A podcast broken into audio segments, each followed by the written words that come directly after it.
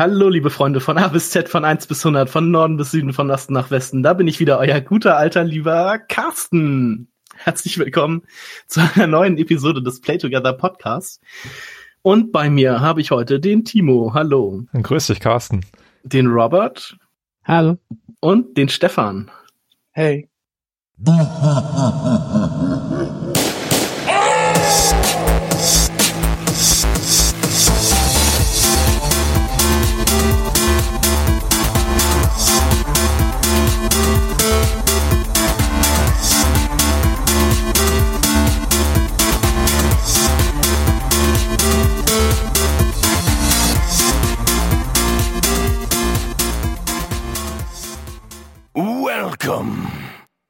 Stefan alias Weltraumhirsch vom True Crime Germany Cast. Ist das richtig? Das ist korrekt. Genau, mach doch sonst noch ein bisschen Werbung für dein Projekt. Das ist doch ganz einfach. Die vergehen äh, Verbrechen und nehmen sich dabei auf. Ja. Super. Nein, äh, wir podcasten über tatsächlich in Deutschland stattgefundene Kriminalfälle, die aufgelöst sind oder auch nicht aufgelöst sind. Hm und verweist dabei sehr oft auf Aktenzeichen XY ungelöst. Ungelöst, genau. Team X. Xbox. Ich glaube, die erste Episode, die ich von euch gehört habe, das war die aus mit diesem Amoklauf aus Erfurt. Die ja danach auch eine ziemlich spannende Debatte in der, in der Politik über die Bundesprüfstelle für jugendgefährdende Medien und sowas. Genau, also wir versuchen, ne? wir versuchen eigentlich immer auch so einen Fall als Anlass zu nehmen, um über ein Thema, was damit zusammenhängt, halt ein bisschen tiefer einzusteigen. Warum passieren solche Sachen und so? Also das finde ich halt schon wichtig, äh, dass es nicht nur dieses blutrünstige Beschreiben, Deskriptive ist, sondern dass wir auch ein bisschen uns drüber austauschen und auch vielleicht eigene ähm, Erfahrungen in den Bereichen mit einfließen lassen. Das ist halt was anderes als andere Crime-Formate, die es ja auch so da draußen ich ähm, bin auch mit, also meine erste Episode, die ich da gehört habe, war auch die erste, in der du dann quasi mitgemacht hast, weil ich den okay. vorher auch gar nicht kannte. Okay. Wie geht's euch? Seid ihr gut alle ins neue Jahr gekommen? Wir nehmen das erste Mal dieses ähm, 2018 auf. Da kann man das ja, glaube ich, noch mal fragen. Timo. Also ich hatte äh, an Silvester einen Glückskeks, in dem drin stand, dass äh, sich äh, meine großen Anstrengungen aus dem vergangenen Jahr aufs neue Jahr auswirken werden und auszahlen werden. Und diese große Anstrengung, die ich da hatte, das war ja tatsächlich, dass ich meine Promotion abgeschlossen habe. Insofern äh, war das wohl das erste Mal, dass ich einen Glückskeks hatte, der einigermaßen vernünftige Message mit sich trug. Und ich hoffe, dass sich das jetzt auch auszahlen wird. Also, dass ich äh, das hat dir jemand untergeschummelt. Ja, bin ich sicher. Wir waren tatsächlich in einem chinesischen Laden und äh, das war aus so einer riesen Kiste, wo wir uns alle Glückskekse rausgenommen haben. Wenn das jemand mir zugeschoben haben soll, dann muss er es ziemlich geschickt gemacht haben. Es war das Schicksal. Uh. Oder auch 50 Prozent der Kekse war diese, war diese Zettel drin. Ich habe leider ja, keine Glückskekse zu, äh, Silvester bekommen. Mhm. Schade. Hm. Ja, das hoffen wir natürlich für dich, Timo. Mhm. Ja, nur ja. das Beste. Beste. Ja. Ja, aber sonst äh, bin ich auf jeden Fall sehr gut ins neue Jahr gestartet und ähm, vielleicht habe ich auch dieses Jahr mal wieder Zeit, ein bisschen mehr zu zocken als im letzten, weil ich hatte jetzt, als ich mir für diese Episode Gedanken gemacht habe, was dann so meine meine Top 5 Spiele sind, äh, Probleme überhaupt auf fünf Spiele zu kommen. Äh, das war alles ein bisschen Hals über Kopf, was ich denn da zusammengestellt habe. Aber ja, das sind auf jeden Fall schöne Ausblicke aufs neue Jahr. Wie sieht's bei dir aus, Robert? Äh, ja, ähm, bei mir ist es eher schlecht, ins neue Jahr zu kommen, weil dieses Jahr doch erstmal schlimme Dinge anstehen. Und ähm, also ich soll ja auch irgendwie promovieren und die Zeit wird enger. Und von daher ähm, habe ich so das Problem, dass ich ähm, wahrscheinlich weniger Freizeit haben sollte und dann doch vielleicht eine Zeit lang Spielen komplett einstellen muss oder so. Aber bisher ist es leider nicht erfolgt ähm, und äh, ich kam irgendwie in das Jahr ein bisschen widerwillig. ja. ja. Kann ich voll verstehen, kann ich voll verstehen. Ja. Aber ähm, äh, ja, noch äh, bin ich äh, ähm, in, in so einer Art Freizeitmodus mitspielen und ja, das neue Jahr ist okay. Aber ja, muss ich, muss ich auch mal schauen, wie dieses Jahr ist, ob ich auch so dann ähm, erstmal für äh, 2018 äh, sagen muss, ja, da muss ich mich ausklinken. Es kommt ja auch kein neues Destiny dieses Jahr. Ja. hm. ja. Stefan, wie war es bei dir? Ähm, eigentlich ganz cool. Also ich war im Norden und wenn man im Norden ist, dann ist immer alles cool. Wir Fall. haben uns gesehen relativ zeitig nach Silvester, am oder? Am dritten. Ja, zweiten. genau. Nee, am zweiten. Am zweiten. Oder am zweiten ja. sogar. Genau. Das war ganz cool. Und ansonsten habe ich das neue Jahr eigentlich nur damit verbracht, Xenoblade Chronicles 2 zu spielen und auf dem Sofa rumzuliegen. Mega. Also besser kann eigentlich ein Jahr gar nicht starten. das stimmt. Ich habe das Jahr mit dem, mit dem Witcher angefangen und äh, Babylon Berlin zu schauen. Auch sehr zwei tolle, tolle Dinge, die man gut kombinieren kann. genau, Carsten. Also, ich muss erstmal sagen, ich hatte ein fantastisches Silvester. Wir haben selbstgemachte Burger gegessen, die unfassbar lecker waren. Ähm, und ins neue Jahr gestartet. War eigentlich auch ganz entspannt. Ich hatte jetzt ähm, auf der Arbeit auch äh, eine ganz entspannte Woche, weil mein äh, direkter Kollege noch äh, Urlaub hatte und ich dann recht entspannt auch arbeiten konnte. Und ja, meine Freizeit habe ich bisher dann auch mit Xenoblade Chronicles 2 bestritten. Wup, wup. Wenn ich dann mal Zeit hatte. Genau. Also ich bin eigentlich auch ganz gut ins Jahr gestartet. Und ich hoffe, dass ich demnächst auch noch mal für so ein paar andere Projekte den Arsch hochbekomme und die dann in Angriff nehmen. Weil bei mir muss ich privat nämlich auch noch so ein, zwei Sachen verändern. Genau. So, ähm, Timo, du wolltest, glaube ich, noch das äh, letzte Podcast-Jahr etwas resümieren. Genau. Wie ihr wahrscheinlich schon rausgehört habt, ist dies die erste Episode im neuen Jahr 2018 und das beginnen wir traditionell immer mit unserem Jahresrückblick auf das vergangene Jahr. Und da wir jetzt schon seit 2012 existieren, ist dies schon in unserer siebter Jahresrückblick, den wir seitdem gemacht haben und damit eine feste Tradition in unserer Podcast-Reihe. Ja, ich war auch echt überrascht, dass das schon Nummer, sieben, Nummer ja. sieben ist, ja. Ja, ist auch, also es sind auch meine Lieblingsepisoden. Also ich mache solche Jahresrückblicke gerne. Ich habe das vorher schon immer in Blogform gemacht und ähm, seit 2012 eben auch in Audioform. Und das sind ja jetzt nicht auch nur Spiele, um die wir uns hier drehen, sondern auch Filme und Serien, Staffeln und ein bisschen was sonst so passiert ist. Also ein kleiner Medienjahresrückblick, den wir hier machen, mit Fokus auf Spielen natürlich. Ja, 2017 haben wir 23 Podcast-Episoden produziert, also im Schnitt so ungefähr zwei Stück pro Monat. Wobei jetzt zum Jahresende uns auch so ein bisschen die Puste ausgegangen ist. Im November haben wir gar keine Episode rausgebracht und äh, Game Talks gab es seit Juli nicht mehr. Also da haben wir auf jeden Fall im nächsten Jahr wieder ein bisschen was zu tun.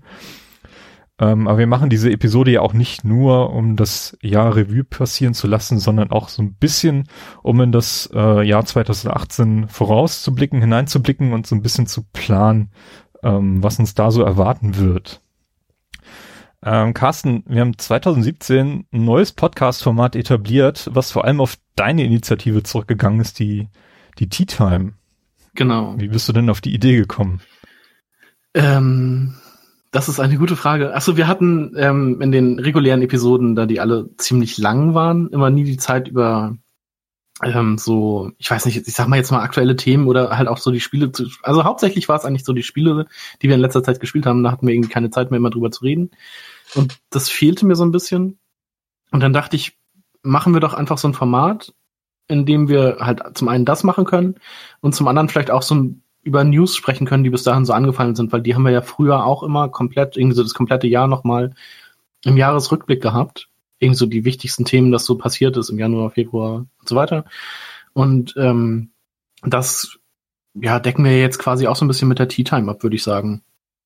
Und ich finde, das, das, das ähm, entschlackt den Jahresrückblick zum einen so ein bisschen und man hat halt irgendwie wieder ein bisschen Zeit über die Spiele zu reden, die man gespielt hat, wenn man denn irgendwas Wichtiges dabei hatte, irgendwas Schönes, worüber man reden möchte, was vielleicht nicht für einen Game Talk oder so herhalten kann und ja, deshalb kam mir die Idee dazu.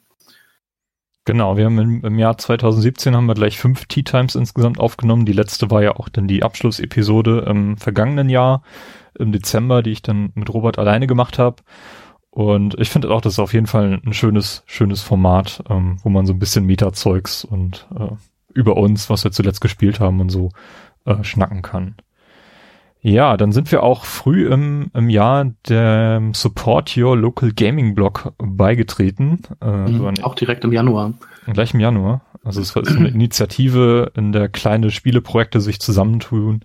Ähm, zum größten Teil sind das tatsächlich Podcasts, die da zusammenfinden. Und ähm, im Rahmen dieses Konglomerats haben wir dann zu Ostern auch an einem Podcast-Wichteln teilgenommen bei mhm. dem ich selbst zusammen mit dem Jonas vom Spielgefühl Podcast eine Episode beim, beim Philosophie Podcast aufnehmen durfte. Ein Projekt, das aber äh, scheinbar eingeschlafen ist nach nur sieben Folgen. Ähm, ich hoffe, wir sind nicht dran schuld gewesen. ihr, hattet das, ihr hattet das beste Easter Egg überhaupt. yes. Roberts Ostereier, genau. ja, stimmt, die Eier. Genau. Carsten und Robert, ihr habt dann zusammen auch äh, in einem fremden Podcast gewichtelt. Was war denn das? Genau, wir waren die Voxel Boys. Also wir haben eine Folge für die Pixelfrauen aufgenommen mit Marvin und Pascal zusammen. Marvin von ähm, den Runaways und Pascal, ich weiß gar nicht, wo der jetzt momentan untergekommen ist, aber ich glaube früher, äh, vorher war der noch bei I Know Your Game. Mhm.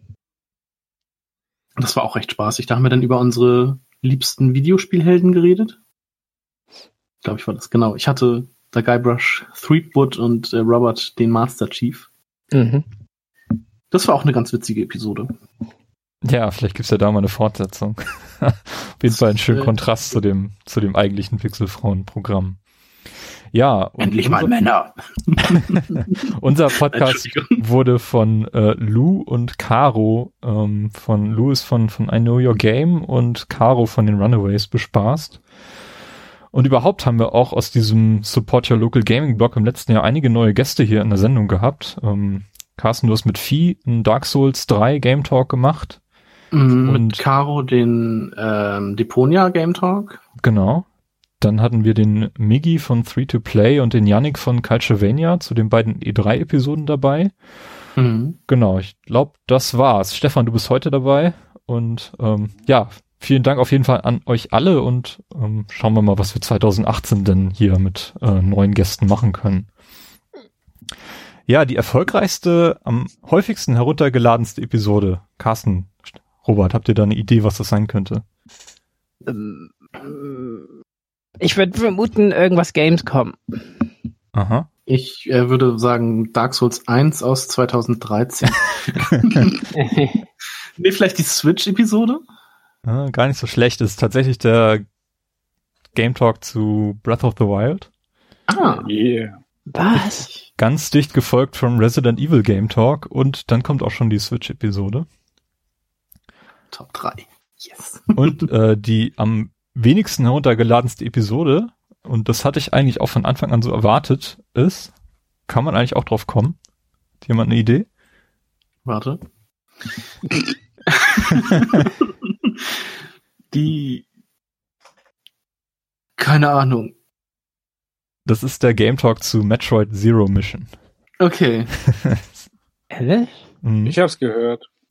da, da, ist der eine. ist der eine. Wir haben ihn heute live eingeladen. oh Mann. Auf jeden Schade. Fall. 23 Episoden haben wir im letzten Jahr aufgenommen und ähm, ich denke mal. Aber war das auch so eine schöne Kurzepisode? Ja, aber die ist halt auch eher für Leute, die das Spiel irgendwie auch gespielt haben und es ist halt ein relativ äh, altes Spiel, relativ kleines Spiel, was eigentlich auf dem Game Boy Advance und jetzt auf der Wii U halt ähm, legal zu spielen ist. Ist wahrscheinlich auch der Grund, warum, warum das äh, so wenig abgerufen wurde. Ja, Newton ist auch wieder im Hintergrund zu hören, sehr schön. Podcat. Die Pod Podcast Katze. Die Podcast äh, Der hat ein, ein, ein Ei irgendwo hergeholt, was er für als Spielzeug benutzt hat. Okay. Oder eigentlich nicht, nicht wirklich mehr sieht. In, ja. Oh ja, okay. hm. Ich bin ein bisschen, also ich dachte Metroid, aber ich glaube, da bin ich selbst geblendet, weil Metroid für mich halt äh, als Franchise ziemlich hohen Stellenwert hat. ähm, ja. Aber ich glaube, da waren wir ein bisschen alleine mit dem Hype, ne? Ähm, weil wir waren alle sehr gehypt für, für dieses äh, Spiel ja. Samus Returns, ja. Und tatsächlich war das ein Grund, SNES Class Mini, Mini zu kaufen, weil ich damals ähm, beim Super Nintendo Metroid verpasst habe ähm, und wollte das aber nicht mehr über Emulation, sondern ein bisschen eine echte nochmal nachholen. Ähm, ja.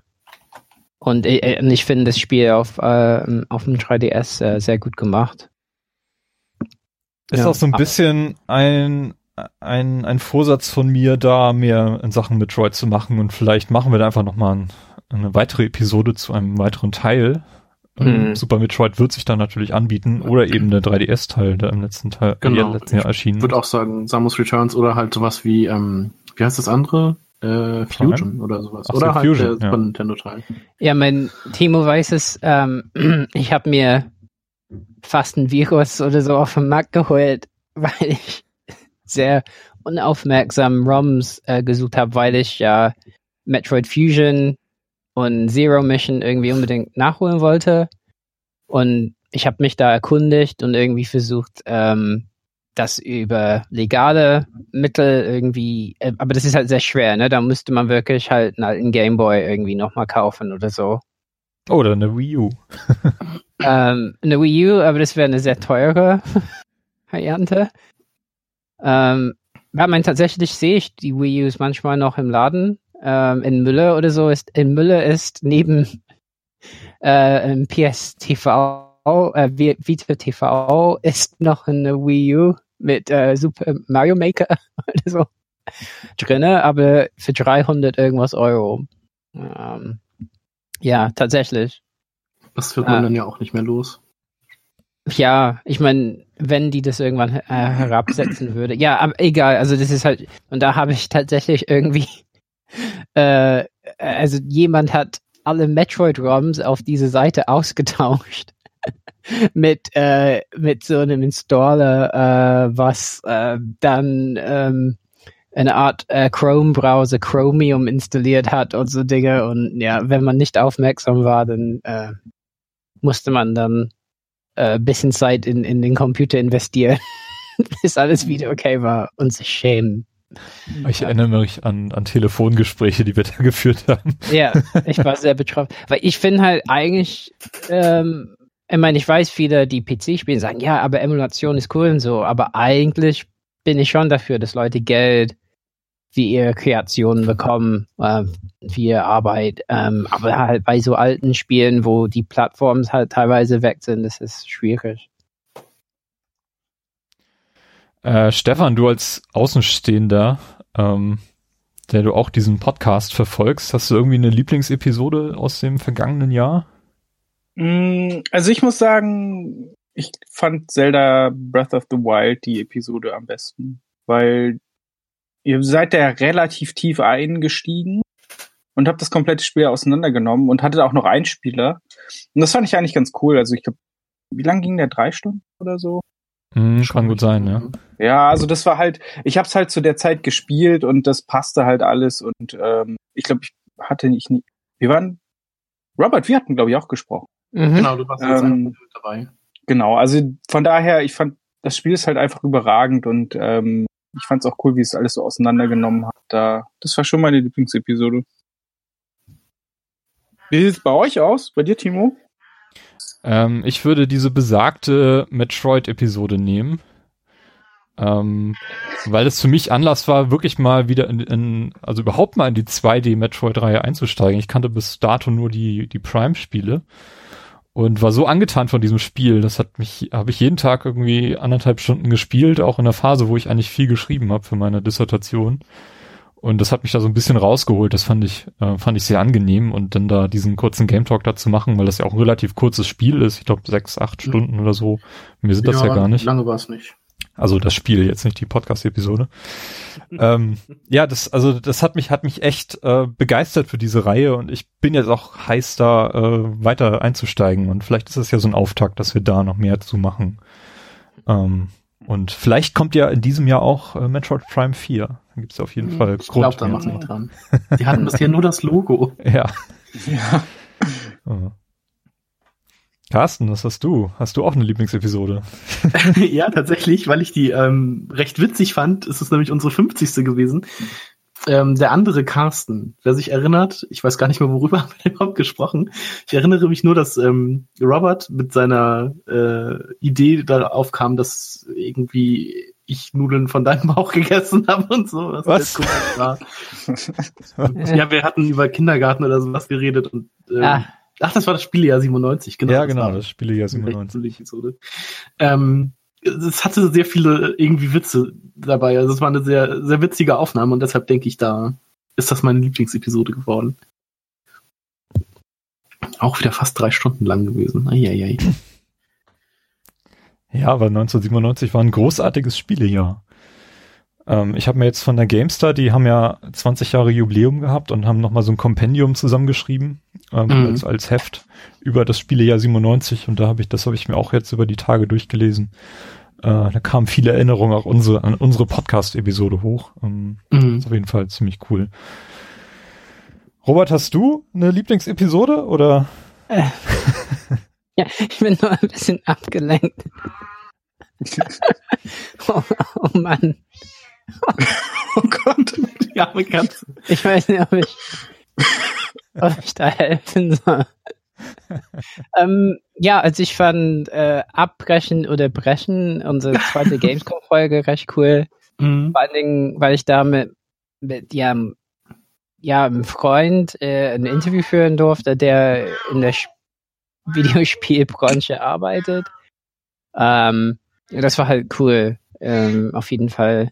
Ich finde es find, wäre natürlich schön, wenn wir mehr Zeit hätten und sowas öfter machen könnten, ne, so einen Insiderblick bekommen. Weil ich finde halt, die Konsumentenperspektive ist halt ein bisschen einseitig, ne? Und dann, dann vergisst man oft, dass ähm, die Dinge, die wir konsumieren, ja, die entstehen ja vor bestimmten äh, vor dem Hintergrund bestimmte organisatorische Zwänge und da sind Abläufe dahinter und es ist eine Arbeit, ne? Und da gibt es auch, äh, da überlegt man, ob man Geld verdient in bestimmten Spielen oder nicht. Und das fand ich halt sehr interessant. Ähm, ja, um mit Spielentwicklern zu reden, finde ich sowieso spannend, weil man erkennt auch, ja, was man noch lernen könnte über, über, also wenn man viel konsumiert und auch viel liest äh, oder äh, äh, na, hört über Videospiele, klar, da hat man so ein Repertoire an Wissen und so. Und man kriegt auch ein bisschen mit von hinter den Kulissen, also gerade bei dem Buch, was ich ja in der letzten Folge äh, empfohlen habe, Blood, Sweat and Pixels oder so, sowas kann man lesen und aber aber ich finde, es macht einen anderen Blick. Und ähm, ich finde, dann ist man auch ein bisschen gemäßigter oder einfach ein bisschen realistischer mit der Kritik anspielen. Ähm, wenn man halt bedenkt, dass es da Hintergründe gibt, die nicht nur aus einer Konsumentensicht äh, betrachtet werden können. Mhm. Ja. Und insgesamt, äh, da ist halt ein Riesengeschäft dahinter, wo wir ja als Konsolenspieler, wir sind nur ein kleiner Anteil, wie Timo aus Taiwan mitgenommen hat, ne? also mobil ist ja riesengroß. Ähm, das habe ich an, an Silvester nochmal mitbekommen, ne? Da war ich auf so einer Feier mit so normalen Leuten, ähm, die hier die Spiele eher so als eine abartige, also ich glaube, der Heroinkonsum wäre ein bisschen schlimmer, wenn ich das so privat machen würde. Geduldet. Heroin aber, wäre geduldet, aber Spiele nicht. Aber irgendwie, aber dann haben die darüber gesprochen, dass die halt alle Handyspiele spielen. Und äh, aber es irgendwie alle schaffen kein Geld zu investieren. Also das ist für sie äh, total tabu. Ähm, die würden das nie machen. Ähm, ja, Und das fand ich auch interessant, einfach wie verbreitet. Ähm, man, die, die kennen alle Candy Crush und ich weiß nicht, was die sonst alles spielen. Meine, sind alles Sachen, da würde ich wahrscheinlich lieber ähm, ein Buch lesen, als, als, ähm, als diese Handyspiele abends zu spielen, wie die das machen vom Einschlafen oder so. Aber das ist sehr verbreitet. Das ist so ein Volkssport geworden, ne? Solche Spiele, Free-to-Play-Spiele ja. zu spielen, ohne Geld dafür auszugeben. Ja, ich meine, mein, J.K. Rowling hat letztens, ne, die Harry Potter Autorin, die hat letztens gepostet, so die weiß, wie schlecht es ihr psychisch geht, wenn die anfängt, bei Candy Crush Geld auszugeben. Aber die hat wahrscheinlich einfach mehr Geld als alle anderen. Ich meine, die kann wirklich so 10.000 Euro in Candy Crush ausgeben. So. Und dann äh, äh, ist es, ist es, äh, ist es für sie egal, ja. Ähm, ne. Ähm, von daher, ähm, aber, aber, aber ich, ich, ich weiß nicht, ob es da ähm, so ein Tabu ist, dass Leute tatsächlich ab und zu Geld ausgegeben haben, das ver verleugnen. Aber zum Beispiel bei meiner Frau oder so, die wird nie auf die Idee kommen, da Geld in, in ein Spiel zu investieren. Was wahrscheinlich ganz gesund ist. Ich meine, wir wissen ja, dass 2017 das Jahr war, in dem ich Geld in Free-to-Play-Spiele das erste Mal investiert habe. Und ähm, ich würde es nicht empfehlen. Okay, äh, 2017 war ein Jahr, in dem wir ein, eine neue Konsole von Nintendo gesehen haben, die Nintendo Switch, äh, sowie eine, ja, wenn man sie mit reinnehmen will, eine, eine Retro-Neuauflage in Form des Super Nintendos als Classic Äh, mhm. da würde mich auf jeden Fall mal interessieren, auf welcher Plattform ihr 2017 am meisten Zeit verbracht habt. Stefan, vielleicht machst du mal den Anfang. Und du darfst keinen Körperteil nennen, Stefan. Was? Was? Okay. womit er am meisten gespielt? Hm. so. Okay. Also normalerweise ist es ja immer die Xbox, schon alleine, weil FIFA auf der Xbox ist. Aber da FIFA jetzt auch auf der Switch ist, ähm, und ich da auch schon, glaube ich, 15 Stunden? 18. 18? Okay. okay. Ich glaube, dein Profil zeigte 18. Okay. Nee, aber also insgesamt habe ich halt mit, mit, ich glaube, Zelda ist das meistgespielte Spiel bisher gewesen. Und ich habe ansonsten halt auch fast äh, ähm, auf der Switch gespielt, weil ähm, auch kaum dockt, sondern als Handheld, bis auf Zelda. Das macht natürlich mehr Spaß, wenn man Fernseher spielt. Aber alle anderen Spiele, äh, selbst FIFA, zocke ich halt lieber irgendwie ähm, Bett oder auf dem Sofa, ganz gemütlich. Und die Spieleauswahl ist ja auch relativ groß gewesen. Also für das erste Jahr, es kamen so viele Sachen raus. Ähm, jetzt auch zum Ende mit Xenoblade Chronicles 2 ähm, wird da auch noch mal sehr viel Zeit wahrscheinlich von mir reingesteckt werden. Und das Fire Emblem Warriors habe ich mir zuletzt auch geholt. Ähm, das will ich jetzt auch noch zocken. Also es ist schon, äh, ja, doch die meiste Zeit da drauf äh, gegangen. Überraschenderweise. Wobei ich die ganzen, ich sag mal, die in Anführungszeichen normalen ähm, Spiele, so wie, wie ähm, Schatten des Krieges, Mittelerde und so, die, die habe ich natürlich auf der Xbox gespielt. Aber ich würde schon sagen, in Summe war es die Switch. Wie sieht's bei euch aus, Timo? Ja, ich würde mich da anschließen. Bei mir war es tatsächlich auch die Switch. Ähm, hätte ich eigentlich nicht gedacht am, am Jahresanfang, dass, dass ich gleich so mit dieser, dieser neuen Plattform da mich verbandeln würde, aber ähm, wie ihr nachher auch in meinen Jahrescharts sehen werdet, ähm, hat das auch Gründe. Und äh, die meiste Zeit habe ich auch mit, mit Breath of the Wild verbracht. Das sind, glaube ich, steht bei 60 Stunden oder so auf meiner, meiner Switch-Uhr. Und ist ja gar nichts. äh, ja, äh, die Nintendo Switch war es bei mir tatsächlich. Am wenigsten war es auf der PS4 von den drei Plattformen, die ich da momentan besitze. Carsten. Ich ähm, hatte auch gedacht, dass ich eigentlich auf der Switch recht viel gespielt habe, was ich äh, ja auch so getan habe. Irgendwie mit 120 Stunden, über 120 Stunden Zelda, irgendwie 40 Stunden Mario Kart allein da schon und die anderen, also Mario-Spiele und sowas. Aber ich habe halt auch echt viel auf der Xbox gespielt. Ich habe dieses Jahr zum dritten Mal den Witcher, also Witcher 3 durchgespielt. das halt auch schon wieder so irgendwie über 100 Stunden waren. Ähm, ich habe jetzt über Weihnachten die beiden Tomb Raiders nochmal gespielt. Also Rise of the Tomb Raider auch durch und ähm, den anderen Teil angefangen. Ich Ähm, hab recht viel Zeit in Assassin's Creed Origins verbracht. Kommt halt irgendwie doch noch ein bisschen mehr Zeit zusammen und auch Jahresanfang so ein paar andere Spiele gespielt und so. Deshalb müsste ich jetzt vermuten, dass es auf der Xbox die meiste Zeit war. Dicht gefolgt dann halt von der Switch. Und die PlayStation habe ich ja seit März nicht mehr. Also kommt die da nicht ran. Genau. Robert, wie sieht's bei dir aus? Jetzt nenne ich einen Körper. Nein. Ähm, äh, Ines. Ines. Nein. Was? Schniepel. Schniepel. Wie albern, wie albern seid ihr denn? ähm, nee, also ich, ich habe äh, auf der PS4 weiterhin die meiste Zeit verbracht.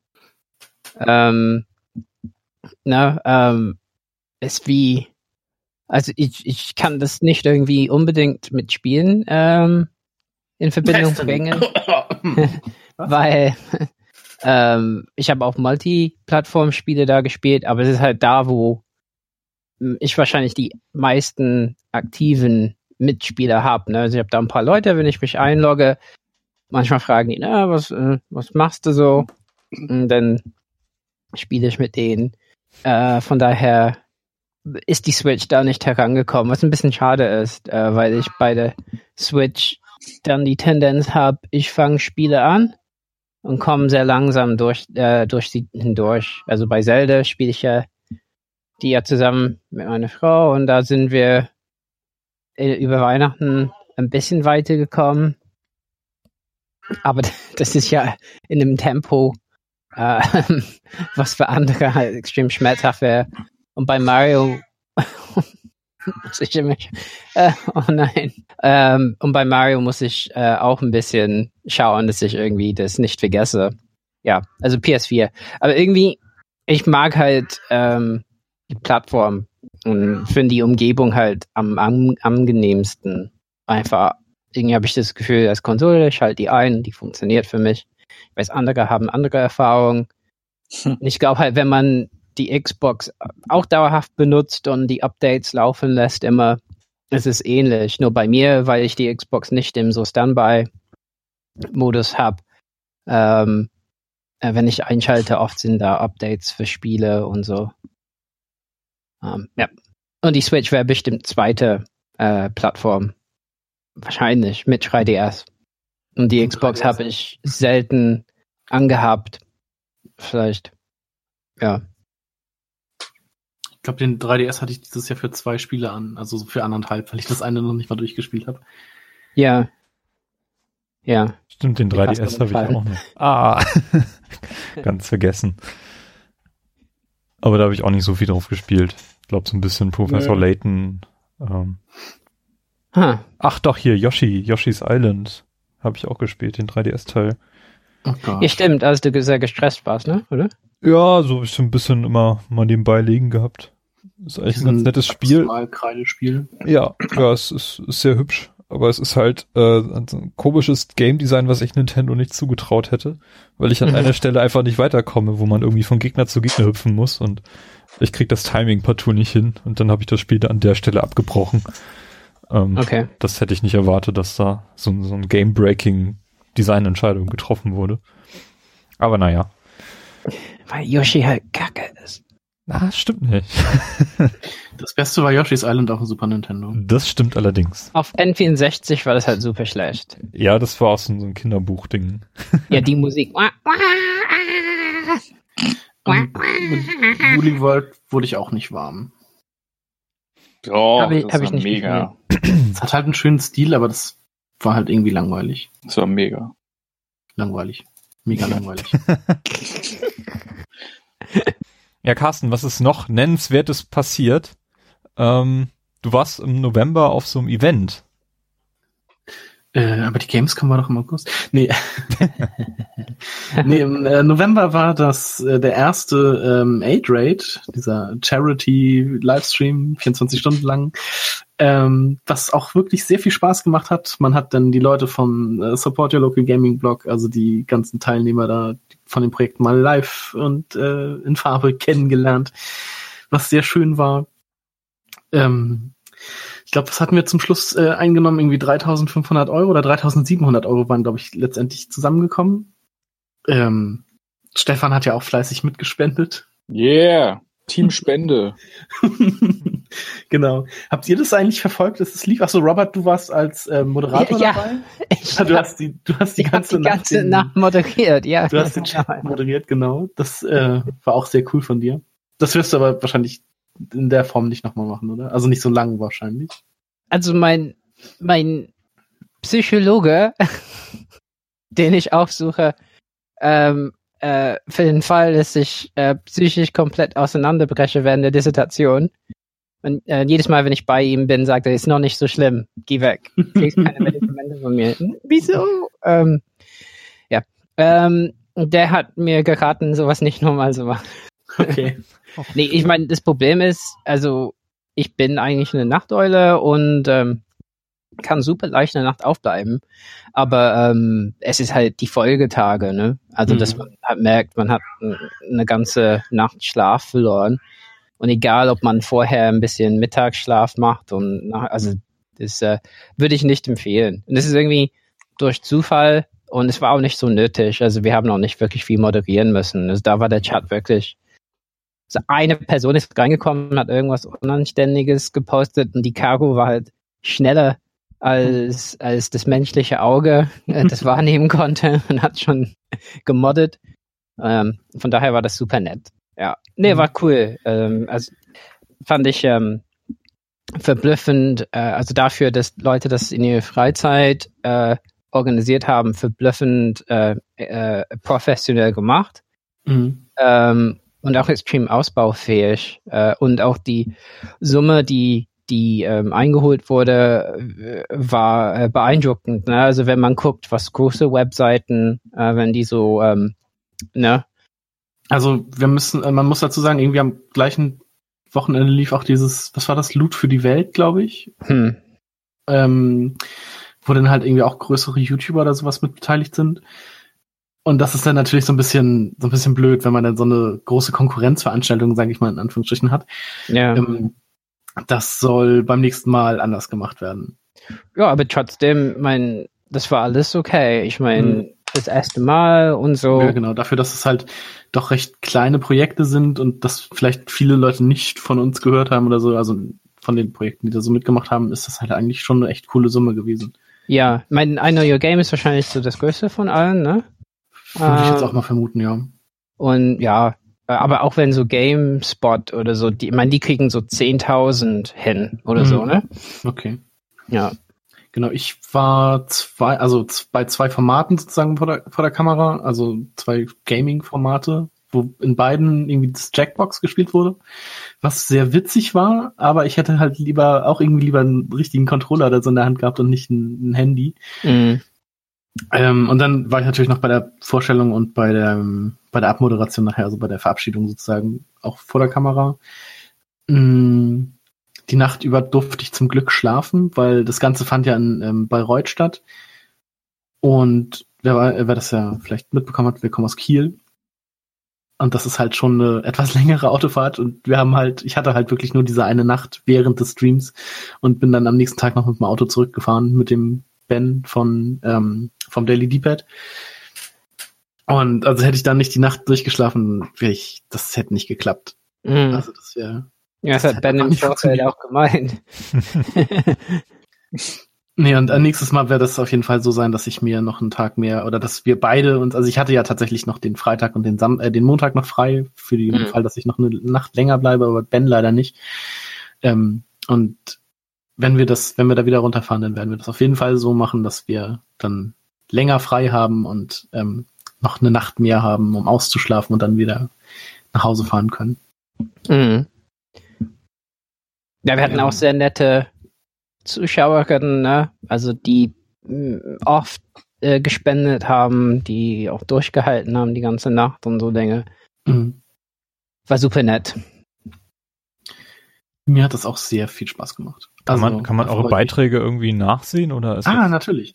Ähm, auf YouTube gibt's den 8 Rage äh, Kanal. Da gibt's alles nochmal. Und was ich auch sehr cool finde, ähm, also gibt's alle Formate und alle Einspieler, die wir hatten, weil wir hatten, also jedes Format wurde ja von einem Einspieler von ähm, ja bekannten Mediengesichtern irgendwie ähm, eingeführt. Wir hatten da den Chris Görn von Radio Nukular zum Beispiel oder auch Robin und Tom von Hooked ähm, die dann halt die Formate so mit einem witzigen Einspieler angekündigt haben und dann so als großen Bösewicht immer dabei auch noch den André Peschke vom äh, The Pod Podcast, ehemals auf ein Bier, beziehungsweise den gibt's ja als Format immer noch. Ähm, und ich fand also auch diese, dieses, dieses Hintergrund, diese Hintergrundgestaltung sozusagen, dass die Zuschauer quasi mit ihren Spenden ähm, gewisse Ziele erreichen konnten, die dieser Hintergrundstory halt äh, gedient haben, das fand ich auch ganz cool, dass mhm. wir sowas dabei hatten, dass es halt nicht einfach nur so von ähm, von Format zu Format war. Das würde ich mir dann auch fürs nächste Mal wieder wünschen. Genau. Ja, du sprichst immer vom nächsten Mal. Wahrscheinlich, vielleicht ist ja schon was äh, im Also ja, es wird ein nächstes Mal geben, aber es, es, die Planungen haben begonnen, aber mir will ich dazu, darf ich, darf ich, kann ich dazu noch nicht sagen. Na, du darfst äh, die Webseite vorlesen, 8rate.de. ja, genau. Auf 8-rate.de steht nämlich momentan ähm, eine weiße Seite mit schwarzem Text, wo drauf steht Coming Soon. Vielen Dank für dein Interesse an 8-Rate. Aktuell arbeiten wir an der zweiten Ausgabe. Mhm. Im Zuge dessen überarbeiten wir gerade unsere Website. Bitte hab etwas Geduld und schau doch später nochmal rein. Ja. Also, es wird ein zweiter ein zweites 8-Rate geben. Wir sind das gespannt. Vielleicht äh, habe ich dann ja auch äh, Gelegenheit, da länger zuzuschauen als bloß eine halbe Stunde, wie ich es dieses Jahr äh, schaffen konnte. Aber du hast zugeschaut. Äh, ja. Das Problem war nur, dass ich nicht verstanden habe, was ihr da gemacht habt. okay. Ich habe das auch, also meinen Freunden erzählt und so, denen ich halt auch nie erzählt habe, dass ich einen Podcast mache, weil ich immer dachte, so, das interessiert dich vielleicht gar nicht, äh, weil das alles keine Zocker oder so sind. Und die wussten halt auch gar nicht so irgendwie, okay, hört man euch denn da oder was ist das? Und so, den musste ich dann halt auch erstmal erzählen, dass das halt oder erklären. Siehst du dich wieder aus?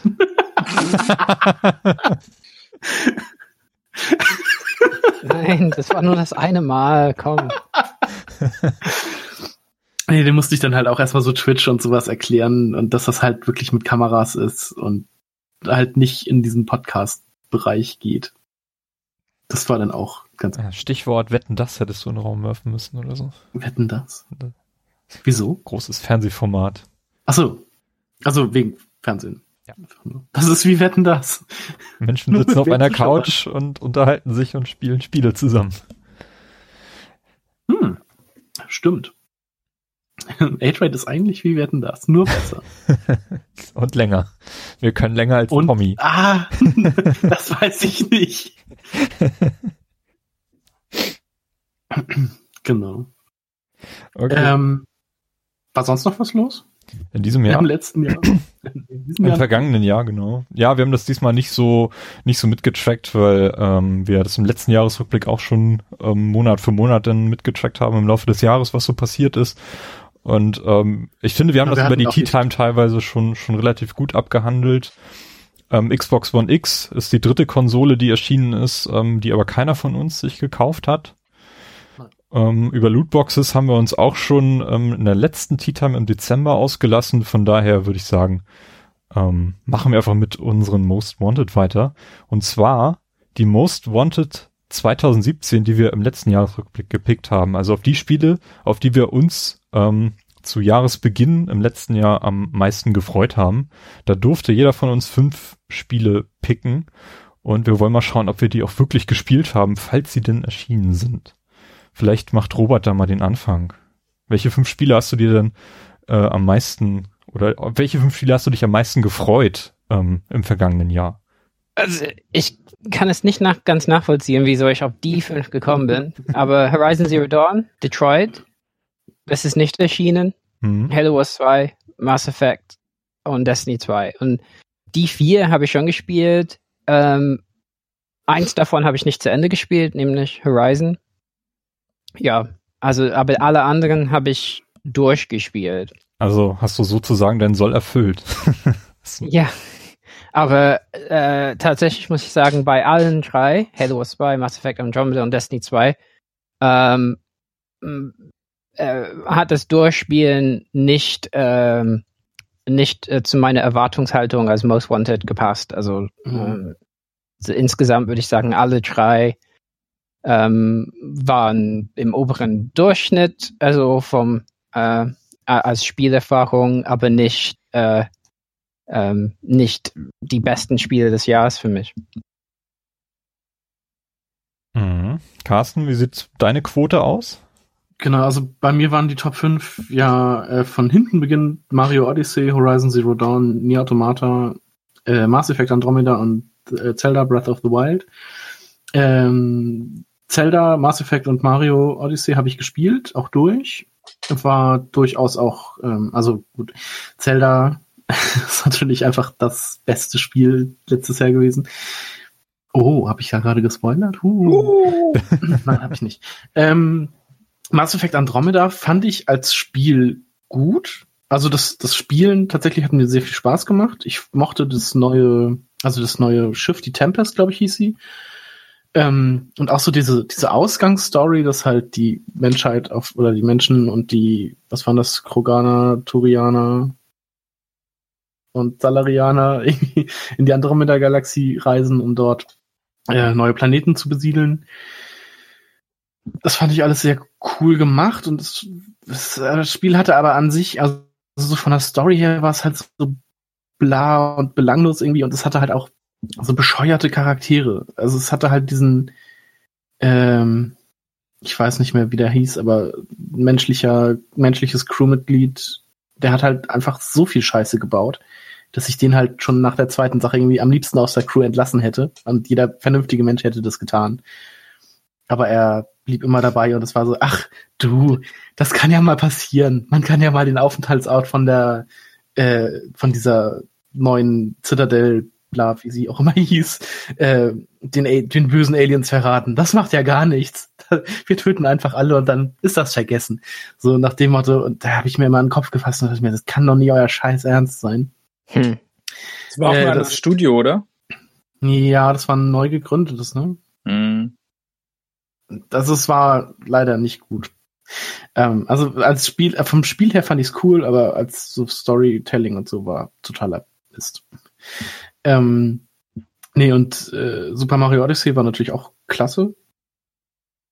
Ähm, und die beiden der PlayStation-Spiele Nier Automata und Horizon Zero Dawn konnte ich halt beide aufgrund auf mangelnder PlayStation nicht spielen, beziehungsweise Nier hätte ich auch noch auf dem PC spielen können, aber habe ich dann auch irgendwie vergessen. Hm. Das kam ja irgendwie Anfang des Jahres und ich habe ja jetzt meinen neuen PC seit Mitte und seit Mitte des Jahres und irgendwie kam ich, da kam dann halt auch, da hatte ich halt noch genug andere Spiele, die ich lieber gespielt habe, als mir das dann nochmal zu kaufen, weil das ja auch noch recht lange geht. Genau. Timo, wie sieht's bei dir aus? Ja, meine drei Spiele waren, äh, fünf Spiele waren äh, auch Breath of the Wild auf Platz eins, gefolgt von Resident Evil 7, Shenmue 3, Mario Odyssey und Yakuza Zero. Ähm, drei von den Spielen habe ich gespielt, nämlich eben Zelda, Resident Evil und Mario Odyssey. Shenmue ist auf 2018 verschoben worden.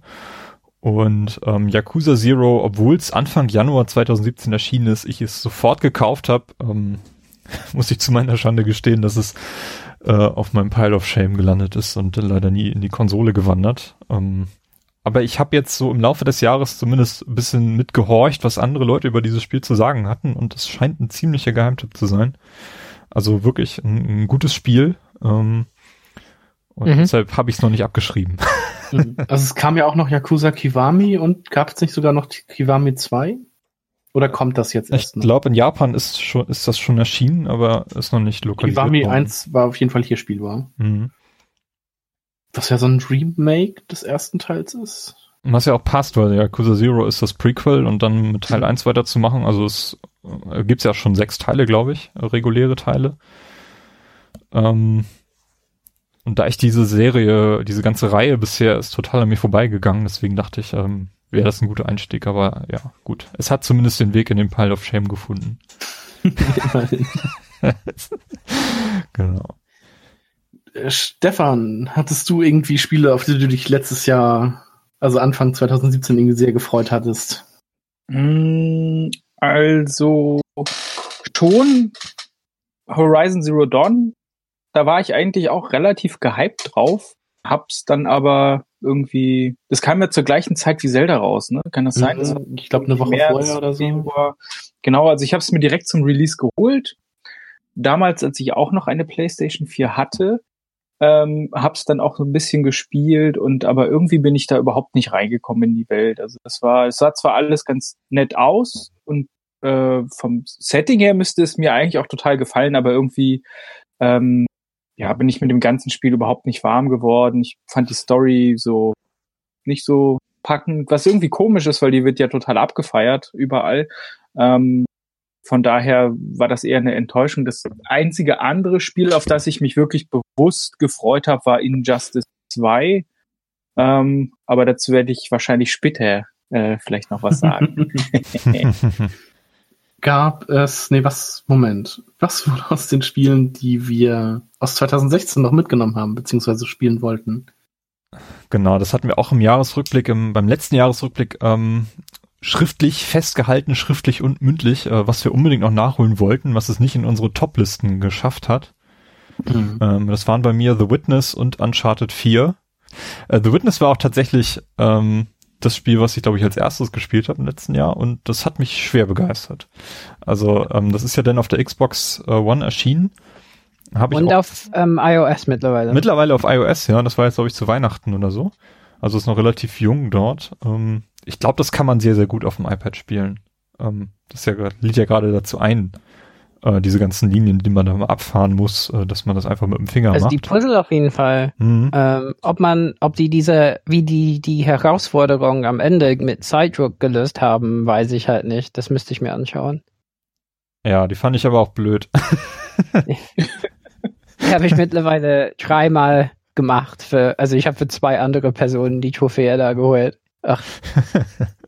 äh, also wenn ihr das braucht, äh, für 50 Euro mache ich das. okay. Alles klar. Ja. Auf der Xbox. Ich, ja, und es geht, also ich habe sie mir über SharePlay gemacht. Mhm. Äh, für andere. Ne? Also auf der Playstation, äh, wo man die Kontrolle übernimmt. Das ist ziemlich cool. Ja. Das ist Zukunft, oder? Man spielt auf der Konsole von einem anderen ja. und holt denen die Trophäe. Also, also ein Live-Let's Play auf deiner eigenen, auf, se auf seiner eigenen Konsole ja, die haben schon zugeschaut. Nur der eine ist eingeschlafen kurz. Aber man muss, man muss zugeben, das hat zwei Nächte gedauert. Also wir haben zwei, also weil ich ewig nicht gespielt hatte. Auch nicht schlecht. Also es waren schon ein paar Stunden, ne? Und man muss jede Stunde refreshen und das heißt, es war schon ja. ein paar Mal so, okay. Äh, Musstest du ihn anrufen und dann damit wecken. Ja, bitte. Ich arbeite hier für dich. ja. Ja, auf jeden Fall hat sich's gelohnt. The Witness ist ein richtig klasse Spiel und wenn ihr das irgendwie mal im Sale seht oder ein neues iPad hat, auf dem man das, das spielen kann, hm. dann holt es euch. hm. Ja, äh, Uncharted 4 habe ich leider immer noch nicht gespielt. Mittlerweile gibt's schon einen fünften Teil oder so, so ein, so ein Spin-off-Dings. Ähm, Lost, DLC, ja. Lost Legacy heißt es, genau. Das, ja. das wollte ich mir auch nochmal anschauen. Ähm, ja, Uncharted steht noch vor mir. Hm. Hm. Carsten, du hast äh, vier ich, Spiele genannt. Letzte. Genau, das hatte ich auch gepickt, Uncharted 4. Das hatte ich aber auch zu Release gleich direkt als Let's Play geguckt. das zählt nicht. ähm, ja, ich weiß nicht, da ich jetzt keine PlayStation 4 mehr habe, würde ich, also ich habe es nicht gespielt und werde es halt auch nicht mehr spielen. Ähm, Oxenfree, das kam 2016, echt. Ich dachte, das wäre schon 2015. Ich glaube, das war sogar Roberts ähm, Nummer 1. Ja, Spiel des Jahres, ne? Mhm. Irgendwie so. Echt? Also es ist, ich hab's, ich hab's in meiner Steam-Bibliothek immerhin schon mal installiert. Ich hab's, glaube ich, inzwischen auch schon auf der Xbox. Früher oder später werde ich dieses Spiel spielen. Ich hm. hab's, glaube ich, schon mal angefangen. Ich bin auf die, von dieser Fähre runter. Also ich hab's mittlerweile auf der Switch auch. Das gibt's für die Switch? Ja. Echt? Ja, oh. jetzt. Auf jeden Fall habe ich's. Äh, empfehlenswerte Version, würde ich sagen. Ich habe es auf jeden Fall noch nicht weitergespielt, aber ich hab's, ich hatte immerhin irgendwann schon mal den Elan, es anzufangen. Ja, wie weit bist du gekommen? Bist ja, du von der Fähre runter. runter am Anfang oder? Ich bin halt von der Fähre runter. Okay. Also, mehr habe ich halt nicht gespielt. Aber man verbringt ja bestimmt so mindestens zehn Minuten auf der Fähre. Oh Mann. ja, ja, okay, ja. Ja, es tut mir leid. Aber das nächste Spiel ist halt auch wieder so, es ist halt Firewatch. Das mhm. habe ich, ähm, ich weiß gar nicht, ob ich das inzwischen noch hab. Auf der Playstation hatte ich das. Und ich müsste es mir jetzt, glaube ich, nochmal kaufen, aber auch das will ich auf jeden Fall nochmal spielen. Das lohnt sich. Ja, würde ich auch sagen. Sehr hübsches Spiel ist. Ähm, ich werde es auch noch machen. Das ähm, ist so ein ähm, Sommerspiel. Das muss man im Sommer spielen. Okay, dann warte ich bis Sommer. Erinnere mich nochmal. Mhm. Schreib's in dein Buch. Man ja, muss es im Sommer spielen und die Wohnung anzünden. Dann ist man richtig in Firewall. Er sitzt Caster so wie dieser Hund aus dem Comic. That's fine. Oder this is fine mit so einer Tasse Kaffee in der Hand. wow. Ähm, und dann das vierte Spiel war Dragon Quest Builders, das ich tatsächlich auch noch gespielt habe, aber auch nur in die dritte von vier Welten, glaube ich, beziehungsweise wahrscheinlich fünf mit der Endgegner. Ich weiß jetzt nicht genau, wie weit das geht. Ähm, äh, was auch ein nettes Spiel war, auch so ein sehr gut nebenbei zu spielen und einen Podcast zu hören, kommt jetzt demnächst auch für die Switch raus. Ähm, war halt in dieser Dragon Quest Welt so ein Minecraft-Ding. War ganz witzig. Was ich immer blöd fand, war, dass man, äh, sobald man in eine neue Welt kam, komplett wieder verlernt hat, äh, Sachen zu bauen oder was für Sachen man bauen kann, dann wieder von Null anfangen musste, was so ein bisschen nervig war irgendwie. Hm. Ähm, also was ich so ein bisschen schade fand. Aber man musste halt auch in neuer, in jeder Welt gab es halt ein anderes Thema, sag ich mal so. In der ersten Welt war halt einfach, dass man irgendwie so eine Stadt wieder aufbauen musste. Also gut, das muss man eigentlich in jeder. Aber in der zweiten Welt war dann halt irgendwie, dass alle Bürger krank sind und man musste die heilen und äh, wieder retten da gab es dann auch immer so eine Art sauren Regen oder sowas, der einen halt ähm, Schaden zugefügt hat. Und das war dann halt auch so dunkel und alles. Und in der dritten Welt, das war dann halt so eine Wüste. Ich weiß gar nicht mehr, was man da machen musste. Was man, was es da für Gefahren oder so gab. Das habe ich auch wieder komplett vergessen. Es war ein ganz nettes Spiel für so nebenbei, aber wäre jetzt auch nicht auf irgendeiner Top-Liste bei mir gelandet. Okay. Aber für Dragon Quest und Minecraft-Fans, die können sich ja. das gerne wahrscheinlich schon mal angucken. Also es war wirklich, ich habe bestimmt auch 30, 40 Stunden oder so damit verbracht. Hm. Aber es war halt wirklich ein nettes Spiel für nebenbei. Ja. Robert, deine Spiele. Der ist ziemlich einfach bei mir. Ich habe Doom, Watch Dogs 2, Assault to Lanos angegeben und nichts davon gespielt. Ich bin ein Held. du musst also, Doom äh, spielen, äh, Robert. Das ist genau dein Spiel. Ähm, also ich habe es auf der PS4, ich habe es im Angebot gekauft. Ähm, also die Switch-Version habe ich nicht äh, noch dazu geholt. Ähm, ja, ich, ich habe es auch irgendwann vor, nur mein Backlog ist halt so groß. Und Watch Dogs 2 habe ich angefangen. Ähm, das habe ich auch angefangen bis zu einer Mission, wo man einen, wo man den Knight Rider quasi klauen muss. das habe ich gemacht. Ja, das war cool. Oh, kannst du das für mich über SharePlay machen? 50 ich habe den Knight Rider geklaut. ähm, also ich habe den auch geklaut, aber ich konnte damit nicht fliehen. Ich war, oh. ich, also ich habe es nicht geschafft, den Polizisten zu entgehen, so. zu entkommen. Ich habe die Kiste mal komplett zerlegt und alles und ich, oh, ich habe es gehasst. Ja. Ich habe das so oft versucht und habe es einfach nicht geschafft. Assault to Lanus ist halt so eine Art 16-Bit-Shooter, ne? Ähm, 2D-Shooter, ziemlich schwer auch. Und deswegen habe ich das nicht, ich habe es wirklich nicht angefangen. Also ich war so investiert es, es war halt nur im japanischen PSN Store, also äh, äh, in Japan erschienen, glaube ich, als Disc oder im PSN Store erschienen. Und die haben das, also ich war so froh, als die bekannt gegeben haben, dass das äh, in den Westen kommt.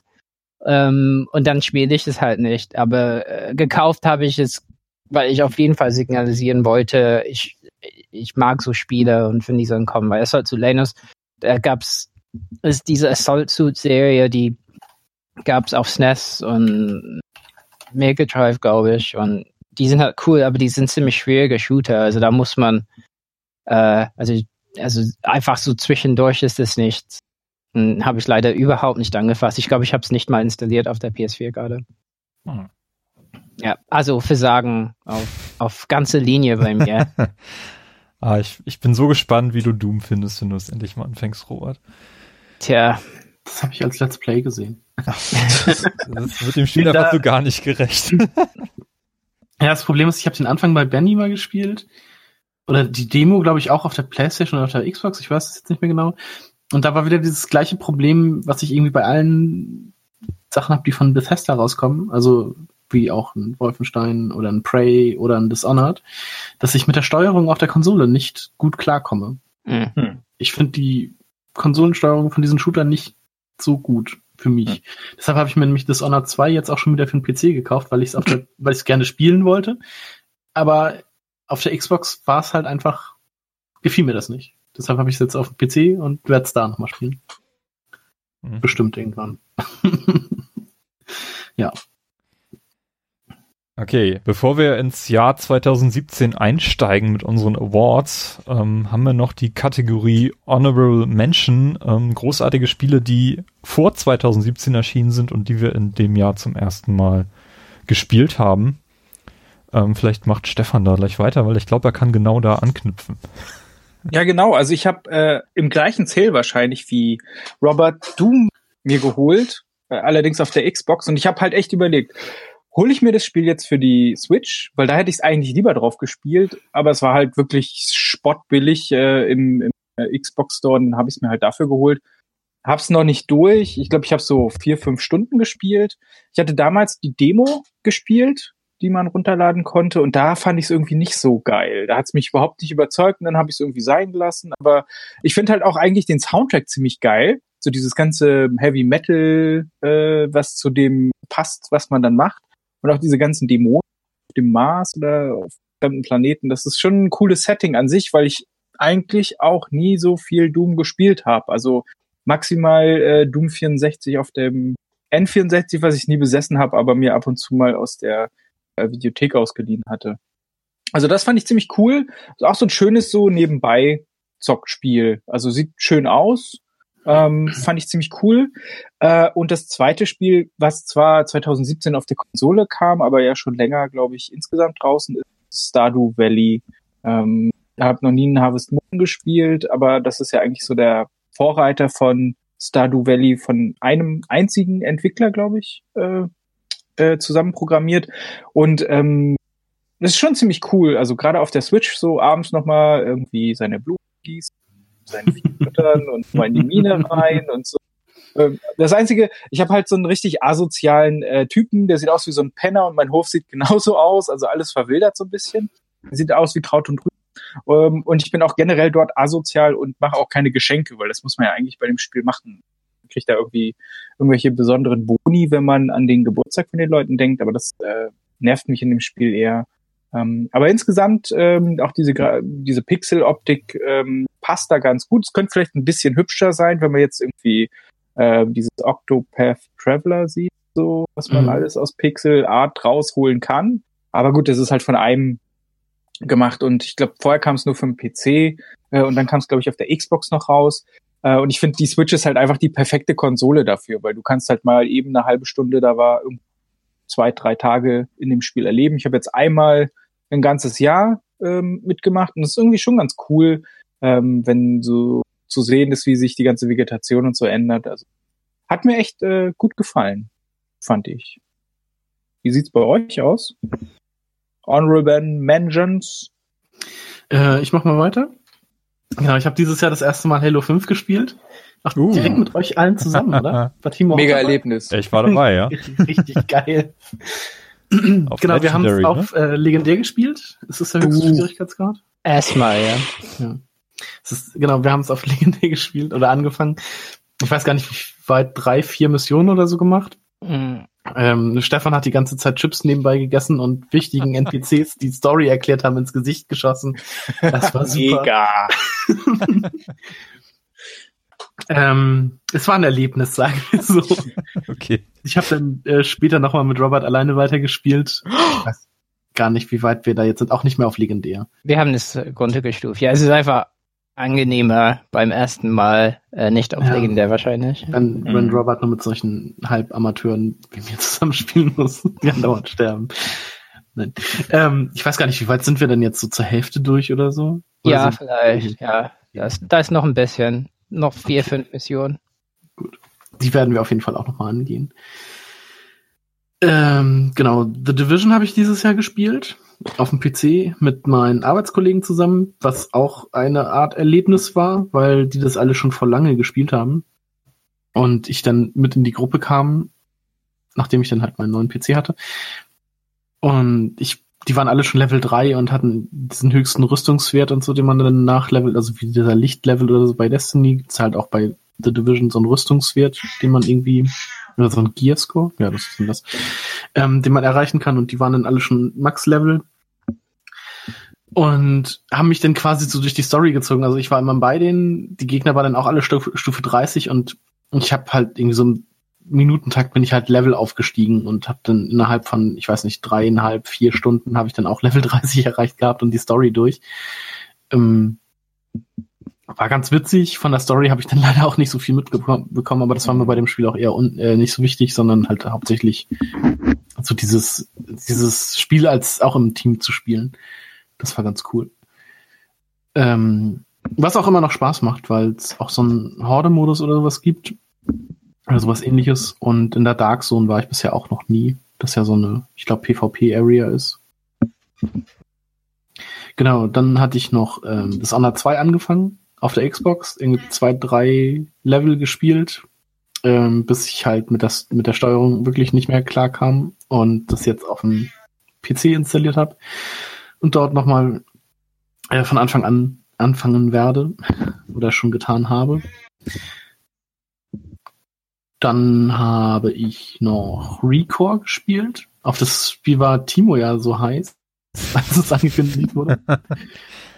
Aber das, das ist ja doch nicht so gut nicht, rezipiert worden. Aber es kam ja letztes Jahr nochmal in so einer ähm, Genau, diese das, the, the Definitive Edition. Definitive Edition, so heißt es. Ja. Genau, die habe ich mir auch gekauft. Ist jetzt ein Xbox-Spielpass. Ja. ja, genau.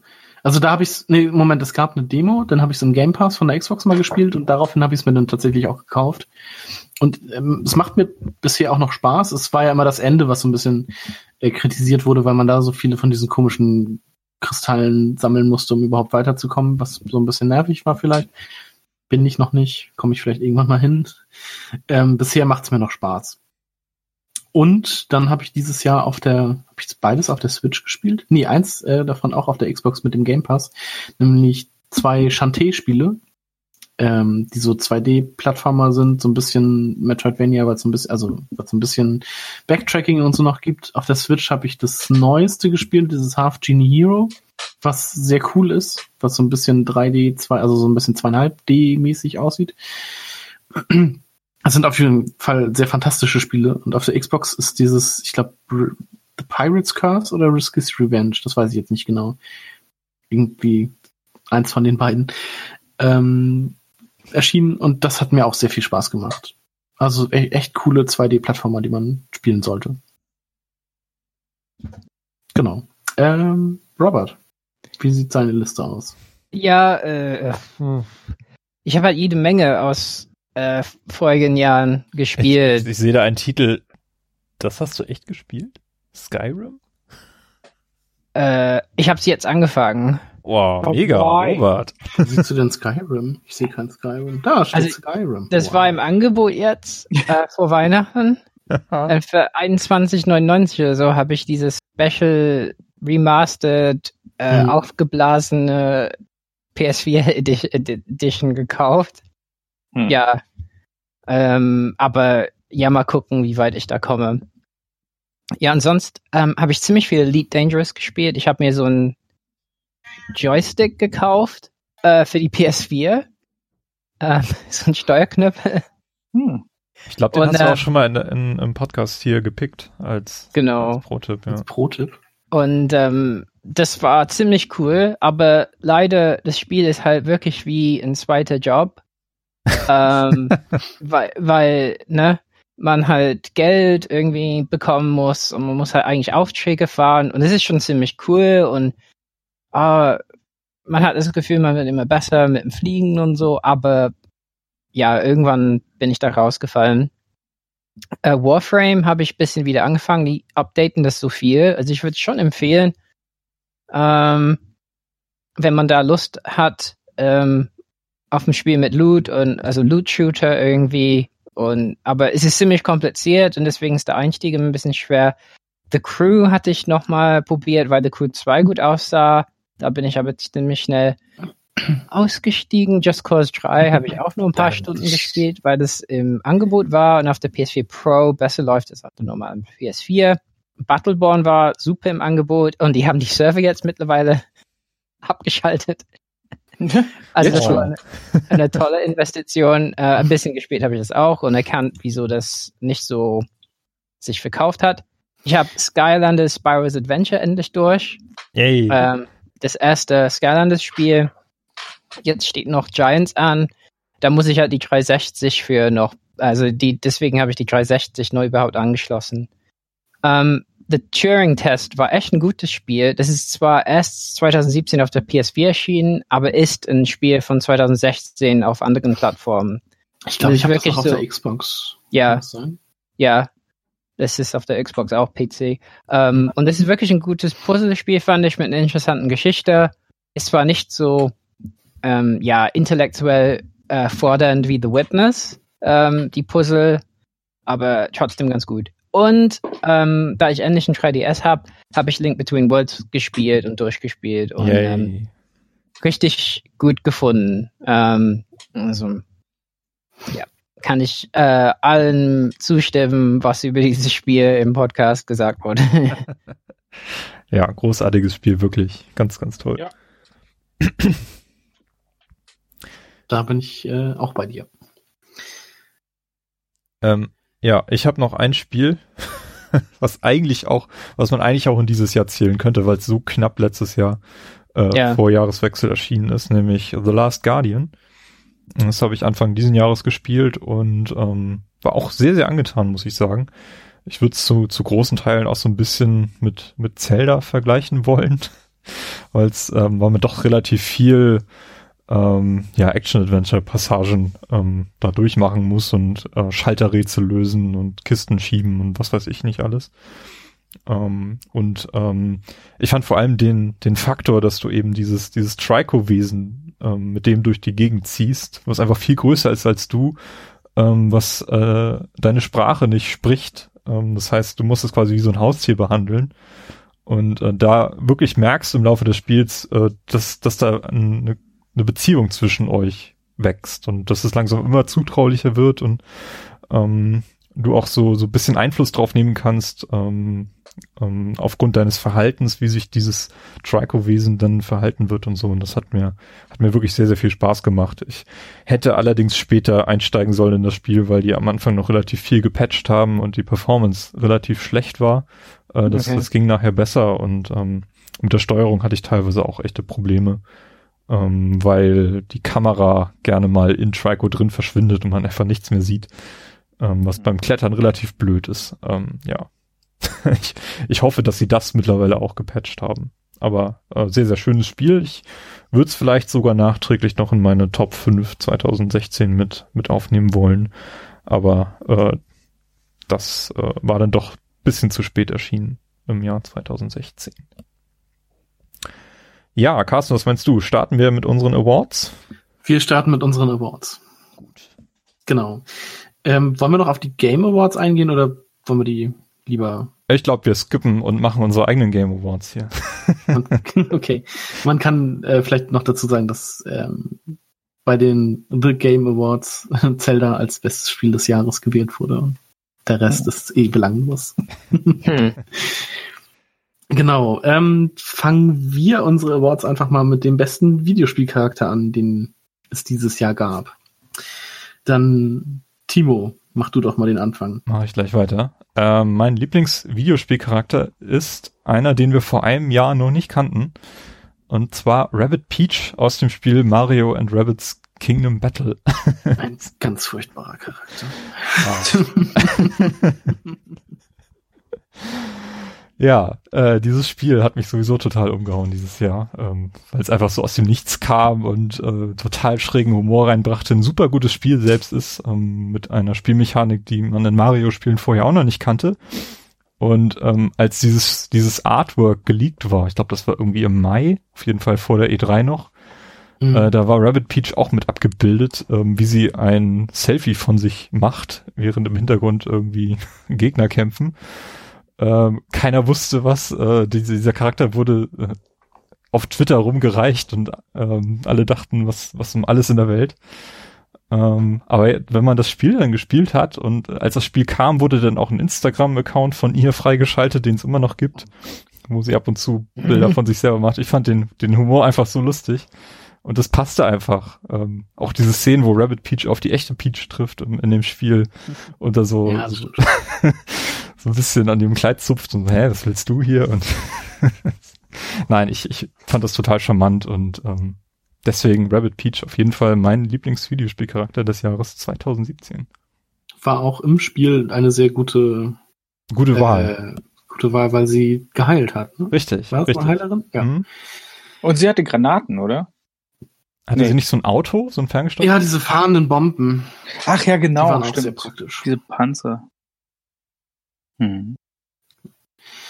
Äh, Stefan, was ist dein Charakter der, der Wahl? Ähm, ich habe halt erst länger überlegt, weil so richtig coole neue Charaktere 2017 waren jetzt keine dabei, wo ich sage so, ja, das, das passte. Deswegen habe ich mich für die Inklinge aus Splatoon entschieden. Äh, die gab es ja schon bei Splatoon 1, aber ich finde irgendwie auch insgesamt Splatoon 2 als Spiel und auch diese Charaktere mit ihren Squidheads und ähm, ihr seid cool, aber wir sind Tentacool. Das sind halt einfach coole Sprüche. und ich finde das Design auch irgendwie geil und ich will auch die Amiibos haben, weil ähm, also es ist quasi wie ähm, kindgerechte Cthulhu-Figuren.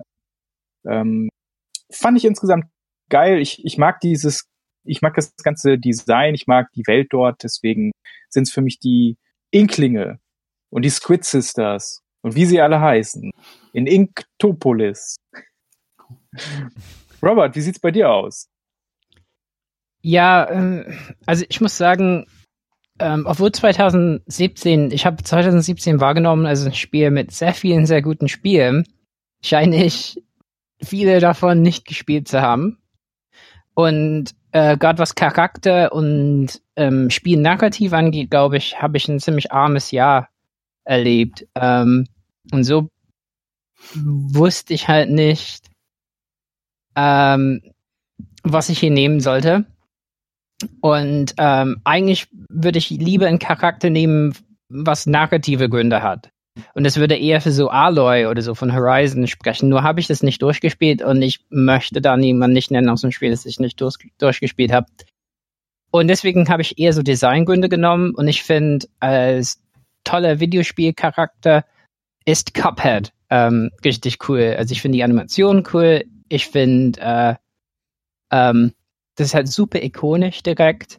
Ähm, ähm, wie die, also zum Beispiel die Superattacke, dass man halt aus dem Kopf irgendwie so Milch schießt oder so, finde ich sehr witzig.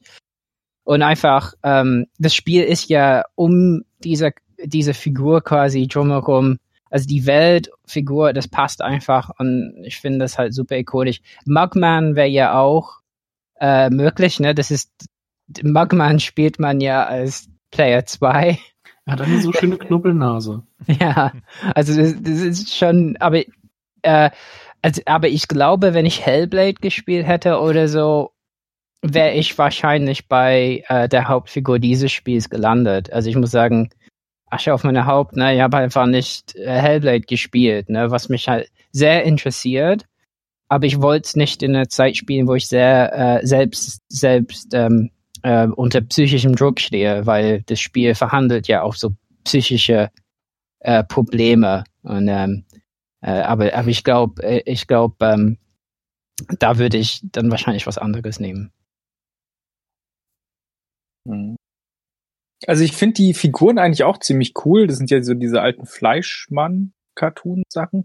Das Einzige, was mich halt immer so ein bisschen dabei stört, ist, dass man das ein bisschen mit den mit diesen alten Cartoons auch assoziiert, die ja von ihrer Darstellung, sag mal, was multikulturelle Sachen betrifft, nicht so einwandfrei sind. Aber es halt in der Zeit. Also, ja. Ja, aber die haben dann nichts genommen, was. Nee, nee, aber ja. generell dieser Zeichenstil erinnert einen halt immer so ein bisschen daran, wie hm. bestimmte Menschengruppen da blöd dargestellt werden. Ja klar, man kennen wir ja von diesem Unternehmen in Mainz, ne, was in den Nachrichten war. Äh, vielleicht kennt ihr das nicht, aber ähm, nein. Nee, okay. Reden wir nicht drüber. Ist okay. Die hatten auch so eine, also die haben quasi einen Nachnamen, ähm, was auch nicht äh, so einwandfrei ist. Also die können nichts für einen Nachnamen. Und die haben dazu ein passendes äh, Bild gehabt und das hat in den Nachrichten. Diese, diese Dachdeckerfirma oder was ist das? Ja, so? genau. Ah, ja, okay. Genau. Das habe ich irgendwann mal bei Extra 3 gesehen. Okay, ja. nicht das ZDF. Also, aber Und die Mainzelmännchen. nee, oh nicht, Gott. nicht die Mainzelmännchen. Wobei die sind auch ein bisschen rassistisch. Die sind halt aus Mainz. Ja, ja eben. Ähm, ich ja, möchte, möchte gerne diese Cuphead-Tassen haben. Ja. Das ist ja cool, ja. Ja, die gibt's irgendwo, ne? Ich hab... Gibt's nicht bei Close-Up oder sowas? Werbung. Bestimmt aus Plastik. Keine äh, Ahnung. Carsten. Aber die kann man bestimmt irgendwo kaufen. Carsten, dein Lieblingscharakter oder Charakterin? Äh, Kashiwa, beziehungsweise heißt, heißt er, glaube ich, im Deutschen und Cass im Englischen ist dieser Akkordeonspieler aus äh, Breath of the Wild. Hm. Dieser Vogel, den man immer trifft und der seinen Akkordeon halt spielt. Ist das der mit den Krogsamen? Nein. Ach so. Der mit den Rasseln. Das ist dieser Baum mit den Rasseln. Der war so geil. Nein, war nicht. Doch. Nein. Das war geil. Cast ist der Typ, der immer bei den Stellen oder so rumsteht und halt die Geschichte von der, also die alte Geschichte erzählt und das in so einem mhm. Lied verpackt. Und auch so also alte Melodien aus Zelda, aus alten Zelda-Spielen in halt Akkordeonform spielt. Mhm. Was ich sehr charmant finde. Deshalb ist das mein, äh, mein Lieblingscharakter dieses okay. Jahr. Mhm. Also ich will noch mal ändern. Ich will den Typen, der mit diesen Rasseln und die Krux haben. Das ist so geil. Super dumm. Okay. Timo. Ja. Hatten wir schon. Hatten wir schon. Also, ja. Oh. ich bin zur nächsten Kategorie zum oh, coolsten Setting. Das coolste Timo. Ja, das coolste Setting, ich glaube, da kann ich mit meinem Spiel auf jeden Fall an Carsten anknüpfen. Das kommt nämlich bei mir auch aus dem Spiel Breath of the Wild, nämlich die Shrines of Trials. Also diese, wie viele gibt's davon? 120 im Hauptspiel. Ähm, diese Schreine, die man gleichzeitig als Schnellreisepunkt nutzen kann, wenn man sie geschafft hat und die einfach das so, so eine so ein Geschicklichkeitstest ähm, halt sind in dem Spiel. Oder eben etwas, wo du deine Waffenfähigkeiten unter Beweis stellen musst. Ähm, und extrem abwechslungsreich halt auch sind. Ne? Da sind nicht alle Schreine von vornherein zugänglich. Teilweise muss man auch erst irgendwie was erfüllen. Was weiß ich, da irgendwie so ein, so ein, so ein Stein halt sprengen, damit man an einen Schrein rankommt oder so ein, so ein, so ein Snowboard-Level irgendwie machen, damit so ein Schrein auftaucht und solche Dinge. Ähm, fand ich super, super cool, super abwechslungsreich und ich wusste halt, bevor das Spiel erschien, nicht, dass diese Schreine überhaupt existieren.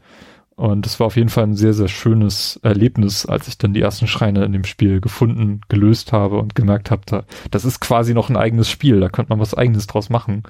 Und ähm, deswegen, Shrines of Trials sind mein Lieblingssetting im Jahr 2017. Vielleicht macht Robert weiter. Mhm.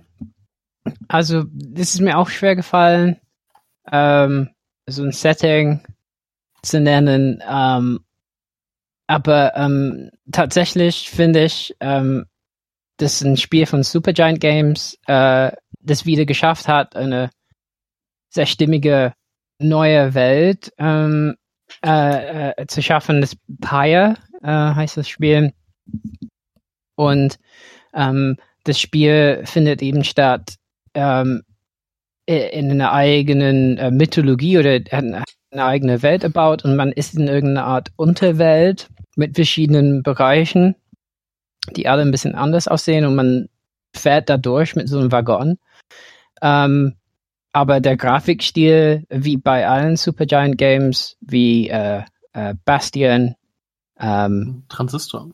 Ein Transistor ist halt sehr eigen.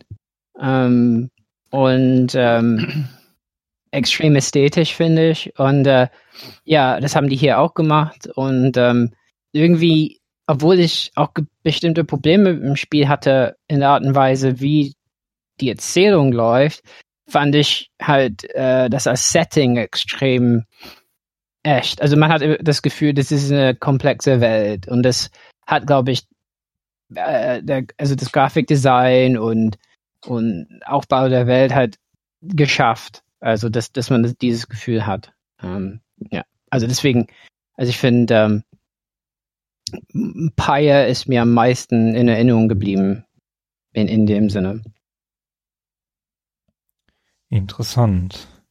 Ja, Carsten und Stefan, ihr habt euch abgesprochen, oder? Wir haben uns abgesprochen, genau. Mhm. Äh, Stefan, sag du doch, was haben wir als ja, also das kam, kam jetzt relativ kurzfristig, weil ich mit dem Spiel ja auch erst sehr kurzfristig angefangen habe, aber ich finde diese ganze Welt in Xenoblade Chronicles 2, quasi die Welt aus einzelnen Titanen besteht, die halt alle bestimmte Formen haben sehr majestätisch aussehen, wie große alte mythologische Wesen aussehen, finde ich halt so cool, auch wie sich die Wege, die man in dem Spiel geht, also es ist schon relativ schlauchig, würde ich sagen. Also es ist keine wirkliche Open World, ähm, aber diese Verzweigung, die man auch teilweise erst suchen muss, und ich sag mal, das Navigationssystem ist jetzt nicht das Beste in dem Spiel, ähm, aber dadurch, dass die Welt halt so schön ist, finde ich, wird man so ein bisschen entschädigt ähm, dafür, dass man da halt auch ab und zu mal ein bisschen umherirrt. Und es liegt ja auch überall ähm, bestimmte sammelbare Elemente rum.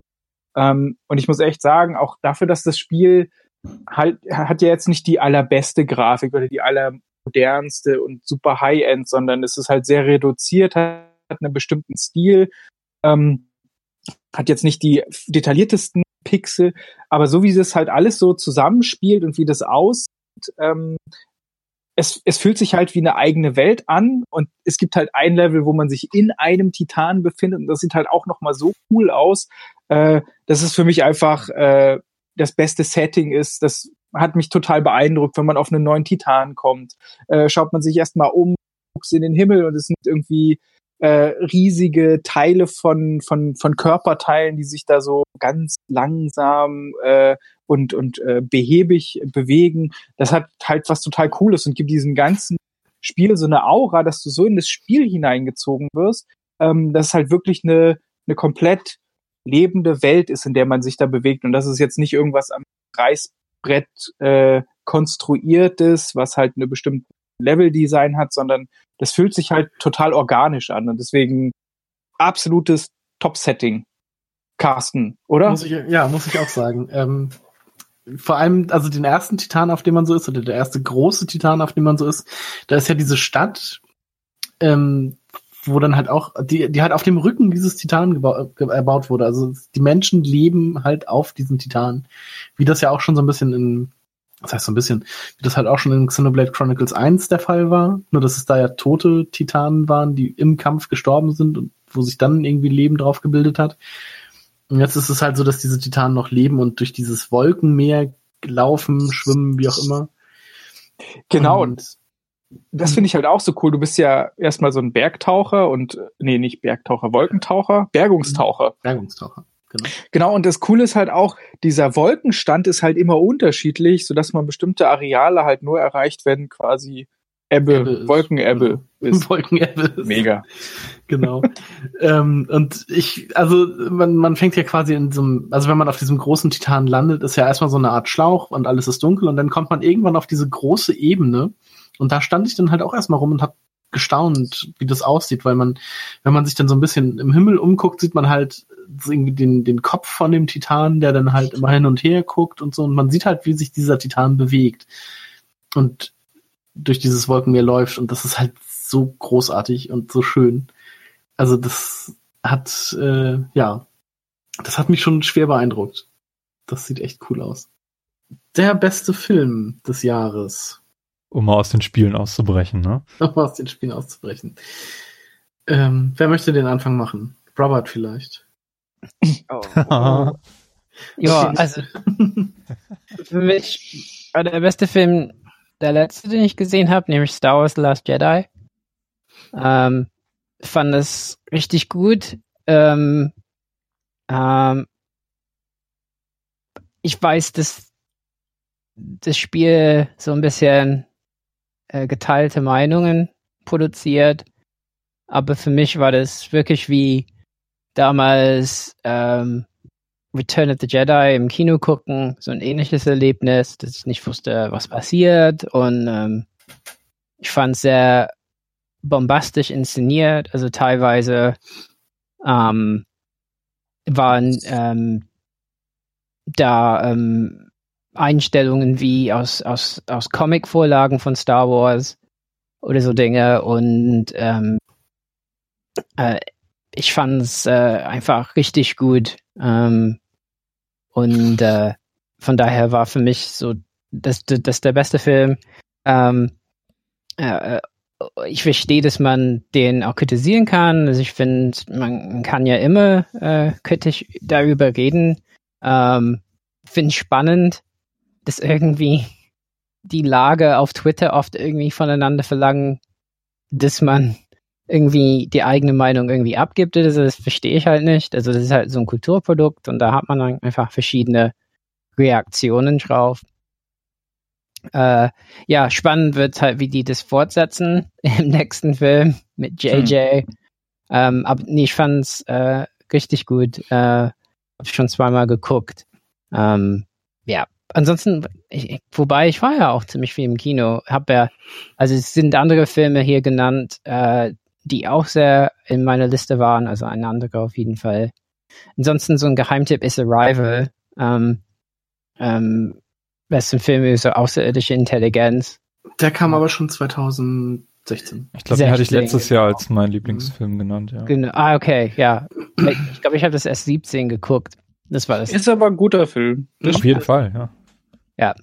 Aber ja, Last Jedi fand ich richtig cool. War nicht enttäuscht. Wie andere, leider. Und es tut mir auch leid für sie. Ich meine, muss halt sagen, die Prequels kann ich immer noch schauen, ja. Ähm, und habe gelernt, die auch zu schauen, ohne Geräusche zu machen. ja, nein, bitte nicht. Also. Nicht, das müssen äh, wir jetzt auch für Last Jedi. ja, ich meine, ich finde find aber, äh, die Prequels sind auf einem ganz anderen Niveau halt äh, zu bemängeln.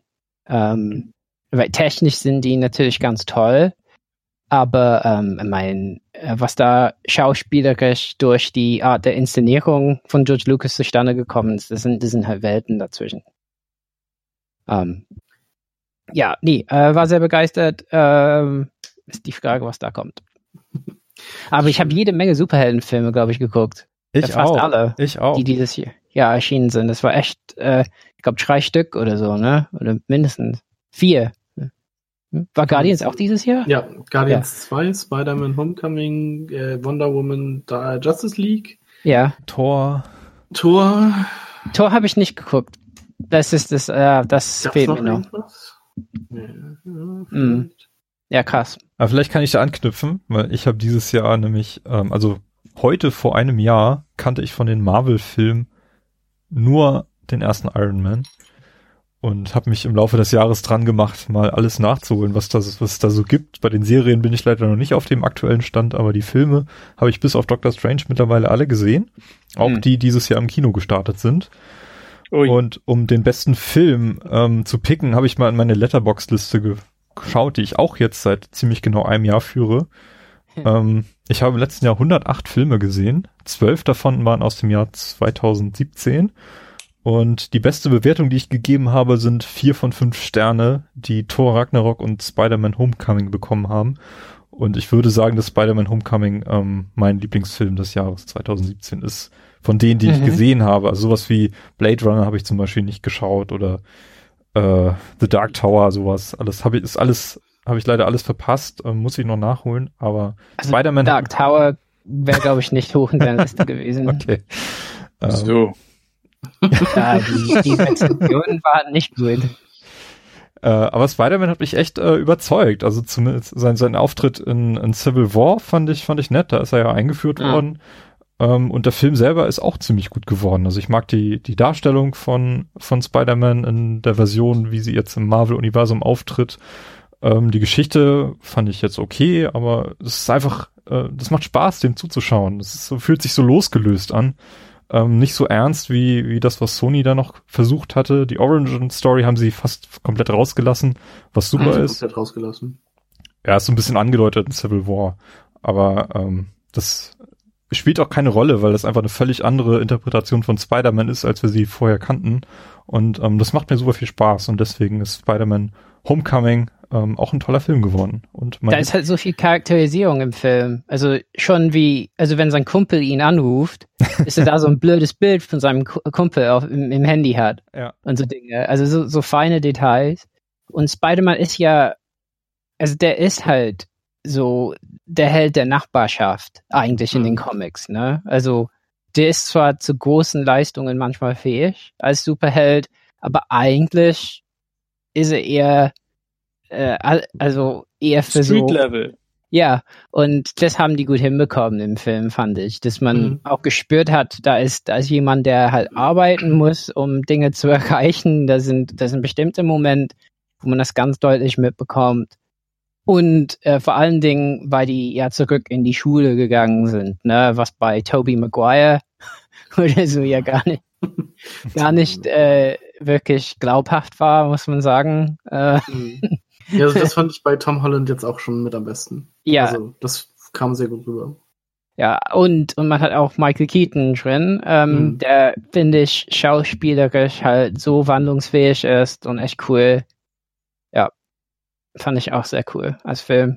Ja, und ich finde auch ja. witzig, dass sie den The Flash äh, die ganze Zeit durch den Kakao ziehen, der jetzt in der neuen Justice League, in dem neuen Justice League Film eigentlich äh, ziemlich so den gleichen Charakter hat wie, wie Spider-Man, äh, der Tom Holland Spider-Man. Also ich würde ja. gerne mal sehen, wie die beiden aufeinandertreffen, aber da muss Disney noch ein bisschen mehr Geld in die Hand nehmen, damit das passiert.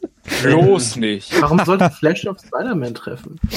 Ja, wenn Disney äh, DC kauft oder Warner oder so. Nein. Die kaufen wir alles, was so Moment. Und da wird alles so furchtbar. Ja, das wird alles furchtbar. Also wenn es Crossovers gibt, dann trifft Spider-Man meistens auf, auf, doch, auf Robin oder so, oder? So, eher so wird gepaart mit Robin oder hm. Ich überlege gerade, nee, wer war denn das? Es gab doch mal in den 90ern das DC vs. Marvel Amalgam-Universum, wo ja. Howard the Duck mit Lobo gemischt ja. wurde, Lobo Was? the Duck wurde. Ja, ja, und Superman mit ähm, Captain America, der, ja. der Super Soldier wurde. Ja. Und Wolverine und Batman mit ja. äh, äh, Batclaw. War ganz cool. Ja. Äh, Dummerweise hat Marvel gewonnen. Seitdem hat Stefan ein Problem. ich meine, wie kann es denn sein, dass der Submariner den Aquaman besiegt? Im Leben nicht! ja. Okay. Äh, Spider-Man Homecoming übrigens auch mein Film des Jahres. Hm. Sehr cool. Hast du aber auch gerade erst gesehen, ne? So ja, Wochen? vor einem Monat oder einem halben war das im Dezember? Ich glaube, es war im Dezember. Irgendwie. Recht spät. Ja, ich habe es vor zwei Stunden gesehen, dachte ich, komm jetzt. das wäre ein, ein, Fall für den Recency-Effekt. Äh. Ich war während des Podcasts, während wir den Podcast aufgenommen haben, habe ich den Film fertig geguckt. ja. Nee, das ist, also es ist noch nicht so lange her. Aber ich habe zum Beispiel, also Logan wurde dieses Jahr, glaube ich, auch, als Logan war auch noch ein Superheldenfilm, der kam, richtig. Ich habe den noch nicht hm. geguckt. Ich fand den nicht so gut, wie er von okay. vielen gehalten wird. Muss Kann ich, verstehen. Weil er von Marvel ist. Ja. I mean, ich muss den gucken, weil ich glaube, schauspielerisch ähm, ist er gut. Ich meine, ja, Patrick Stewart und. Na ja, gut, Patrick Stewarts schauspielerische Leistung fand ich jetzt in dem Film nicht so mm. herausragend. Und ich muss sagen, Blade Runner war auch sehr gut. Nur war ich ein bisschen mies drauf an dem Tag. Das ist ein langer Film. Äh, und ich muss den nochmal gucken, irgendwann. So geht's mir mit Star Wars. Hm.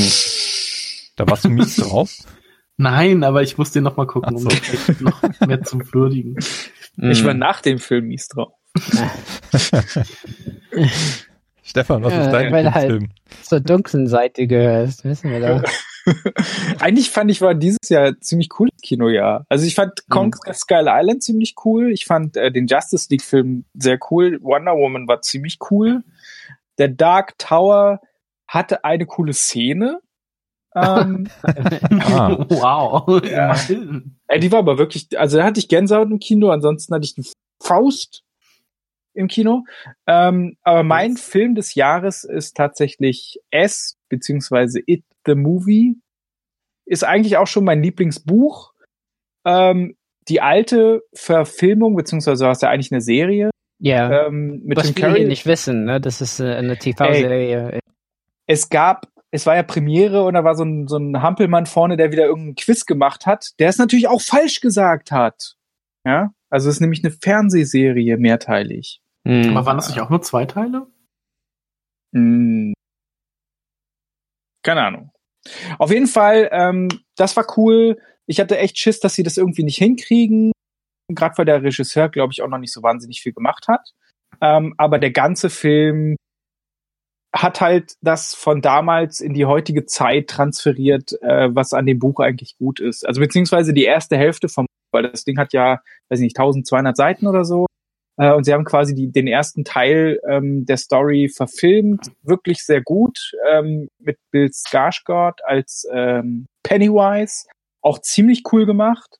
Ähm, gar nicht so viele Jumpscares und das Haus in der Neighbor Street sieht halt einfach super ikonisch aus und auch so, wie man es sich damals halt, halt vorgestellt hat, auch wenn sie teilweise Sachen im Vergleich zum Buch verändert haben, aber das muss man ja eh immer machen, weil ähm, ich sag mal, bis auf bei Watchmen will ich eigentlich nichts eins zu eins verfilmt haben. Also bei Watchmen hat es ja gut funktioniert, dass man so die einzelnen Panels verfilmt, bis auf das Ende, was ganz furchtbar und schrecklich ist äh, im Film. Film. Ähm, aber hier haben sie ähm, auch wirklich super sympathische Charaktere geschaffen. Was mir so ein bisschen noch gefehlt hat, ist so ein bisschen mehr dieses, diese Freundschaft. Ähm, die hätte man vielleicht noch ein bisschen stärker in den Fokus rücken sollen. Also das kommt im Buch halt einfach viel stärker äh, in den Vordergrund, aber so auch diese Schlacht ähm, ähm, mit, mit dem Bauers. Also das ist schon alles cool. Also ich liebe den Film, ich freue mich darauf, äh, wenn die Blu-ray rauskommt und ich den nochmal sehen kann. Ähm, vor allem, weil ich ihn halt auch leider nur auf Deutsch gesehen habe. Äh, da verliert so ein Film ja auch immer relativ schnell. Ähm, aber das ist echt äh, einer der besten Filme der letzten vier, fünf Jahre, würde ich sagen. Und das ist ja auch mit der erfolgreichste Horrorfilm der letzten 20 Jahre oder so. Also es ist schon ähm, ein relativ großer Erfolg gewesen. Und der zweite Teil kommt ja auch, auch mit dem gleichen Regisseur, dann halt aber ähm, mit den Jahren dazwischen. Also ich bin sehr gespannt. Ähm, und bin ja generell immer froh, wenn es Stephen King-Verfilmungen wieder gibt, die auch auf einem Niveau sind. Also dadurch, dass halt Dark Tower nicht ganz so toll war, hat halt It total abgeliefert. Und es gab ja auch noch ein paar Serien, äh, wie Mr. Mercedes zum Beispiel. Also das ist schon ein ganz gutes King-Jahr gewesen, muss man sagen. Apropos Serien. Sehr gute Überleitung. ähm, die beste Serienstaffel, die wir so letztes Jahr geguckt haben, beziehungsweise letztes Jahr erschienen ist. Wer möchte da den Anfang machen? Timo. Leftovers. Leftovers Staffel 3, beste Serie, die je gemacht wurde, ist zu Ende gegangen. Um was geht es denn da? Leftovers? Äh, Über Nahrung, die weggeschmissen wird. Ja, Essensreste. Essensreste. okay. Ja, also meistens, also das ist oft Pizzarand irgendwie. Und, Und dann ja. kommen die Exterminators. Uh. Es wird halt oft diskutiert, wieso man Pizzarand weglässt. Ne? Wer macht das? Nein, in Leftovers, ähm, das wird in der allerersten Folge der ersten Staffel, bekommt man das zu sehen, verschwinden auf einmal vier Prozent der Bevölkerung. Die sind einfach weg. Also die ploppen mhm. einfach weg. Also in der, in der ersten Folge sieht man, wie wie äh, eine Frau ihren Einkauf ähm, aus dem Supermarkt ins Auto lädt und ähm, auf dem Beifahrersitz sitzt das Baby und das ist auf einmal verschwunden. Mhm. Ähm, oder jemand anders ähm, hat gerade Sex mit einer Frau und pl plötzlich alleine in dem Bett und, und solche Dinge. Also sie verschwinden einfach. Ähm, das gab's nicht, ne, das hast du erfunden, Timo. Keine Geschichten aus dem echten Leben, bitte. Ja, ja. Keine Ahnung, du siehst halt irgendwie, wie äh, Autos an der Ampel stehen und auf einmal sitzt da kein Fahrer mehr am Steuer und der nächste, das nächste Auto hm. kracht da rein und solche Dinge. Und, also es äh, verschwinden nur vier Prozent oder alle bis auf vier Prozent? Nee, vier Prozent verschwinden. Ja. Also es wird halt nach und nach dann so, so aufgearbeitet und die, die Serie ähm, klärt das auch, ja, also man, also in der ersten Staffel war es noch die Prämisse, dass sie nicht aufklären, ähm, was mit dem passiert ist und äh, die zeigt einfach, wie die Leute damit umgehen, äh, aus der Sicht von einem Kleinstadtpolizisten.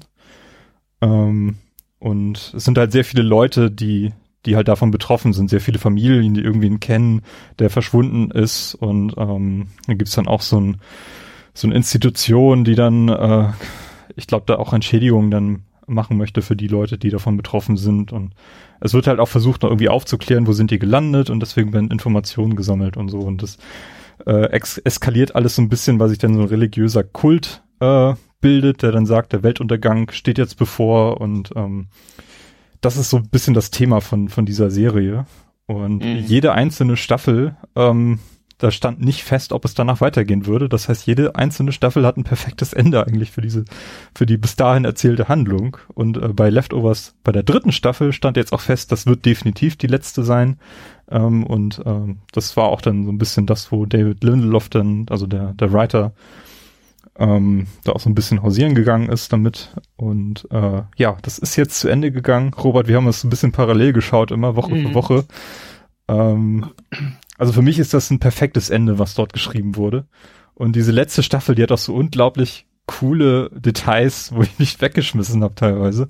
Ähm, vielleicht, also ich hoffe, das ist jetzt kein zu großer Spoiler, aber äh, der US-Präsident spielt in einer Folge mit und der muss in so einen Bunker gehen und um nachzuweisen, dass es wirklich der Präsident ist, haben die so einen Scanner. Erinnerst du dich noch an diesen Scanner, Robert? Mhm, ja. Also man könnte jetzt erwarten, dass man irgendwie seine Augeniris oder seinen Fingerabdruck oder sowas scannt, aber in dem Fall muss Schniepel. Äh, genau, Was? muss der Schniepel gemessen werden. Oh mein Gott. den er da irgendwo reinlegen muss. ja, also ja, fantastisch, der Penisscanner. Ähm, oh Mann. ja, äh, wenn ihr die Staffel, die Serie noch nicht kennt, äh, ist von HBO und äh, schaut sie euch an. Ähm, die erste Staffel habe ich mir sagen lassen, die ist von einigen schwer, ähm, also die, die sind viele abgesprungen nach, nach der ersten Staffel, aber es wird dann wesentlich besser noch, obwohl die erste Staffel auch fantastisch ist. Mhm. Und ich würde den Podcast Following the Leftovers von Bald Move empfehlen, die jede einzelne Folge da nochmal besprochen haben und äh, ja, die Serie auch abfeiern.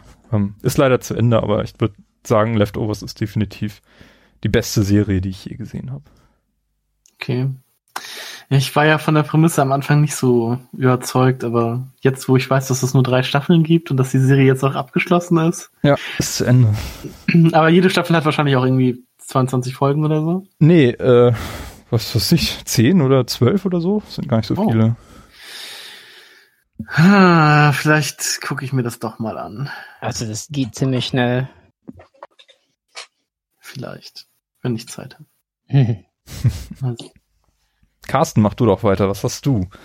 Ähm, die zweite Staffel von Stranger Things habe ich gepickt, weil ähm, ich die recht gut fand. Im Vergleich zur ersten Staffel nicht ganz so stark, also nicht ganz so stark wie die erste Staffel, aber ich fand es wieder sehr äh, sehr sympathisch, auch jetzt mit dem neuen Charakter. Wie hieß sie? Max?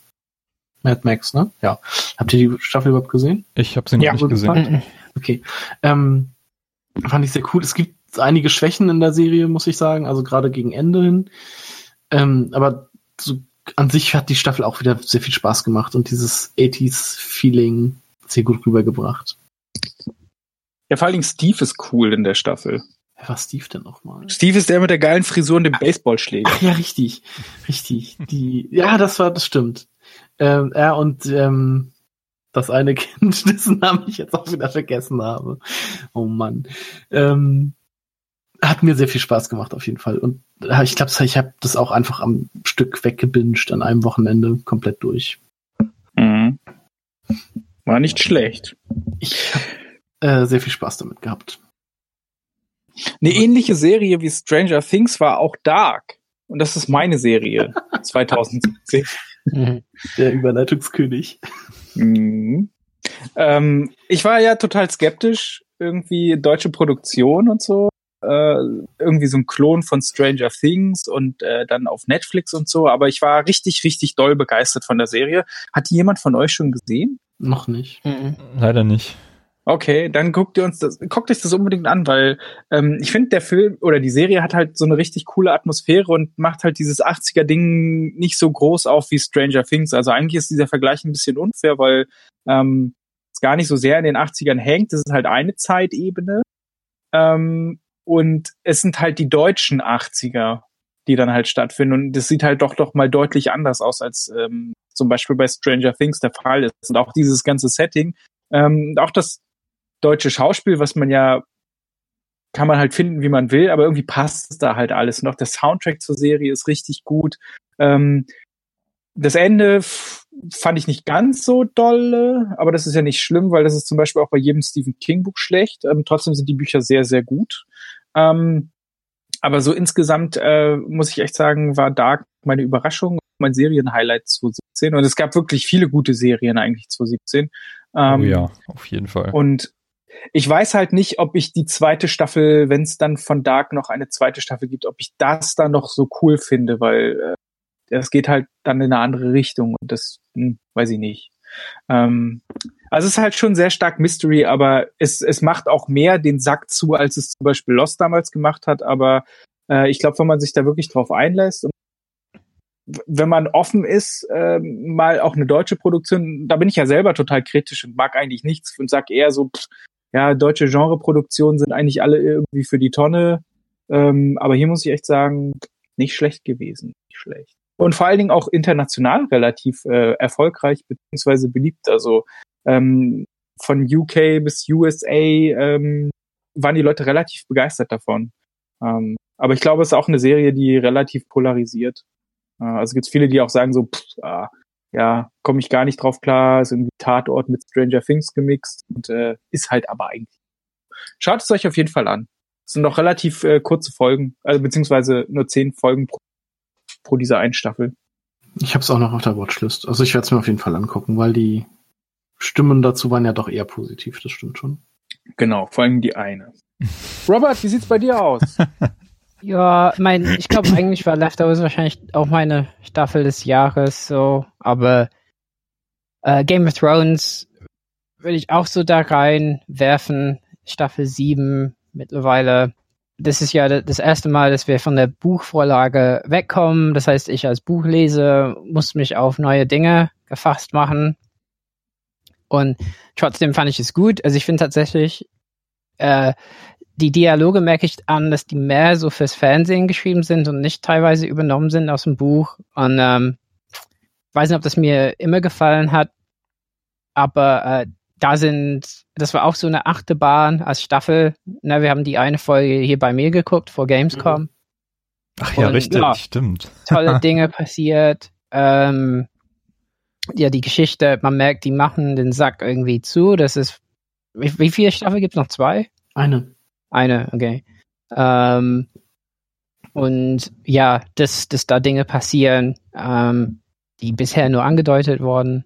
Ja, also ich fand's, also ich meine, die Serie ist halt bombastisch ohne Ende. Also ich glaube, wenn ich zurück in die Zeit reisen würde und das jemand zeigen würde, die würden einfach irgendwie, weiß nicht, das gar, gar nicht klarkommen damit, also, wie die Effekte aussehen und so. Ich meine, ich mein, wie die Drachen aussehen zum Beispiel und so Dinge, wie nahtlos die, die da integriert sind, ist schon sehr beeindruckend. Ich möchte auch in der Zeit zurückreisen mit meiner Switch und mich neben Carsten setzen, der Super Mario Brothers auf dem NES spielt. Während du daneben sitzt und Super Mario Brothers auf dem NES Mario Odyssey auf der Switch. Zum Beispiel. Hm. Ja, also ich fand die siebte Game of Thrones Staffel eigentlich auch äh, ziemlich gut. Ähm, mhm. Wieder besser, ja. Wieder besser. Nee, also die sechs hat mir auch gefallen. Die fünfte war, war bisher der Tiefpunkt, meiner Meinung nach.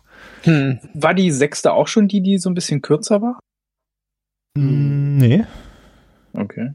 Also die hatten alle zehn Folgen, nur die siebte hatte jetzt, glaube ich, sieben waren das nur, ne? Mhm. Nicht acht oder so? Ich weiß es gar nicht genau.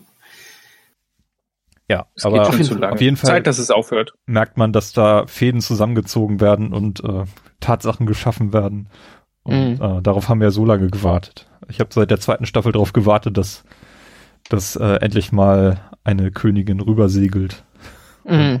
mhm. Das ist nun mittlerweile endlich mal passiert. Ja, ähm, kommen wir zurück zu den Spielen.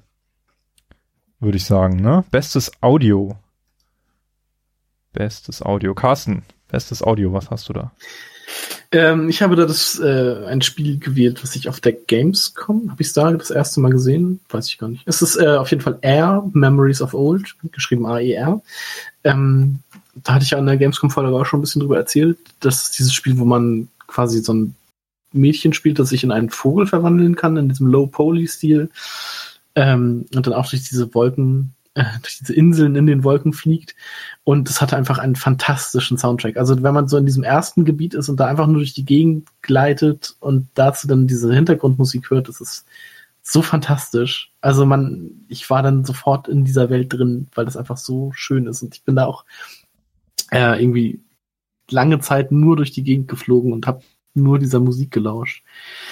Ähm, ja. Würde ich mir als Soundtrack direkt auch nochmal so kaufen. Fand ich wirklich fantastisch. Timo.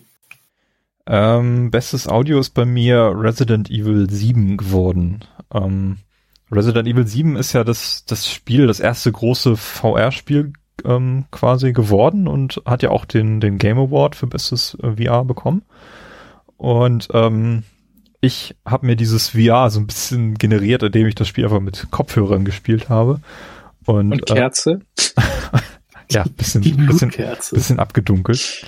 Äh, das hat mir aber auch gereicht, weil äh, das äh, so ein, eine, eine, ein tiefen plastisches Audio besitzt. Also du spielst es einfach und hörst wirklich präzise aus jeder Richtung. Es ist wie, ist äh, wie dieses Dolby Atmos, was, was man mittlerweile freischalten kann ne, auf der Xbox. Also es ist wirklich extrem gut auf Kopfhörer ausgerichtet. Hat auch, glaube ich, sogar eine Kopfhörereinstellung. Und ähm, das war mir VR genug, muss ich sagen, weil das Spiel ja doch recht intensiv ist und äh, man einfach durch dieses Haus geht und plötzlich so Schritte von, von hinter sich hört und sich nicht traut umzudrehen. Ähm, da muss man, muss man so ein bisschen reinkommen in dieses Spiel, um das aushalten zu können. Also ich fand, das, das Spiel hat mich ganz schön, ganz schön mitgenommen. Extrem immersiv Erlebnis. Und äh, spielt's mit Kopfhörern, das äh, wertet das Spiel enorm auf. Äh, mit VR würde ich es nicht aushalten, weil mir davon schlecht wird. Ähm, aber mit Kopfhörern, das, äh, das hat schon was. Das hat schon was. Mhm. Ich glaube, das habe ich zum Schluss nachher auch gemacht. Ja, aber auch nicht mehr so die, Diese Kellerszenen. ja, äh, Stefan. Mm, ja, also ich habe halt auch überlegt, ich finde halt, äh, es ist immer relativ schwierig beim Audio so was richtig rauszupicken, was herausgestochen hat. Ähm, wenn ich jetzt so ein bisschen Xenoblade Chronicles spiele, muss ich sagen, dass mir da teilweise Musikstücke auch echt gut gefallen, aber insgesamt habe ich mich für Splatoon 2 entschieden, weil schon bei Splatoon 1 das eigentlich ziemlich cool war. Ähm, man hat halt so ein bisschen so Gitarren und so Beats Musik drin. Ähm, was irgendwie total zu dem Spiel passt, das halt so bunt und grell und so pseudo-hip ist, auch mit diesen komischen, also mit diesen In Inklingen halt. Ähm, und aber auch das, ähm, das Geräusch im Spiel selber, also dieses Platzen von den Farbschüssen auf dem Boden, dieses Klackern, das ist halt so cool äh, und finde ich passt halt auch zu diesem generellen rockigen Soundtrack ganz gut. Ähm, dass ich sagen muss, eigentlich äh, von, von allen Spielen so, die hier rausgekommen sind, weil man sicherlich auch sagen kann, dass der Zelda-Soundtrack nicht schlecht war, äh, aber weil das halt was völlig anderes ist, weil es halt auch relativ japanisch klingt alles, also mit diesen hochgepitchten Stimmen von den Inklingen und so, ähm, fand ich es schon ganz cool ähm, und würde sagen Splatoon 2 bestes Audio. Also sowohl Soundtrack als auch ähm, dieses Audio-Design, weil äh, wenn du dich quasi mit Kopf, also wenn du es mit Kopfhörern spielst, und das ist ja das Coole, dass die Switch noch sowas wie einen Kopfhörereingang hat, ähm, dass man die dann auch ähm, reinpacken kann und du kannst halt auch durch diese Platscher äh, deine Gegner äh, so ein bisschen in der Map verorten. Das fand ich eigentlich ganz cool. Wobei ich auch sagen muss, äh, dass Battlefront 2 ein ziemlich geiles Sounddesign hat. Aber wie sieht es zum Beispiel bei Robert aus? Ja, also ich, ich finde insgesamt ähm, wieder ähm, audiovisuell ist, äh, hat Supergiant Game, Games was Großes äh, erreicht mit Pyre. Also Soundtrack von Pyre ist halt sehr divers. Also je nachdem, was für ein Charakter man auf dem Bildschirm hat, also gibt's verschieden, verschiedene Musik und so. Und es hat alles sehr liebevoll gemacht. Und ähm, ist auf jeden Fall ein Spiel, wo ich sagen würde, das höre ich mir an, ähm, wenn ich arbeite oder so. Ähm, ich glaube, das ist fast das einzige Spiel des Jahres, wo ich das sagen würde. Ähm, äh, wobei, während ich das sage, fällt mir ein, dass ich äh, die Musik von Mass Effect Andromeda eigentlich recht gut fand. ja, ähm, aber ja, Pyre würde ich sagen. Wobei tatsächlich ähm, Mass Effect Andromeda hat ein paar Themen drin, die mir ganz gut gefallen haben, die ein bisschen an die alten Mass Effect Spiele erinnert haben, aber ähm, irgendwie ein bisschen was Neues drin hatten. Kann ich mich leider gar nicht mehr dran erinnern an den Soundtrack. Ja, ich meine, es ist wahrscheinlich einfach ein bisschen, ja, ich meine, es ist halt sehr generisch. Also es ist schon nicht irgendwie unbe unbedingt sehr originell. Und es ist nur das, das Hauptthema, was mir da gefallen hat. Aber das fand ich ganz gut. Es ist ein bisschen wie ähm, äh, äh, äh, er hat viel Bass und so äh, und ja, also es ist halt ein bisschen generisch, muss man auch sagen. Inception, ne? Wie ein bisschen wie Inception. Mhm. Ja, okay. also, wum, wum, wum, ne? Aber Empire ist, ist so vielfältig ähm, und vielseitig als Musik und ja, es ist schon toll. Die nächste, sind wir durch? Ja, ne? Ja. Nächste Kategorie wäre dann das beste Opening oder das beste Intro von einem Spiel. Wieso müsst ihr lachen? Stefan. Was, was Timo so. ja, genau. Okay, fangen wir mit Timo an, weil das sehr. Ja, erkläre dich, Timo. Was, wie kam es dazu? Ich habe die Kategorie etwas sehr weit gefasst, äh, weil mir kein Spiel irgendwie, was ich im letzten Jahr gespielt habe, eingefallen ist, was irgendwie so ein richtig innovatives oder tolles Opening-Intro hatte, was mich irgendwie in das Spiel reingeführt hat, ähm, was irgendwie hängen geblieben ist. Und ähm, deswegen habe ich mich für die Nintendo Switch als Konsole entschieden, weil ähm, ich gemerkt habe, durch, alleine, also nicht nur durch den Handheld-Modus dieser Switch, sondern eben auch, dass sie immer da ist. Du schaltest sie ein, drückst drei Knöpfe und bist sofort wieder im Spiel drin und schneller geht's eigentlich nicht. Mhm. Ähm, das schaffen die Konsolen nicht. Also wo sowohl auf PS4 als auch auf Xbox One, die auch so einen Instant-On-Modus besitzen und die eigentlich das Spiel wieder da aufnehmen lassen, wo du, wo du aufgehört hast, da gibt's immer noch sehr, sehr viele Bugs und ganz oft, vor allem bei Resident Evil 7 war das der Fall, dass ich das Spiel eigentlich immer abschießen musste, weil mhm. der Ton fehlte oder irgendwas war kaputt und ich musste halt das Spiel neu starten. Und auf der Switch ist das von vornherein fester Bestandteil dieser Konsole und es funktioniert immer. Und ich habe mich ähm, sehr oft, also bei den drei Spielen, die ich da gespielt habe, ähm, habe ich das immer genutzt und ähm, das habe ich total genossen, auch einfach diese, diese Sorglosigkeit, so, ah, ich habe jetzt ein Level beendet, schalte ich die Konsole kurz aus, leg sie weg, mach wieder irgendwas anderes und ähm, wenn ich dann mal wieder fünf Minuten Zeit habe, zack, rausholen, einschalten, weiterspielen. Das, das ist für mich so, wie eine Konsole funktionieren sollte, so wie Handys funktionieren, so wie Tablets funktionieren. Und das macht die Switch. Und deswegen, Best Opening Intro ist für mich die Switch, weil sie äh, immer da ist. Okay. Das muss ich allerdings auch mal kurz anfügen. Ähm, ich habe dieses Jahr, oder letztes Jahr ja noch äh, mal, noch mal Rise of the Tomb Raider gespielt und immer wenn ich das im Stand, aus dem Standby gestartet habe, ist meine Konsole abgestürzt. Ja, ja. Also komplett abgestürzt und hat sich dann auch not ausgeschaltet.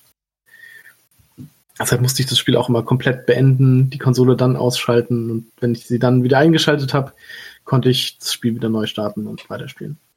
Beim Witcher funktioniert es übrigens ähm, sehr zuverlässig, habe ich festgestellt auf der Xbox. Mhm. Genau, da hatte ich auch keine Probleme. Ja, es läuft halt nur auf der Playstation schlecht. okay. Stefan. Oder Stefan. Ja. ähm, bestes Opening Intro habe ich jetzt auch überlegt, ähm, bei mir ist es tatsächlich äh, Wolfenstein, The New Colossus. Ähm, weiß nicht, habt ihr die, den Vorgänger gespielt? Ich habe beides als Let's Play gesehen. Okay.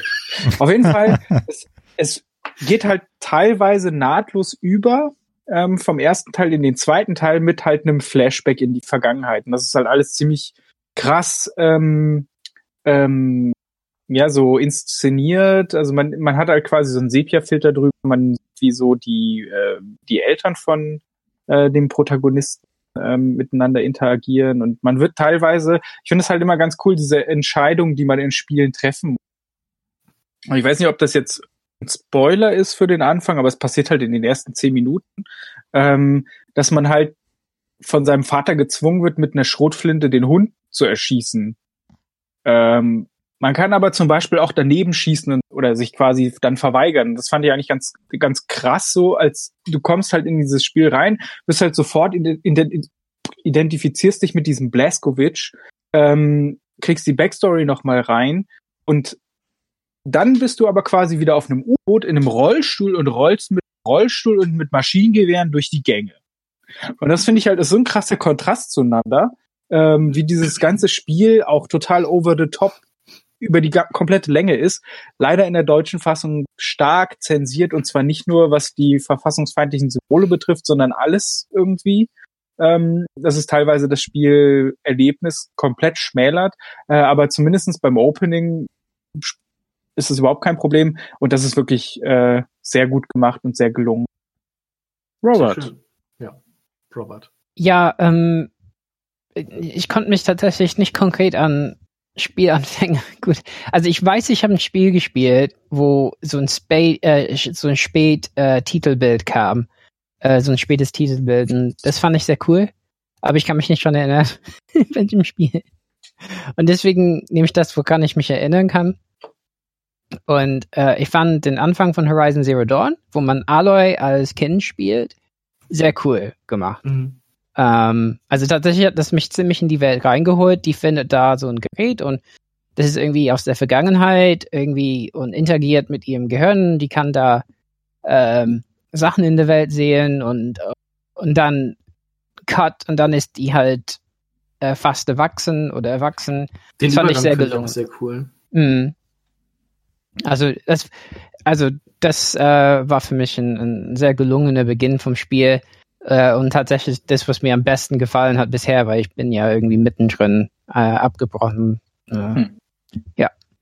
Bei mir ist es äh, wieder mal The Legend of Zelda, Zelda Breath of the Wild.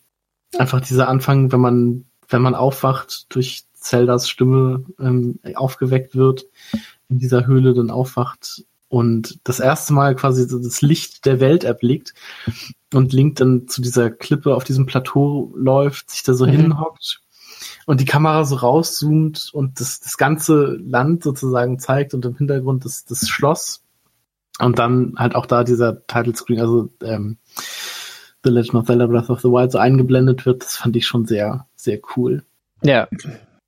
Ich muss ja sagen, ich fand's gar nicht so geil. Also ich habe mir damals äh, das, diesen Anfangsteil gab es doch, glaube ich, auch als Demo im Netz immer zu sehen. Das Oder? kann sein. Weil ich finde, in diesen, innerhalb von diesem, dieser Ruine oder dieser Höhle oder wo man da ist, sieht alles so ein bisschen oll, also nicht oll, aber halt, man sieht halt nicht, wie geil dieses Spiel eigentlich aussieht, weil, aber vielleicht ist es auch dieser Kontrast, du kommst raus aus dieser Höhle und siehst dann halt diesen riesigen Horizont mit äh, komplett mhm. Hyrule und so, dass das halt das Coole ist, aber ich, also ich fand es ein bisschen, na, nicht so geil.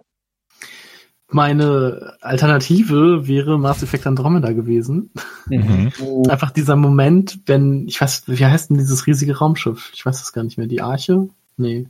Pillarmann, äh, Pillar of Autumn? Nein, das ist ja. ja, ich weiß auch nicht mehr. Aber, Wrong aber Franchise. Ich, ich, nenne das jetzt einfach mal diese Arche. Wenn diese ja. Arche halt aus dem Hyperraum kommt und halt einfach so. Hyperion? Die Hyperion, ja, das kann sein. Ja.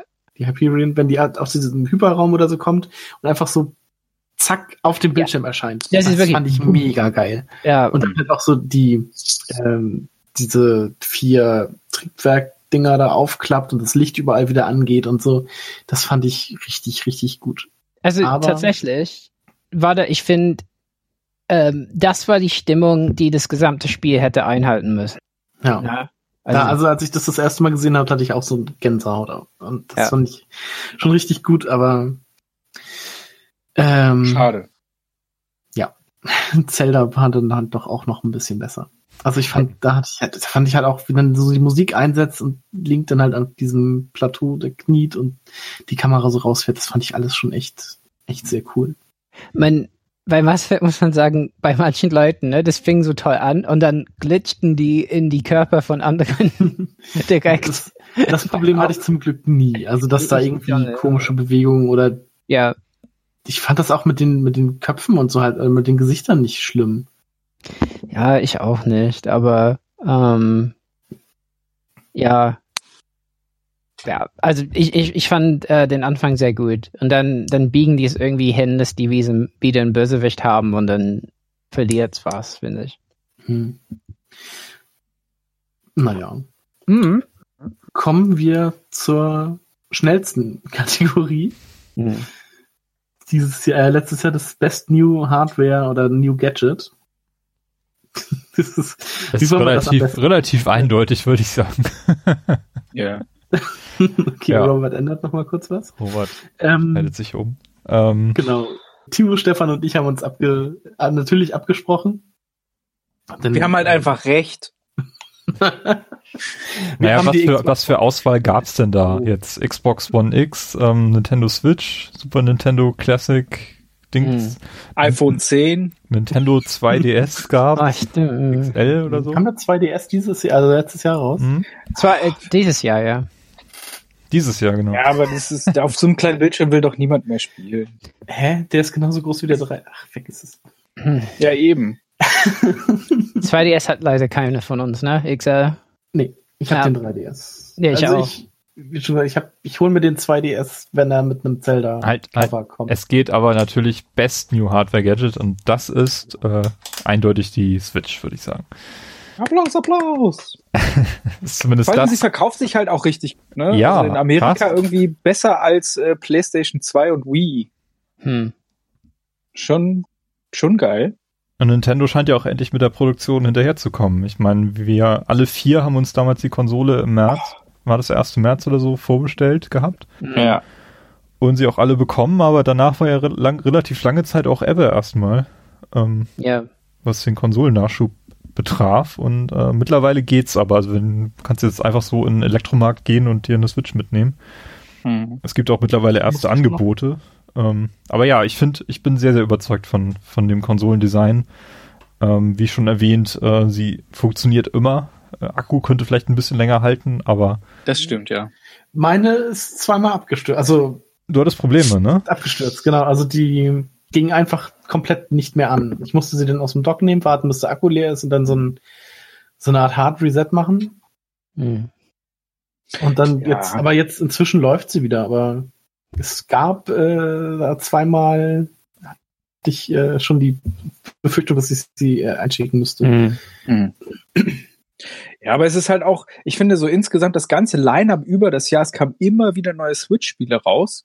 Und ich war am Anfang total skeptisch, weil dieser Trailer da irgendwie hier so hippe Leute in New York auf Dachterrassen bringen ihre Switch mit und spielen Mario Kart auf dem Dach, während sie Barbecue machen. Das hat halt überhaupt nicht gepasst so. Und wer sich noch an die Wii U damals erinnert, wo sie selber nicht die machen hier Wurfsterne mit blöden Ding und spielen Golf und so ein Dreck.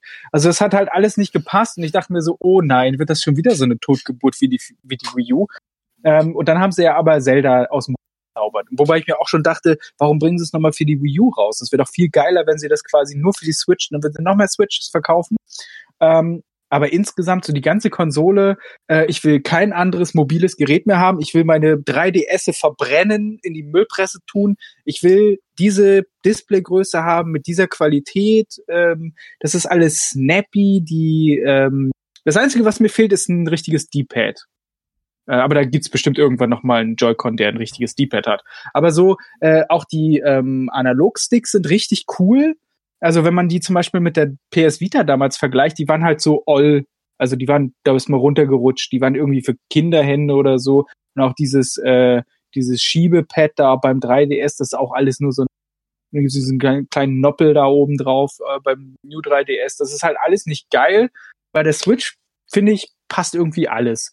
Die ist im Dock geil, ich kann geile, coole Spiele spielen, ich kann im Bett noch irgendwas cool zocken. Das Einzige, was wirklich blöd ist, ist der Akku. Also gerade wenn ich jetzt Xenoblade spiele, dann hält der keine drei, vier Stunden. Da musst du halt wieder eindocken. Und dadurch, dass ich jetzt zum Beispiel bei Weihnachten bei meinen Eltern hatte, ähm, kann ich es halt gar nicht dockt spielen. Ähm, aber es ist halt so, es ist halt so geil. Du kannst FIFA im Bett spielen. Online. Mega. Mega. Also, also wirklich. auch einen Fernseher in, ins Schlafzimmer stellen, ne? das geht auch. Ja, wer macht denn sowas? Ich habe einen Fernseher im Schlafzimmer. Ach, Carsten. Ja, ich würde da, ich würde da zustimmen. Auch der, der Pro-Controller ist ähm, wirklich ein fantastischer Controller, steckt die, das oh, PS4-Pad ja. locker in die Tasche. Ja, das sowieso. Ich finde ihn alles. Ich finde ihn sogar teilweise besser als das 360-Pad. Ja, ja, würde ich zustimmen. Das einzige, ja, das einzige was beim, ähm, beim Pro-Controller nicht so geil sind, sind die Knöpfe. Die gehen ein bisschen, also die sind ein bisschen bubbly, wobbly. Ja, mir fehlen halt die analogen Knöpfe, die analogen Trigger. Das, äh, das D-Pad ist auch nicht so doll das und die gut. Sticks reiben sich am Rand, ähm, was Na, die anderen Controller mittlerweile abgeschafft haben. Außer die, äh, der DualShock, der macht das ja auch. Nicht wirklich viel. Der macht Und dann nutzt sich der Grip oben ab. Da braucht man so Kondomis äh, oben drauf. Ja, beim DualShock 4, aber ähm, ja. Aber mittlerweile, ich glaube, das wird bald Standard, dass die Sticks nicht mehr so reiben am Außenrand. Ja.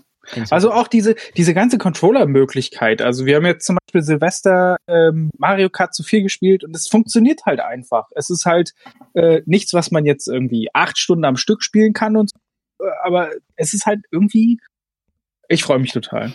Hm. Mega. Und Touch funktioniert halt auch vernünftig. Fisher Price wobbly, wanky, sonst was. Mega. Ja. Aber Robert, was, wie, wie ist denn bei dir die Lage? ja, ich meine, statt des, also statt dass wir alle irgendwie dasselbe nennen. Ich meine, ich fand, also für mich war es tatsächlich das Jahr des 3DS, weil ich das erste Mal ein 3DS hatte.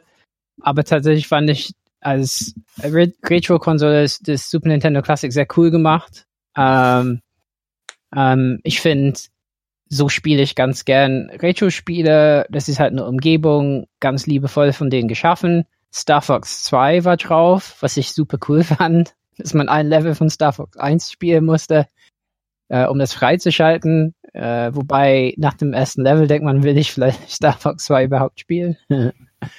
ähm, endlich kann ich meine SNES-Spiele in 60 Hertz spielen. Ähm, ja, also ich, ich fand es sehr schön gemacht und auch liebevoll mit den Controllern und so. Also ich finde, das ist ein tolles Gerät und äh, äh, habe weniger damit gespielt, als ich wollte einfach. Ähm, aber das liegt nicht daran, dass es irgendwie schlecht gemacht ist und dass die Auswahl der Spiele schlecht ist, weil, tatsächlich da sind ganz tolle Spiele drauf. Man könnte eigentlich ein ganzes Jahr nur mit diesem Gerät leben und man hätte genug zu spielen. Auf jeden Fall. Auch der Speichermodus ist sehr toll. Ähm, ja, mit, mit diesen, wie ist es, eine Minute oder so gespeichert, dass man irgendwie zurückgehen kann mhm. davor und so. super cool. Dass du den Home-Button benutzen kannst, wenn du so einen so Wii-Controller anschließt, dass der halt auch als Reset-Knopf funktioniert. Das ist halt mhm. mitgedacht. Ähm, die Controller mhm. kannst du auch am, an der Wii U wiederum benutzen und ähm, selbst wenn, für die Leute, die die Konsole aufhacken wollen und eine eigene Spiele einzuspielen, selbst die kriegen so eine, so eine Begrüßungstextnachricht ähm, vorgelegt von, von Nintendo, so, hey, habt Spaß damit. Also das ist einfach so äh, nett gemacht, einfach total cool. Mhm. Und auch super emuliert. Ähm, ja. Ja. Ich finde es eigentlich auch ganz cool, nur irgendwie, irgendwie spielt man es dann doch nicht, ne?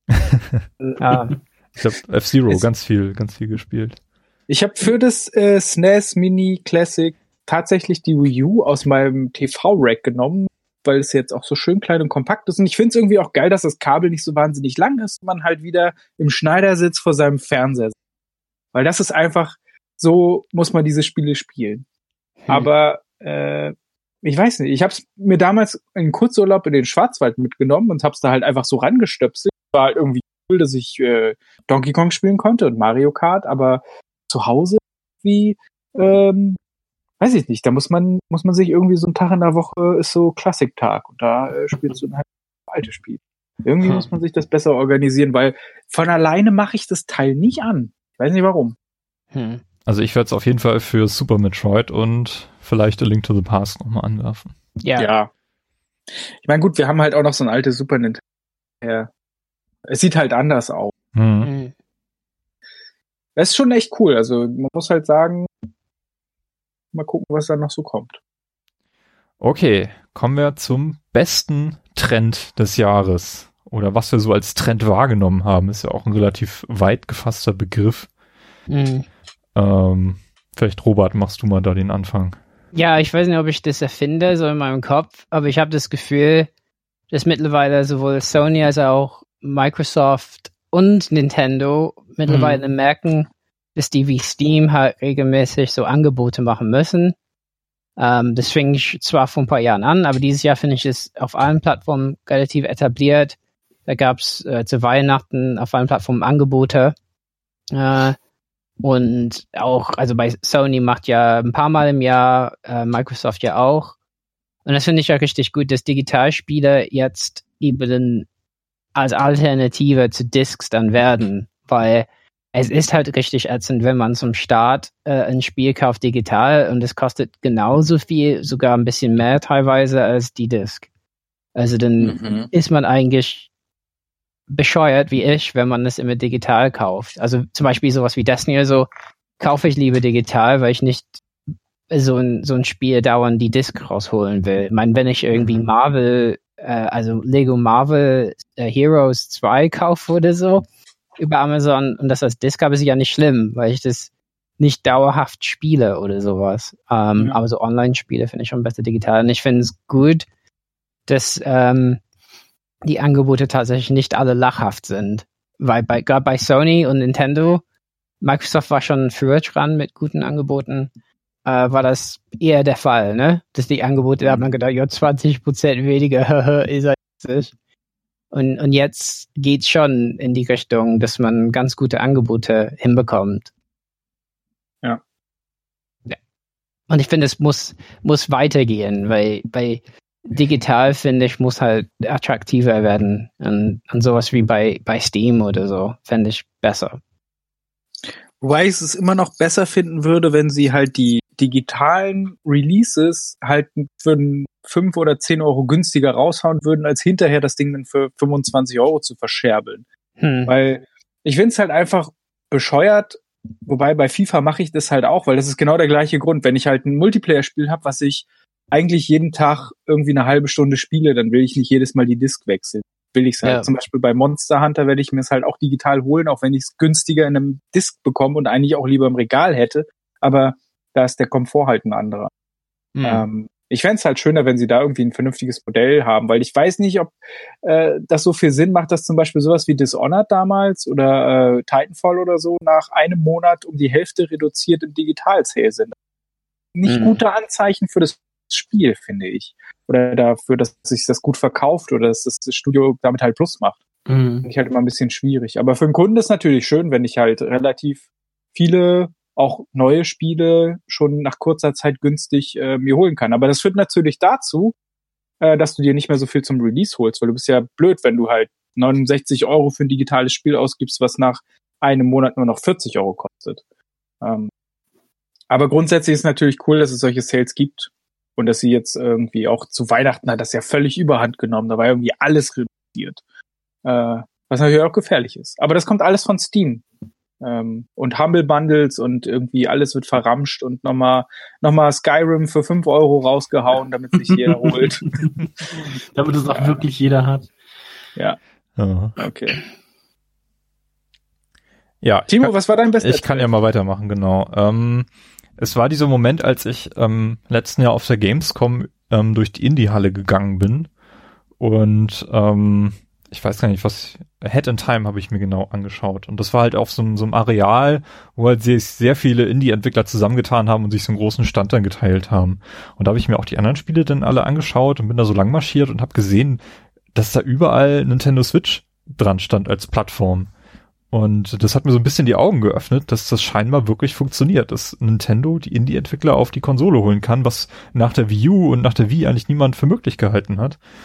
Und ähm, ich habe jetzt ähm, vorgestern in den Switch Store reingeschaut. Mittlerweile gibt es 347 Spiele, die dort zur Verfügung stehen, die innerhalb von zehn Monaten erschienen sind. Das heißt, die mhm. Switch mhm. funktioniert. Und dann gibt's halt auch so Meldungen wie, ich weiß nicht, ob Stardew Valley war, die meinten, ja, das Spiel hat sich auf der Switch am häufigsten verkauft oder am schnellsten verkauft oder solche Meldungen. Und weil es ähm, halt geil ist. Ja, weil die, weil, weil das, das funktioniert einfach. Und ja. ähm, die, die Konsole ist darauf ausgelegt, ähm, dass, dass halt diese Spiele, also dass die Engines auch funktionieren. Ne? Ich bin da leider einmal reingefallen mit Rhyme, ähm, was einen super schlechten Port für die Switch bekommen hat. ähm, hätte ich vorher vielleicht ein bisschen was drüber lesen sollen, ähm, ob das, äh, ob sich das lohnt, auf der Switch zu spielen oder nicht. Jetzt habe ich es hier und es ist leider ziemlich schlecht geworden, weil es einfach unspielbar ähm, ruckelt und leider noch keinen Patch dagegen gab. Aber sowas wie Yooka-Laylee hat halt auch einen super, äh, super Port bekommen für die, für die Switch. Und ähm, ich, ich sehe da drin ein ziemlich großes Potenzial. Ich glaube, Stefan, du hast auch den, den gleichen Punkt da so ein bisschen gemacht. Ne? Ja, also ich finde es halt grundsätzlich cool, dass ähm, Nintendo halt wieder vorne mit dabei ist, was so Verkäufe betrifft, weil das heißt immer für uns, es gibt auch wieder Spiele.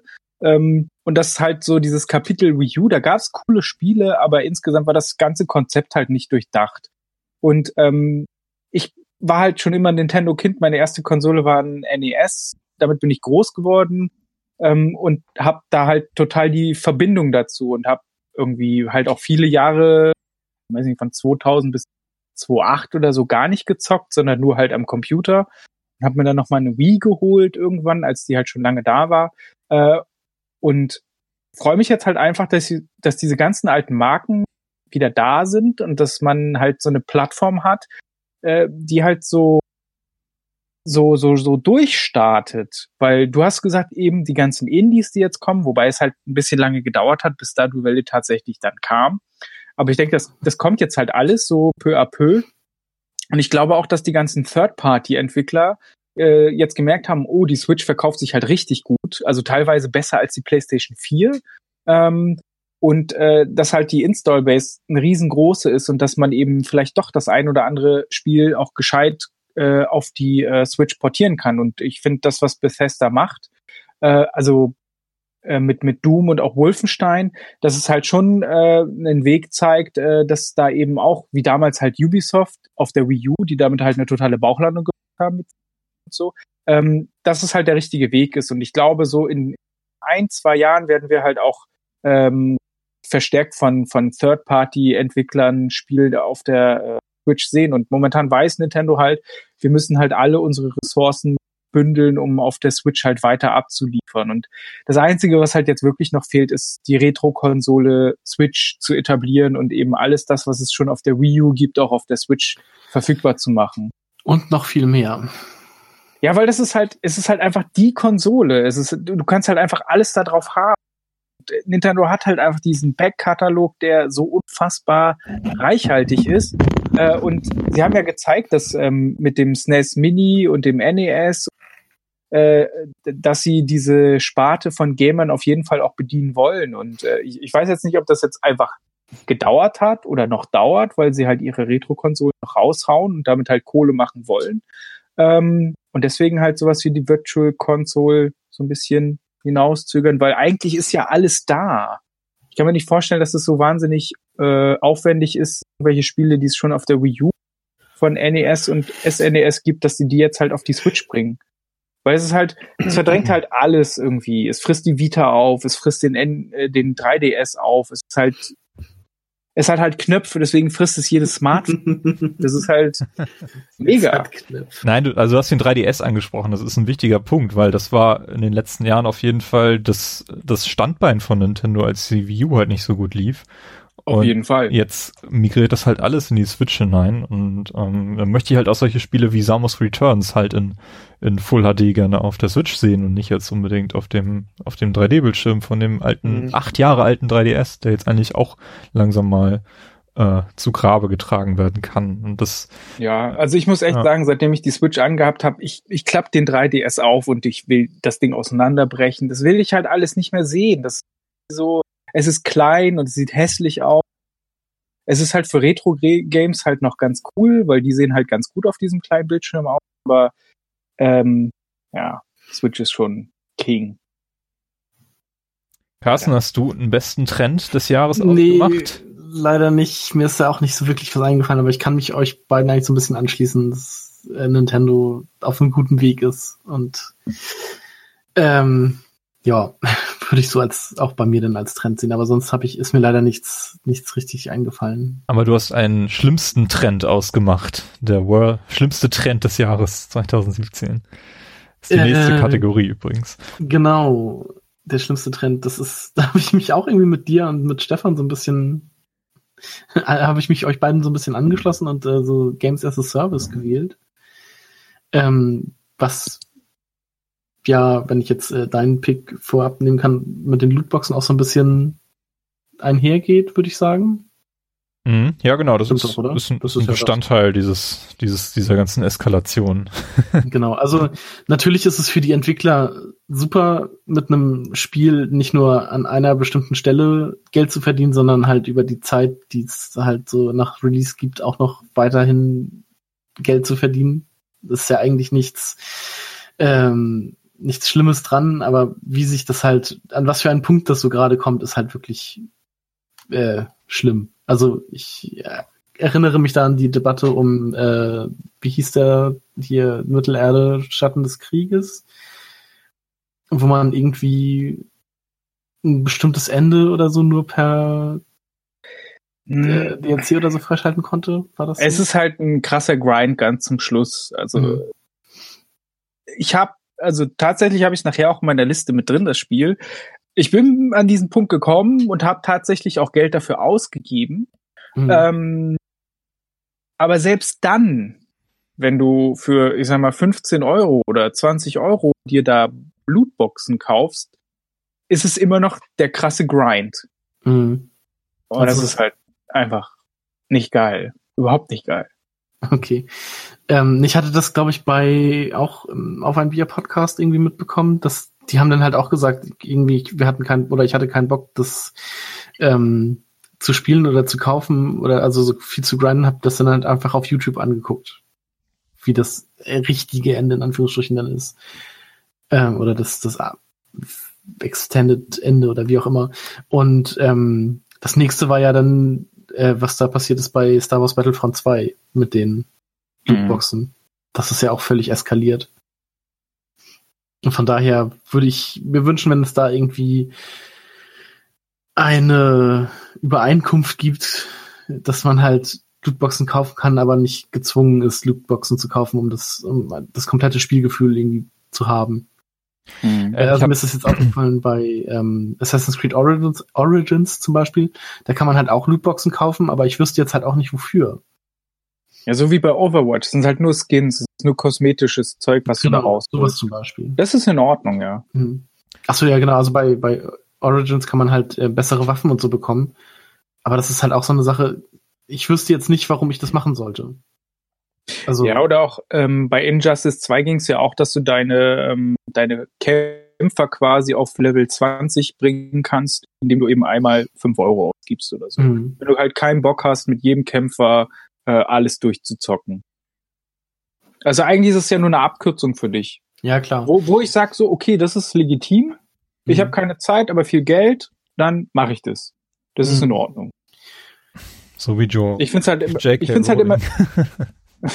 ja, zum Beispiel, aber ich finde es halt schwierig, wenn, wenn das Ding halt für den Multiplayer äh, so ausgelegt ist, dass du halt dann eigentlich keine Chance mehr hast, mhm. äh, Land zu sehen, weil du nicht bestimmte Waffenklassen freischaltest. Also man muss halt so eine gute Mitte finden, sag ich mal. Ja. Dass man halt Leute, die Geld ausgeben wollen, dass die halt auch Geld ausgeben können, aber Leute, die kein Geld ausgeben wollen, vielleicht, dass man denen nicht so krass vor den Kopf stößt, dass sie halt Geld ausgeben müssen oder sowas. Klingt jetzt irgendwie blöd, aber ja, weil, weil das System ja eigentlich ganz geil ist. Also gerade bei Xenoblade Chronicles 2 hast du ja auch dieses ähm, System, dass du Klingen, mit denen du kämpfst, die kannst du quasi resonieren, heißt das, das also quasi herstellen. Du kannst halt irgendwelche random, langweiligen Klingen bekommen, die halt, die man halt auch nutzen kann. Aber es gibt halt auch so seltene Klingen, mhm. die halt äh, mehrere Sterne haben und aber du kannst jetzt halt alles durch das Spiel, indem du irgendwelche Kernkristalle findest, kannst du dir das halt erarbeiten. Und das ist halt das Coole. Du musst, also ich sag mal, wenn das jetzt ein EA-Spiel gewesen wäre, hättest du diese, diese Kernkristalle halt kaufen müssen. Und dann hättest du halt deine Klingen bekommen. Was halt einfach mega dumm ist. Aber dadurch, dass du halt diese Mechanik trotzdem im Spiel hast, macht's halt schon Spaß, weil es halt schon äh, spannend ist. Kriege ich jetzt irgendwas Geiles da draus oder ist halt irgendwie Crap, den ich gleich wieder lösche oder mhm. Also die, die Mechanik an sich finde ich eigentlich ganz cool. Sie darf halt nur nicht mit diesem Monetarisierungsgedanken verknüpft werden. Aber auf der anderen Seite, damit machen die Leute halt Kohle, weil die, weiß nicht, die vier, fünf umsatzstärksten Spiele von 2017 werden garantiert solche Spiele gewesen sein. Neben FIFA. Wahrscheinlich. Aber also ich finde jetzt auch, ich habe jetzt äh, zum Beispiel vor kurzem auch mal in Path of Exile zum Beispiel reingeschaut, was ja auch komplett free, äh, free to play zum Beispiel ist, aber das hält sich ja auch irgendwie am Leben. Sozusagen, das ist ja so ein Diablo-Klon. Und mhm. den es ja auch schon länger für den PC gibt und jetzt halt auch auf den Konsolen. Mhm. Timo, was sagst du? Ja, Entschuldigung. Äh, was ich noch, ja, wir haben uns, ich habe mich ja mit Robert in der, in der letzten Titan damit schon drüber ausgelassen. Ähm, was ich halt spannend finde an diesem Lootbox-Aspekt ist dieser, diese, dieser Glücksspielfaktor, der mittlerweile auch die Behörden ähm, aufs Spiel gerufen hat, die da äh, mal nachhaken und vielleicht neue Regeln festlegen oder so. Weil es, es kann nicht sein, dass, dass du irgendeine Lootbox kaufst und nicht weißt, wie groß die Chancen sind, irgendeinen bestimmten äh, Artikel, den du, den du damit haben möchtest, äh, zu kriegen. Und bei Apple ist es seit diesem Jahr, glaube ich, so, dass alle Spiele, die so Lootbox-Mechaniken nutzen, dass da die Chancen genannt werden müssen, sonst darfst du das nicht einsetzen. Ich glaube, das mhm. ist, ist das schon frei oder auf jeden Fall wird es noch diesen Monat denn ähm, aktiviert werden, diese Regel, Regelung. Und das ist halt so ein Schritt in Richtung, Richtung äh, Brüssel, die halt jetzt da bisschen, bisschen nachforschen. Mhm. Ich merke es halt immer, wenn ich äh, zum Beispiel bei FIFA das Ultimate Team zocke, ähm, für mich ist halt okay. Äh, ich ich kaufe mir halt FIFA zum, für 70 Euro digital. Ich weiß, dass ich da 200 Stunden im Jahr reinstecke. Und deswegen ist es für mich total in Ordnung, dass ich das Spiel für so viel Geld kaufe, dass ich mir am Anfang halt diese blöden Booster kaufe, um für Ultimate Team halt Spieler zu haben. Ähm, aber insge also es ist halt so dieses Rechtfertigen, ja, ich spiele es halt so lange und äh, wenn ich jetzt irgendwie pro Stunde einen Euro rechne oder so, dann kann ich mir das so ein bisschen äh, schönreden, aber ähm, diese Wahrscheinlichkeit, dass du da halt auch gute Spieler ziehst, die sind halt so ultra niedrig. Und dann guckst du irgendwie äh, YouTube-Videos, wo Leuten halt äh, am Anfang vom, vom Spiel halt irgendwie diese kostenlosen Accounts zur Verfügung gestellt werden mit irgendwie eine Million Credits und so, die dann halt alle Unboxings machen und dann halt auch geile Karten ziehen. Die kriegst du ja so als normaler Spieler überhaupt nicht. Ähm, und du fällst halt ganz schnell drauf rein. Von daher finde ich die Glücksspieldebatte eigentlich ziemlich wichtig, weil ähm, du da halt ganz schnell dabei bist, halt super viel Kohle rauszuhauen, weil es geht ja nur mit einem Klick und dann hast du PayPal oder deine Kreditkarte verbunden und du haust dann halt ruckzuck 40, 50 Euro raus, wo du halt sagst, hey, für 50 Euro kriege ich ein komplett neues Spiel. Ähm, und da passt es halt irgendwo nicht mehr. Und äh, ich glaube, bei FIFA ist es sogar noch mit am sinnvollsten integriert durch diese Spielerkarten. Das ist quasi wie Magic, es ist ja auch nichts anderes. Äh, da weißt du ja auch nicht, was vorher drin ist, aber ähm, ich glaube, diese, diese, dieses Anzeigen von den Chancen, von diesen, wie wahrscheinlich ist es bei Hearthstone, ist es ja genauso, äh, wie wahrscheinlich ist es, dass ich irgendwie seltene und ultra seltene Karten bekomme. Äh, ich glaube, das wäre schon wichtig, um einfach auch das einschätzen zu können, weil ähm, es ist halt noch viel weniger als eine Magic-Karte wo es zwar auch random ist, aber da habe ich irgendein Computersystem dahinter, das mich eigentlich die ganze Zeit klein halten kann. Äh, und das genau dann wieder mir einen Anreiz äh, liefert und eine geile Karte ausspuckt, wenn ich schon fast am Verzweifeln bin und wenn mein Guthaben leer ist. Also wenn ich irgendwie für 10 Euro was aufgeladen habe, dann habe ich noch 50 Cent drauf und in 50 Cent hole ich mir das letzte Kartenbooster und da ist wieder eine geile Figur drin oder so. Und das finde ich halt irgendwie ah, ganz schwierig. Mhm. Ähm, wobei ich jetzt äh, gestern, glaube ich, irgendwie was gesehen habe von der, was ist das, USK. Da haben die nämlich auch drüber gesprochen und dass das gar nicht als ähm, Glücksspiel zu, äh, anzusehen ist, sondern eher als ein Gewinnspiel. Und von daher ist da dann äh, das rechtlich auch nochmal ein bisschen anders gesehen, weil man ja immer was bekommt für das Geld, was man ausgibt. Und auch wenn man es vielleicht nicht braucht oder schon hat, es ist ja trotzdem immer ein Gewinn, den man dann bekommt und kein, man, man also, ne? Mhm. So, ja gut, äh, selbst bei FIFA ist es ja so, auch wenn du irgendwelche Spielkarten ziehst, kannst du ja die immer noch verkaufen oder du machst mhm. solche Squad-Building-Challenges, wo du halt äh, ein Team aus bestimmten äh, Ländern oder Ligen oder Positionen zusammenstellen musst. Die sind halt mhm. halt auch nicht für die Cuts, aber muss dann halt super viel Zeit rein investieren, damit sich dieses, diese Low-Level-Karten halt überhaupt lohnen. Also. Ja, ja, klar. Okay. Robert, wie sieht's denn bei dir aus? Was war denn dein schlimmster Trend 2017? Ja, man, man kann schlimm verschieden interpretieren. Da haben wir schlimm moralisch so ein bisschen, ne? Also etwas, was wir ankreiden wollten. Für mich ist schlimm äh, hier als so persönlich schlimm gemeint. Und das ist äh, nämlich das von Anfang des Jahres an äh, sich andeutende ähm, Aussterben von Toys to Life als Spielfranchise. Ähm, also ich glaube schon letztes Jahr war es mit Disney Infinity schon soweit. Mhm. Dieses Jahr ist Skylanders ausgeblieben in der Fortsetzung. Es wurde immer klarer, dass nichts mehr kommt, obwohl eine zweite Staffel auf Netflix ist. Äh, kann ich nur empfehlen. Ist das ein Cartoon? Ja. Ah. Ist auch ziemlich süß. Ähm, ich kann es nicht empfehlen. Ähm. Gibt es auch Spyro? Ja, ja, Spyro, natürlich. Spyro und, äh, und so. Ähm, und die anderen. Und die anderen, ja. ähm, ähm, Stealth Elf und so, die sind alle dabei. Ähm, ja, aber ähm, das ist ausgeblieben. Eine Fortsetzung, das war für jährlich. Ähm, und dann ging in, in der zweiten Jahreshälfte oder im letzten Viertel des Jahres wurde jetzt bekannt, dass Lego Dimensions halt eigentlich eingestellt wird.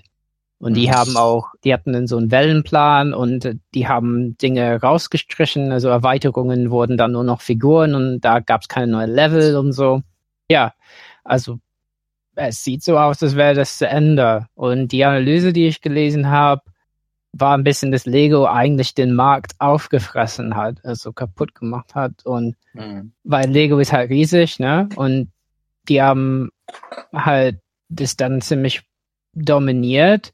Ähm, da war die einzige Konkurrenz noch Skylanders und ja, da hat es aber äh, ja nicht genug Gewinn gemacht, dass Skylanders sich rentiert hat. Äh, äh, wohl ähm, erstmal. Ähm, und äh, ich meine, wir wissen halt nicht, ob nächstes Jahr was von Skylanders kommt, das ist überhaupt nicht klar. Und dann hört Lego auch noch auf. Hm. Ja. Aber Amiibos kommen noch weiterhin, oder? Hm. Ja, aber das Problem ist, ob man die wirklich als Toys to Life definieren kann. Würde ah, ich nicht okay. sagen. Weil, Weil, sie nur Bonus freischalten und genau, keine, nicht in äh, einem konkreten Spiel. Ja, also die sind irgendwie da und ich glaube, deswegen können die auch existieren, weil die halt so Zusatz sind.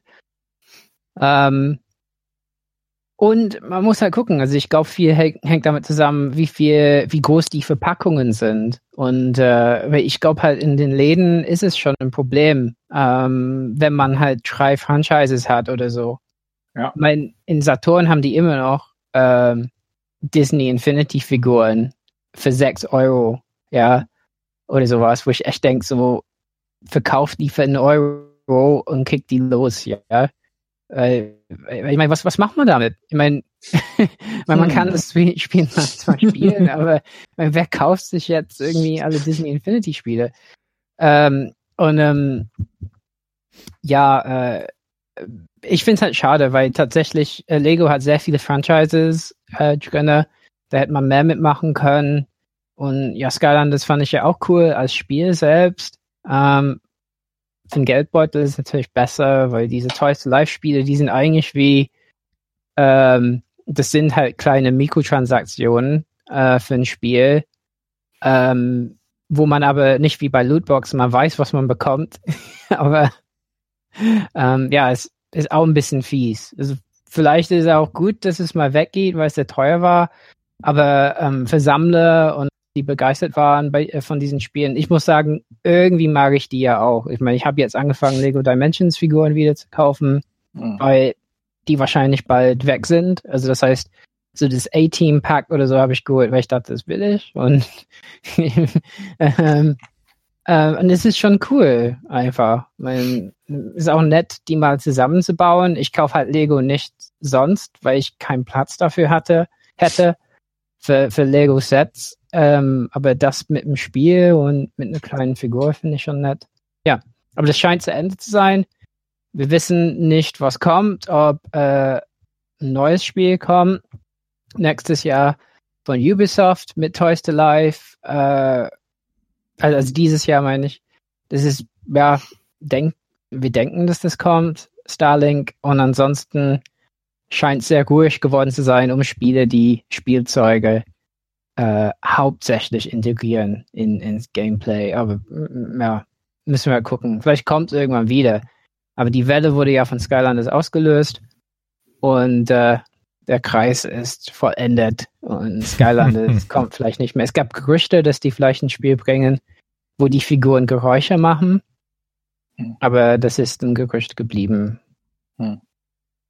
Mhm.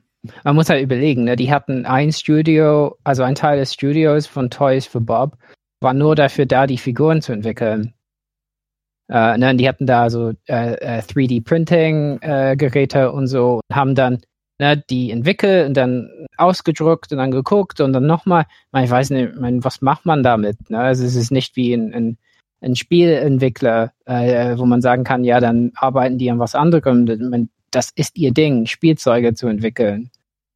Ja gut, die könnten dann halt in die Spielzeugindustrie. Ja, das ist halt die Frage. Ja. Naja, aber das, das ist für mich schade. Aber vielleicht gut für Kinder und für Eltern. die kaufen dann Hachimes. Ja. Hachimes. Das ist das neue Ding. Das ist, sind, sind so Eier. Äh, und wenn man da dran reibt, dann hämmert sich so ein kleines Kuscheleulentier raus. Okay. Ja. Das war der Toys-Trend 2017 zu Weihnachten. Mm, okay. 60 Euro kostet so ein scheiß Kuscheltier. Was? Ja. okay. Oh je. Oder Hatchimals, genau so. Genau, Hatchimals. Sagt mir gar nichts. Lass uns doch mal mit etwas Schönerem weitermachen. Ja. Magic Moments. Magic uh. Moments 2017, genau. Timo, fang du doch ich gleich an. direkt an. Ja, ich komme zurück zu einem meiner Lieblingsspiele des Jahres, nämlich Mario und Rabbids Kingdom Battle.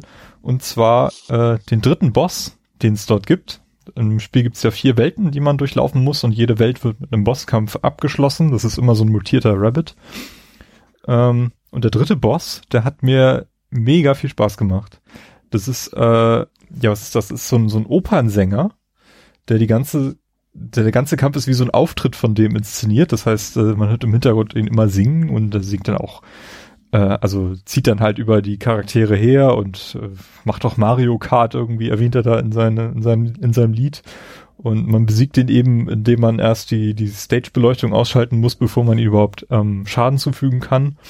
Und äh, das, dieser ganze Kampf wirkt einfach, als ob sich das Spiel hier sich selbst feiert und ähm, total lustiger Humor ist und äh, ich habe den, den Kampf so sehr genossen, dass, dass das für mich der, der Magic Moment war, ähm, der das Spiel nochmal so ein bisschen auf den Olymp gehoben hat. Also mein Magic Moment, der dritte Boss aus äh, Mario and Rabbits. Nie ich glaube, den habe ich leider nicht mehr gesehen. oh. Nee, den habe ich auch nicht gesehen. Wir haben, glaube ich, an der gleichen Stelle aufgehört, wobei das Spiel an sich echt gut ist, aber irgendwie Fehlte mir da was. Hat mich einfach zu schnell verloren. Was war denn stattdessen dein Magic Moment, Carsten? Ähm, der, der Trailer zu Breath of the Wild, der nach der Switch-Ankündigung lief, dieser 3 Minuten 50 Trailer. Ähm, und da, also ich fand den Trailer an sich schon ziemlich geil, aber ungefähr eine Minute vor Schluss, wenn so dieses Hyrule oder dieses typische Zelda-Theme so anfängt zu spielen, da hatte ich einfach, also auch so orchestral äh, gemacht, da hatte ich einfach eine Gänsehaut. Also da saß ich nachts hier oder frühmorgens war das ja. Und ich weiß nicht, war einfach hin und weg davon und wusste so, das muss ich haben, das muss ich spielen. Wo wir dann ja auch irgendwie alle noch unsere Switch vorbestellt haben, direkt im Anschluss. oh, das, war das war einfach. Nee, aber das, das war einfach, also der, ich liebe diesen Trailer. Ich gucke mir den immer noch gerne an und ich krieg immer noch eine Gänsehaut. Der ist einfach unfassbar gut. Cool. Genau. Robert, dein Magic Moment. Ja, hier hatte ich auch Probleme, ähm, äh, einen Moment herauszugreifen.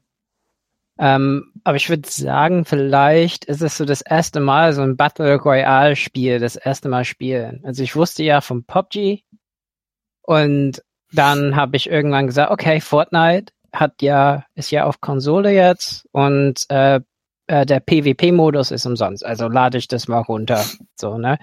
Und ähm, muss sagen, die ersten Male, also jetzt spiele ich das relativ regelmäßig so. Ähm, und da verliert es ein bisschen diesen Reiz. Also vom Neuen. Also vergisst, aber jedes Mal, wenn ich da aus dem Bus springe ähm, und äh, den Fallschirm bald öffne und so Dinge, äh, denke ich an, wie krass das war das erste Mal. Also dieses Erlebnis halt, dass man da über so eine Karte schwebt und äh, im Gegensatz zu PUBG auf der Xbox in äh, solide äh, Bildwiederholungsrate äh, da einfach überlegt, wo landet man und oh, sind da andere Leute und dann, wenn man das erste Mal weit kommt oder sogar gewinnt, ist das schon was Neues im Multiplayer. Es ist schon krass, wie man einfach so die ähm, Rahmenbedingungen von Multiplayer-Settings nur ein bisschen verändert, sagt, okay, 100 Leute, man, man muss sie belegen, 100 Leute auf eine Karte, ja.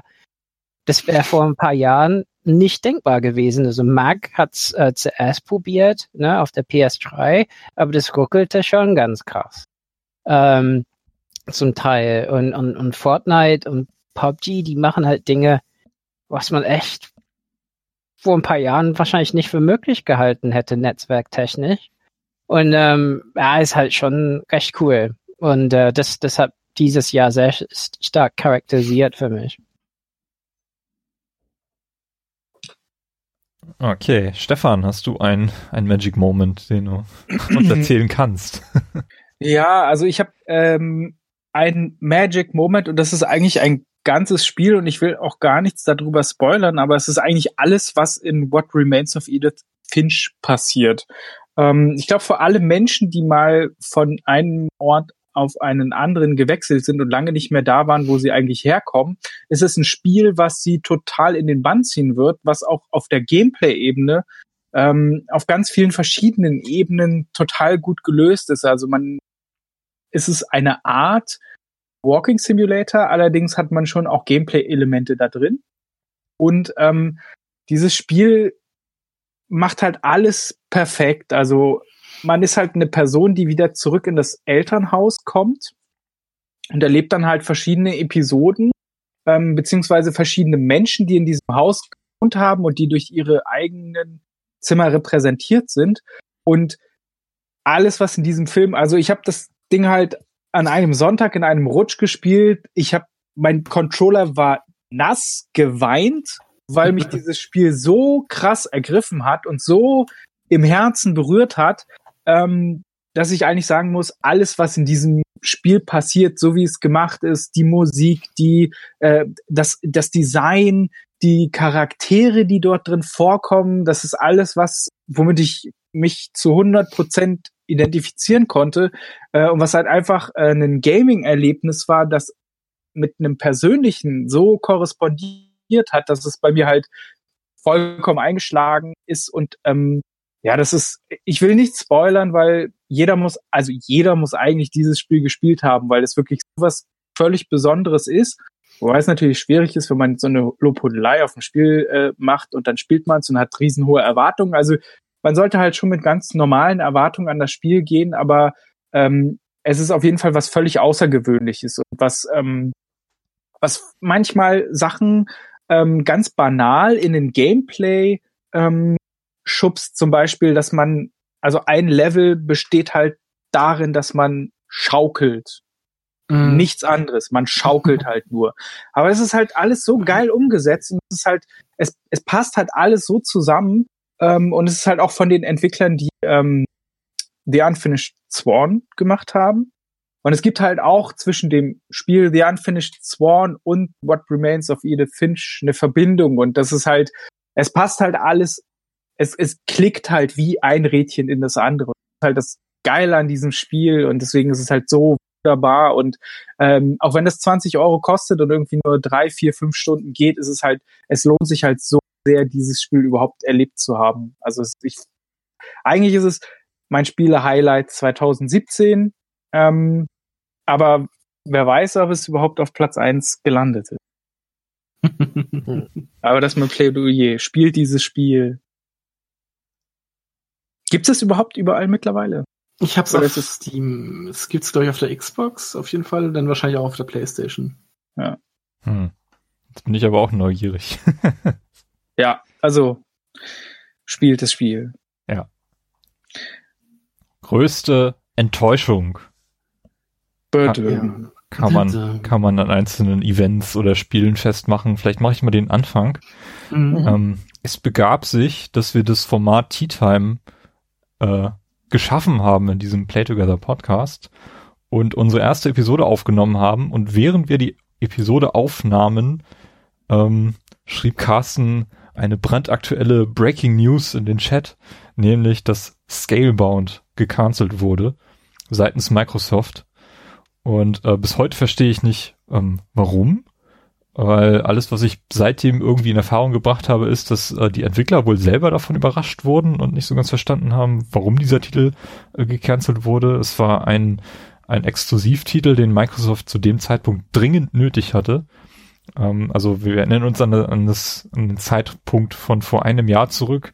Da wurde schon ziemlich über Microsoft hergezogen, warum sie denn so wenig Exklusivspiele haben und das, das Lineup von der PS4 wurde in den Himmel gelobt ähm, mittlerweile ist diese Kritik so ein bisschen zurückgegangen, ähm, vielleicht auch, weil Nintendo da nochmal eine ganz neue Ebene aufgemacht hat mit, mit auf der auf der Switch.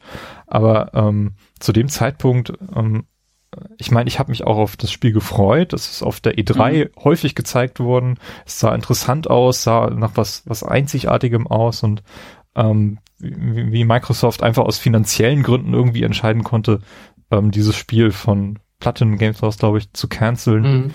Ähm, das, das geht mir bis heute nicht in den Kopf. Und das würde ich sagen, als Event ist auf jeden Fall die größte Enttäuschung gewesen. Okay. Ich meine, also, als, als Hintergrund ist es, also die Gerüchte waren, dass es halt sich ziemlich schlecht spielte. Also Journalisten, die Hansan-Demos hatten und so, meinten, es sah nicht gut aus. Also es sah nicht gut aus und ähm, von daher ähm, ist es vielleicht verständlich, dass die das ähm, äh, nicht mehr weiterentwickelt haben, aber die haben das gut kommuniziert. Wieso? Mhm. Und dann wirkt es einfach so, als würden die sich halt null um, um ihre ähm, Third-Party-Entwickler äh, kümmern. Hm. Also für mich sah es halt auch einfach nach einem Spiel aus, was ich nicht spielen wollte, weil ich fand das Gameplay und das sah halt alles so sehr langsam und träge aus. Da hatte ich einfach Was? keinen Bock drauf. Hm. Ich fand schon allein den Trailer mit dem Drachen und so, ich fand das mega cool. Das war so. Ja, den Trailer fand ich, den Trailer fand ich cool, aber das Gameplay, was zu sehen war, fand ich halt super langweilig. Ich habe, glaube ich, nie Gameplay gesehen. Deswegen. Ich hatte richtig Bock auf das Spiel. Und hm. ich finde es halt auch so schade, vor allen Dingen Platinum Games machen ja eigentlich mhm. nichts Schlechtes. Also, ich meine, ähm, auf der Switch oder beziehungsweise auf der Wii U und Metal Gear Rising ist denen, oder? Ja, so Bayonetta und sowas ist doch auch von denen, oder? Ja, eben. Also die haben halt eigentlich so ein, so ein cooles Combat-System und halt mhm. schnelle japanische Spiele, die aber halt eigentlich total japanisch aussehen. Ähm, ich fand ich überhaupt nicht nachvollziehbar. Vor allen Dingen, es war ja genau in der Zeit, wo eben die Kritik an Microsoft laut wurde, die ja auch völlig berechtigt ist. Das muss man ja selber sagen. Äh, wenn man selber äh, Microsoft und die Xbox als seine Hauptkonsole definiert, äh, dass einfach unfassbar wenige Exklusivspiele überhaupt da sind. Mhm. Äh, und das, das, da fand ich es halt noch viel unverständlicher, dass man sagt, okay, wir canceln halt dieses Spiel, was irgendwie unser Leuchtturmprojekt so ein bisschen durch mehrere E3s war ähm, fand ich halt sehr, sehr merkwürdig und auch sehr enttäuschend. Also da muss ich Timo absolut recht Mhm.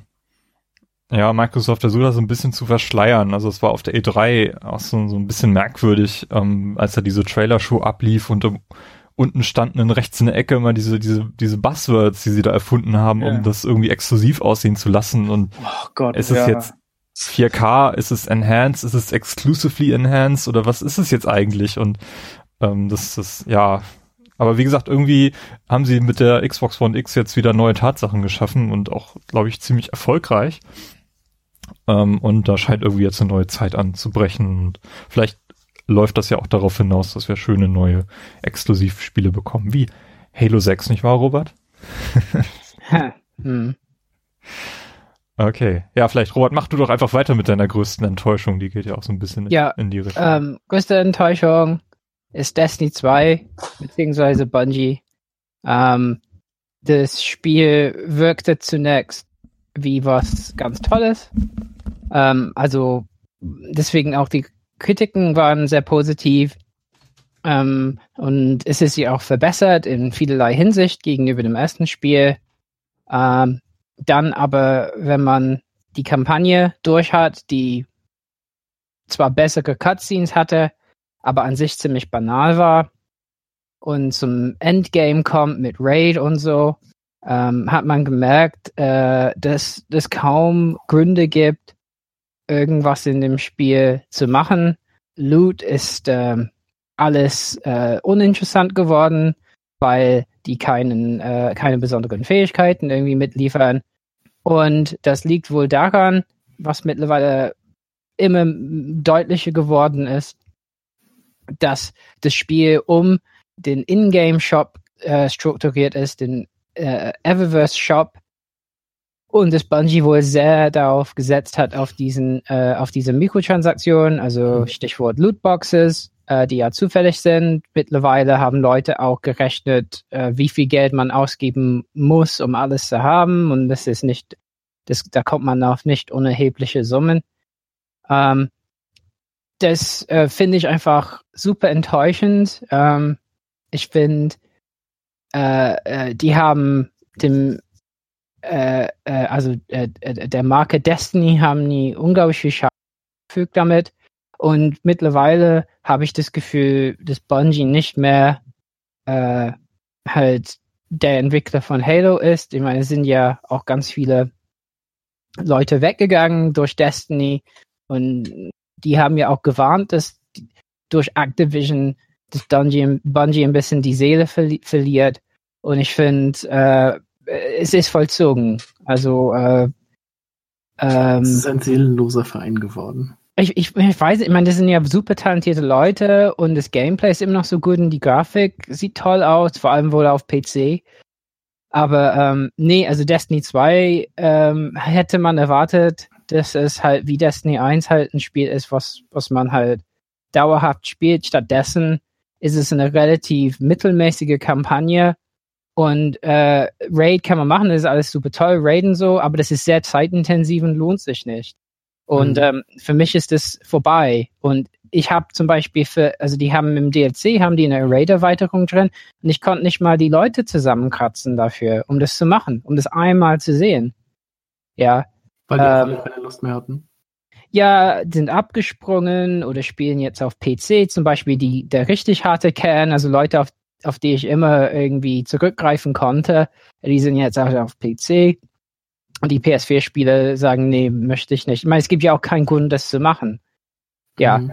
Äh, aber das ist, also, dass ein Spiel mal schief geht, äh, finde ich, finde ich halb, halb so schlimm, wie halt diese Entkernung von Destiny 2 gegenüber Destiny, damit der in Game Shop funktioniert. Und ich finde das Schlimme als, als Star Wars Battlefront, weil immerhin Battlefront 2 hat keinen Staffelpass. Und äh, die haben, damit haben die schon was gemacht. Okay, die Lootboxes waren blöd und das Leveling-System ist auch blöd in dem Spiel und so. Aber bei Destiny 2 haben die was super Erfolgreiches genommen und gesagt, ja, wie können wir noch mehr Geld machen? Weil es ist immer noch, wenn man Staffelpass und Spiel kauft, war das ein richtig teures Spiel ja, 110 Euro oder so hat, hat diese digital ne, Hyper-Version mhm. gekostet. Äh, und trotzdem gehen die davon aus, dass die, die Leute einfach weiterhin anzapfen können. Das ist einfach Gierde. Und ähm, äh, also ich, ich finde es halt super enttäuschend von Bungie, die immer gesagt haben, die Spiele kommen zuerst und bei uns steht an vorderster Stelle der Spielspaß. Also sorry, ja nicht mehr. Ähm, ja. Und das ist für mich eine sehr große Enttäuschung wo man halt sagen muss, okay, ein Entwickler, der mich wirklich in, in also mit, mit ihrer Darstellung von Halo mich wirklich in, in so die Halo-Spiele gebracht hat und wo ich gedacht habe, ja, das ist wirklich eine neue Art von Spielspaß und so, die, die, die gibt's halt nicht mehr, die Leute. Mhm. Ja. Äh, Stefan, deine größte Enttäuschung? Nee, was war das doch? Ja, ja, doch, größte Enttäuschung. Also ich, ich habe ja ähm, damals mir die 360 geholt, um wieder zurück in das Gaming zu kommen, zumindest in das Konsolengaming, ähm, und habe da relativ in kurzer Zeit Mass Effect 1 und 2 gespielt. Teil 3 fand ich schon nicht mehr ganz so cool. Also ich habe ihn nie beendet, aber bis zur Hälfte fand ich ihn ganz cool. Aber dann habe ich irgendwie gelesen, no, das Ende ist Katastrophe, habe es halt nie zu Ende gespielt und hatte mich deswegen jetzt auch gefreut auf Mass Effect Andromeda, weil das ja auch eine andere Prämisse hatte, dass man jetzt ein neues Universum aufbricht und alles hinter sich lässt und die ganzen Storyballast ähm, war wirklich gehypt, war kurz davor, mir das Spiel zu, zu kaufen und dann gab es das irgendwie im Games Pass oder bei EA, EA oder Access. Ja, genau, da gab es das auf jeden Fall Stunden. die ersten zehn Stunden und ich habe das Ding fünf Stunden gespielt und hab's gelöscht, weil es hat halt für mich überhaupt nicht funktioniert. Es war halt die die Story war nicht da und irgendwie das fühlte sich alles so generisch an und irgendwie so unwichtig und unbedeutend und irgendwie es fühlte sich nicht an wie wie Mass Effect. Und das fand ich so schade, weil das ist eigentlich so eine reichhaltige Welt mit so einer coolen Lore und mit diesen verschiedenen Rassen, die auch etabliert sind und so. Ähm, und alleine, wie man irgendwie so seine Leute zusammenstellt in eins und zwei, also das sind halt so, wenn ich jetzt mir nochmal Videos von damals angucke, es ist halt super schlechte Grafik, eigentlich, aber es ist halt, es war so eine geile Story, die einen so drin hatte, dass man diese ganzen Missionen auch als so bedeutsam wahrgenommen hat, dass das jetzt halt so ein Open World random Kram, der halt im Mass Effect Universum spielt und irgendwie auch nicht. Also das fand ich halt irgendwie sehr, sehr schade. Aber dadurch, dass es halt, wie gesagt, auch ganz andere Entwickler sind, ähm, muss man sich vielleicht auch gar nicht wundern, dass da irgendwie nicht das bei rausgekommen ist, was man hätte eigentlich sich erhofft. Ähm, weil einer von meinen größten Magic Moments ist einfach immer noch in Mass Effect 2, wo man in der letzten Mission ist, das ist halt einfach die Musik und man und auch der Gegner, das ist halt einfach so geil und Mass Effect Andromeda das ist halt so scheiße, das ist halt schade. Aber naja, man kann nicht alles haben. Das stimmt. Ich bin auch mal gespannt, wie es jetzt mit Mass Effect weitergeht. Ob ja, total. Wann da was Neues kommt, ob da was Neues kommt. Na, ich glaube, es ist begraben. Meinst du komplett? Mhm. Ja. Das wäre wirklich sehr schade. Das wird irgendwann wiederkommen, aber ich glaube, das wird jetzt erstmal zwei, drei Jahre ruhen. Ja. Carsten, was ist denn deine Enttäuschung? Meine größte Enttäuschung ist äh, nicht unbedingt das, was ich aufgeschrieben habe, denn das wäre das SNES e Classic Mini, sondern eher meine Einstellung dazu, ähm, dass ich mich tatsächlich sehr auf dieses Gerät gefreut habe und dann habe ich irgendwie fünf Spiele mal angespielt, Zelda äh, Link to the Past ein bisschen länger gespielt, aber seitdem ich glaube, eine Woche, als es, oder es war noch nicht mal eine Woche alt und seitdem steht's einfach nur noch im Regal und verstaubt. Deshalb, hm. eigentlich hätte ich lieber mit dem Ding gespielt, also viel lieber mit dem, viel mehr noch damit gespielt, aber irgendwie, ja, jetzt steht's halt nur rum. Also mir fehlten halt auch so ein paar coole Spiele, die ich gerne mal nachgeholt hätte oder gerne nochmal gespielt hätte. So die ganzen Rollenspiele und sowas. Und ja, deshalb ich weiß nicht. Es war, ich will es nicht als Fehlkauf betiteln, aber es steht jetzt halt rum und fängt Staub. Das mhm. ist so ein mhm. bisschen schade. Deshalb, also mir ist auch keine größte Enttäuschung so eingefallen, deshalb habe ich das jetzt so spontan noch genommen. Mhm. Weil ich das so in meinem TV-Regal gesehen habe, wie es denn halt ohne Kabel, nicht angeschlossen, oh. weder Strom noch HDMI, auf einfach nur auf der Verpackung steht und ein trostloses das, Dasein fristet. Tja. Tja. Timo. Ja. Nee, du hattest schon. Ja. Du hast angefangen, richtig. Äh, dann kommen wir jetzt zu den großen Überraschungen. Surprise, surprise! Timo. Und ich pack wieder Mario and Rabbits aus. Und zwar in Hinblick auf, wie, wie das Spiel zustande gekommen ist, also wie, wie es an die Öffentlichkeit gekommen ist. Da gab es ja erst dieses schon erwähnte geleakte Bild, was dann äh, auseinandergenommen wurde und keiner konnte so richtig glauben, dass äh, was, die Rebels, die gibt's noch und äh, was soll jetzt mit Mario und das soll das, was soll das sein? Ist das jetzt so, so ein Mash-up?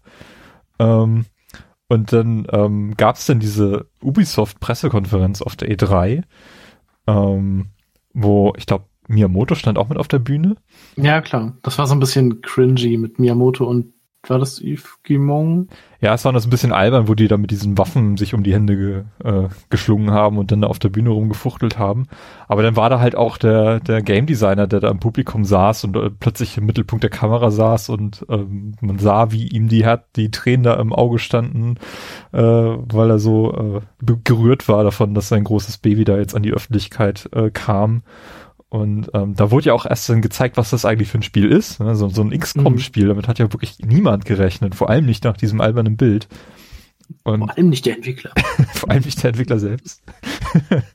ja, und dann, dann war das Spiel, als es dann auch kurz danach kam, das kam ja dann schon im August, ähm, also zwei Monate nach Ankündigung, ähm, und dann war es auch noch so gut. Und ähm, mhm. das, das hat einfach, also so muss eine Spielankündigung laufen. Ich, ich mag das einfach, wenn so ein Spiel angekündigt wird und dann zwei Monate später ist es da und es ist gut. So wie Fallout 4, das war ja auch so, so ein kurzes Ding. Oder in diesem Jahr war es, glaube ich, Evil, gut. Evil Within 2 war ja auch so relativ kurzfristig, jetzt E3 und dann Oktober Release. Ne? Sowas, mhm. sowas mag ich. Xenoblade doch auch, oder? Nee, Xenoblade wurde doch auch schon Anfang des Jahres angekündigt. Ah, okay. Mhm. Glaube ich. Da habe ich nichts gesagt. Rausschneiden. Und deshalb, so alles, was um dieses Spiel sich da gedreht hat, ähm, ist die größte Überraschung, weil damit habe ich nicht gerechnet, dass so ein Spiel dann auch noch ähm, sich so in mein Herz dann gespielt hat. Ja. Vor allen Dingen hast du uns voll mit deinem Hype angesteckt. Ich habe da plötzlich auch Bock drauf gehabt.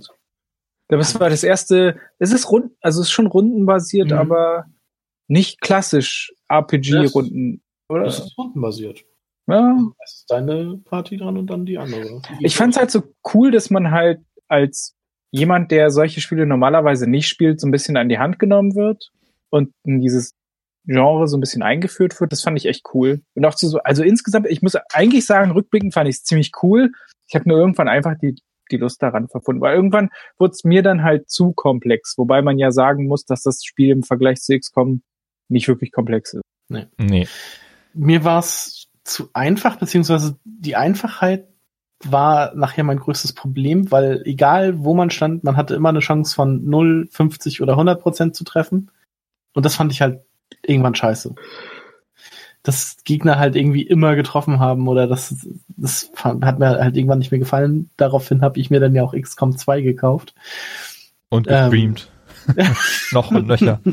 ich habe die erste Mission gespielt und habe nicht, äh, hab, bin nicht darüber hinausgekommen. Oh.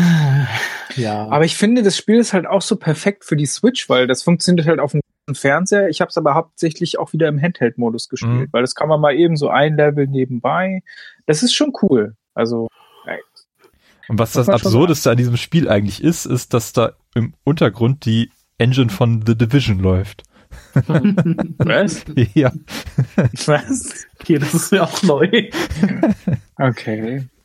Also im Prinzip könnten sie auch The Division einfach porten. Die Engine läuft.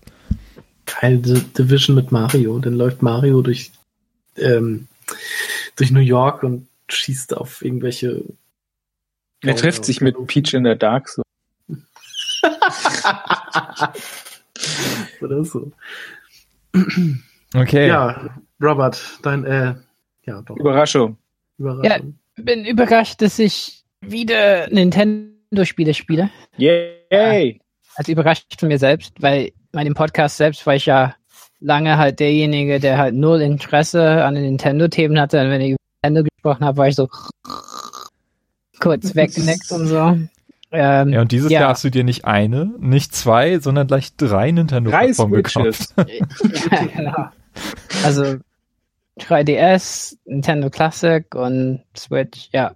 Und ja, da merkt man halt, wenn man da wieder einsteigt, denn ähm, die, die machen halt gute Spiele, ne? Und setzen auch nicht auf Dinge wie ähm, Aggression oder Gewalt, sondern die Spiele sprechen für sich selbst in einer anderen Sprache. Und das finde ich tatsächlich ganz angenehm. Ne? So was wie Link Between Worlds oder so ähm, zu spielen, wo man einfach ja, die reine Mechanik des Spiels ist einfach cool, ja.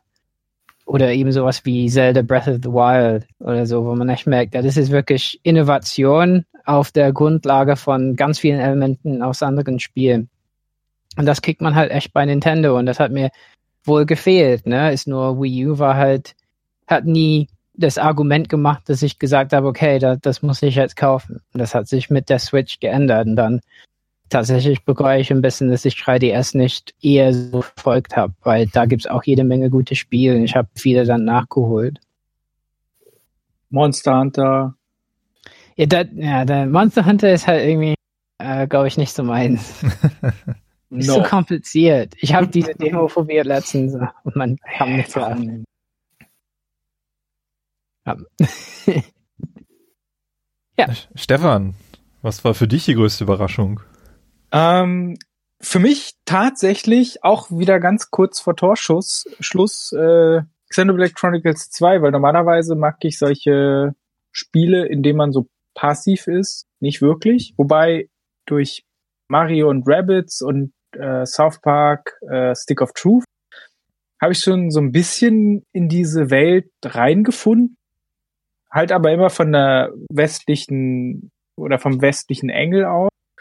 Ähm, und ich habe mir damals Xenoblade Chronicles X für die Wii U gekauft und war völlig überfordert damit. Also das Spiel hat einen so als Spieler alleine gelassen und in dieser Welt, die zwar cool aussieht und so, aber man, ich wusste halt immer nicht, was passiert da überhaupt. Ich greife irgendwelche Viecher an, aber was mache ich denn? Und, und ähm, deswegen fand ich so cool, also alle zwei, drei Jahre denke ich mal, dass Animes und Manga nicht der größte Scheiß auf der Welt sind, sondern habe ich total Bock drauf.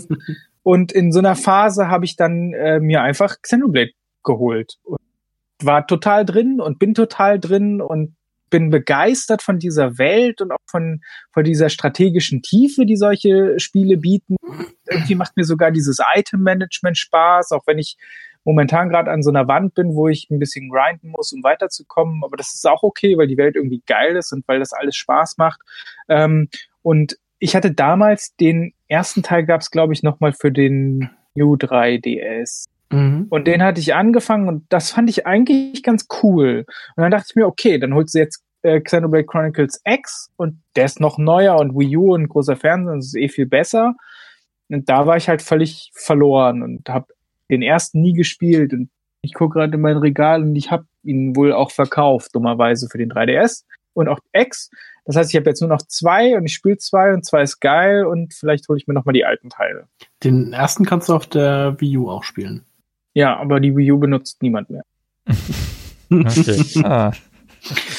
Das heißt, du würdest es dir lieber für den 3DS kaufen. Ich will alles für die Switch haben. Ich will nichts mehr auf irgendeiner anderen Konsole. Also wenn ich gewettet hätte vor ein paar Monaten, hätte ich gesagt, dass Xenoblade Chronicles 2 niemals mehr die ähm, 2017 erscheint. Ähm, mhm. Und ich hätte auch gewettet, dass sie, dass sie Teil 1 nochmal porten, also den, den Wii U-Teil. Weil der so wenig Leute erreicht hat auf der, auf der Wii U und eigentlich auch perfekt für die Switch wäre. Beides ist nicht eingetreten und es scheint ja wirklich ein verdammt gutes Spiel zu sein. es wäre cool, wenn es noch käme. Also, ich glaube, X kommt auf gar keinen Fall. Weil ich glaube, die Wii U und die Switch sind von der Architektur halt doch dann zu verschieden. Ähm, wobei Splatoon ja eigentlich, nee, und Mario, nee, nee, eigentlich, eigentlich wäre es wahrscheinlich gar nicht so schwer. Aber ich, es kommt halt darauf an, wie sich das jetzt verkauft. Also ich weiß halt nicht, ob das im Westen überhaupt eine große. Da muss man mal abwarten. Also, ich glaube, X würde ich auch noch mal spielen, aber den ersten, da habe ich halt auch genug von. Okay. Carsten, was war deine Überraschung? Ich habe keine Überraschung. Ah. Ähm, ich kann mich vielleicht auch Robert so ein bisschen anschließen. ich klaue euch einfach immer die, die Meinung. Ähm, und dass die Nintendo Switch quasi so, also ich würde jetzt sagen auch, dass die Switch so erfolgreich war und sich halt jetzt trotzdem, also wirklich zu so einer richtig guten Konsole eigentlich gemacht hat. Obwohl es am Anfang zu Release ja eigentlich kaum Spiele gab oder kaum gute Spiele. Ähm, es gab ein einziges jetzt, Spiel. Ja. Aber das hat halt auch gereicht. Ja. Das hatte auch jeder. Für so eine Woche. Zelda hatte sich doch häufiger verkauft als die Switch selber. Das war auch irgendwie komisch. Ja, stimmt. Wahrscheinlich, stimmt. weil da die Wii U-Einheiten mit dabei waren. Aber jetzt die ganzen mhm. Indie-Entwickler, die mhm. wirklich sagen, ihre Spiele verkaufen sich mehr auf der Switch als auf anderen Plattformen und so, das hätte man echt nicht erwartet.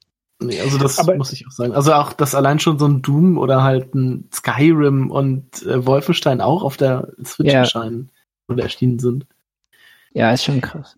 Wobei ja damals schon auf der PS Vita relativ viele coole ähm, Indie-Spiele kamen, zum Beispiel Hotline Miami und so. Und ich ja, glaube die haben jetzt sich einfach schlecht verkauft. Die haben sich super schlecht verkauft. Ja, weil niemand die Vita hatte und weil halt keine normalen Spiele für die Vita kamen. Und ich glaube jetzt diese Lücke, die damals die Vita aufgemacht hat oder beziehungsweise diesen Sweet Spot, den sie die sich so ein bisschen etabliert hatten für einige wenige, den nimmt jetzt halt die Switch ein. Weil mit diesen ganzen, mit der Install-Base hast du halt einfach super viele Leute dazwischen und die wollen halt auch Geld ausgeben auf der Konsole. Ich glaube, das ist der große Punkt. Ja, Switch ist halt Vita richtig gemacht. Ich meine, Sony genau. hat auch, die wissen halt nicht, wie die in Hardware außer der Hauptkonsole, wie die da investieren. Ich meine, da hat Sony ja Geschichte mit. Ähm, ja, vor allen Dingen, genau. sie haben halt auch außer Gravity Rush und 1, 2, 3 Tearaway oder so nichts groß auf dieser Konsole gemacht. Also wenn man die PS Vita mit dem 3DS oder mit dem DS-Vorgänger vergleicht, ist es, das ist halt Tag und Nacht. Es gab halt keinen First-Party-Support irgendwann mehr. Es gab Little Big Planet, Tearaway, Gravity Rush. Das Uncharted gab es auch. ja, aber das war scheiße. äh, ja. Persona. Hm. Persona ja, okay, 4. Ich meine, das okay. haben ja viele gespielt auf, auf hm. der Plattform. Also. Ja, okay. okay. Das stimmt. Hm. So, langsam kommen wir zum Ende. Es gibt noch, mhm. ähm, bevor wir zu unseren Spielen des Jahres kommen, ähm, vielleicht schon mal vorweg, was für Spiele wir eigentlich aus diesem Jahr nicht gespielt haben und nochmal nachholen wollen. Das greifen wir dann im nächsten Jahresrückblick 2019 dann wieder auf.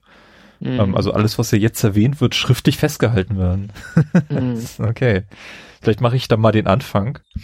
Ähm, Spiele, die ich noch gerne nachholen möchte und die auch alle auf meinem Pile of Shame liegen. Ähm, das schon genannt. Du besitzt die. Ich besitze sie, ja. Persona 5 hatte ich ja angefangen. Habe ich wieder abgebrochen, weil ich da nicht so richtig reinkam, aber ähm, möchte ich nochmal eine Chance geben. Dann das Yakuza Zero, was auch jetzt schon auf meiner, um, auf meiner Most Wanted Liste stand, das besitze ich ja auch. Ähm, Horizon Zero Dawn, ähm, da habe ich mir zumindest schon mal die Intro-Sequenz angeschaut. und immer noch eingeschweißt, obwohl ich schon mehrfach erwähnt habe, dass ich das gleich einlegen werde. Äh, Metroid Samus Returns. Das sind die vier Titel, die ich äh, mm. mir noch mit, mit ins nächste Jahr verschleppe und die deswegen auch nicht in meinen Top 5 auftauchen können. So. Mm. Wer macht weiter? Carsten. Ja, ich habe ähm, zwei Spiele, die ich schon angefangen habe, und zwei Spiele, die ich äh, noch nicht mal besitze, aber sehr gerne noch spielen würde.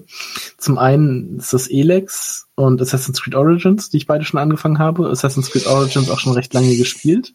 Hm. Das ist Cheating. Aber, was? Das ist ja fast schon Cheaten. Wieso? Da kannst du naja. vielleicht morgen Haken hintermachen. Ja? Hab ich schon Nein, es dauert schon noch irgendwie so, weiß nicht, 20, 30 Stunden, bis ich das durch habe. Ist halt nicht so geil, ne? Assassin's Creed. Ja, es, doch, eigentlich ist es schon ganz gut. Also, ja. das Kampfsystem gefällt mir noch nicht ganz so gut, da können sie noch mal ein bisschen was dran ändern. Aber ich versuche sowieso alles ohne Kämpfen zu erledigen, sondern eher mit Schleichen, weil es ja auch so ein Assassin's Creed halt ist, wo man halt leise und tödlich ist. Ähm, aber wenn es dann halt doch mal zu einem Kampf kommt, ist es halt noch nicht komplett durchdacht. Also es ist schon besser als die alten Kampfsysteme, so aus den alten Spielen, aber es ist halt immer noch nicht perfekt. Es ähm, ist halt auch nicht das hübscheste Assassin's Creed, das es gibt. Welches wäre das denn? Das finde ich eigentlich schon.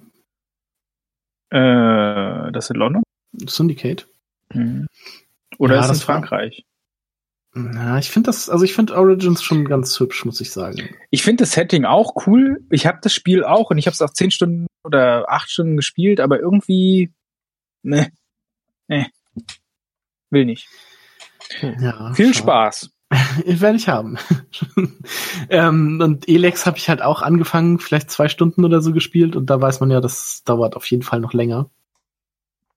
Ähm, so in alter mhm. Gothic-Manier, so ein Rollenspiel, da braucht man ja schon noch so ein paar mehr Stunden für. Ähm, das wird auch nochmal ordentlich Zeit kosten. Ja, die anderen beiden Spiele sind, äh, wo hatte ich es aufgeschrieben? Achso, Night in the Woods, mhm. was auch sehr gut ähm, irgendwie rezipiert wird. Ja. Mhm. Was ich aber auch, also was ich auch unbedingt noch spielen will, aber auch noch nicht dazu gekommen bin. Und Dead Cells, was so ein, ich glaube, Roguelike Metroidvania ist, wo man halt auch immer, wenn man stirbt, wieder am Anfang anfängt. Mhm. Hm. Kommt, glaube ich, demnächst auch noch für Switch und so raus. Da werde ich hm. mir das dann auf jeden Fall mal kaufen.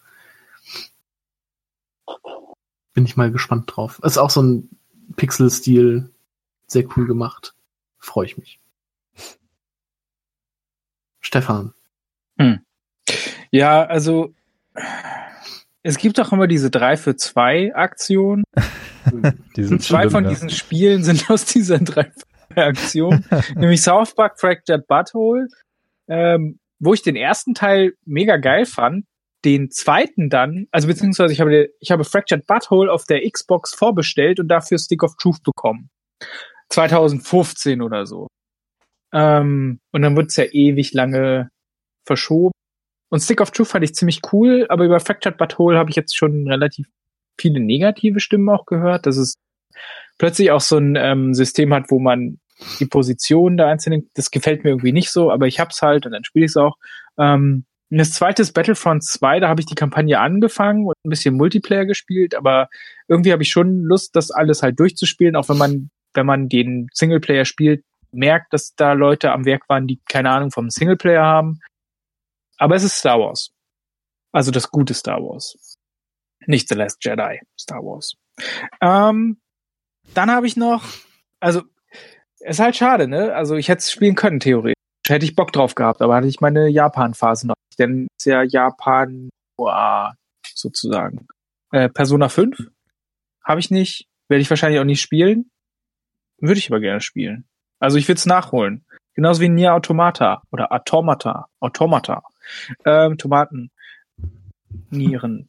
ähm, okay. Weil das ist halt, es gab glaube ich sogar eine Demo und ich habe es gespielt, das hat mir nicht gefallen, aber ich glaube, das sind beide Spiele, auf die ich Bock habe, wenn ich das richtige Mindset dafür habe und Bock drauf habe. Ähm, also von daher diese vier Spiele.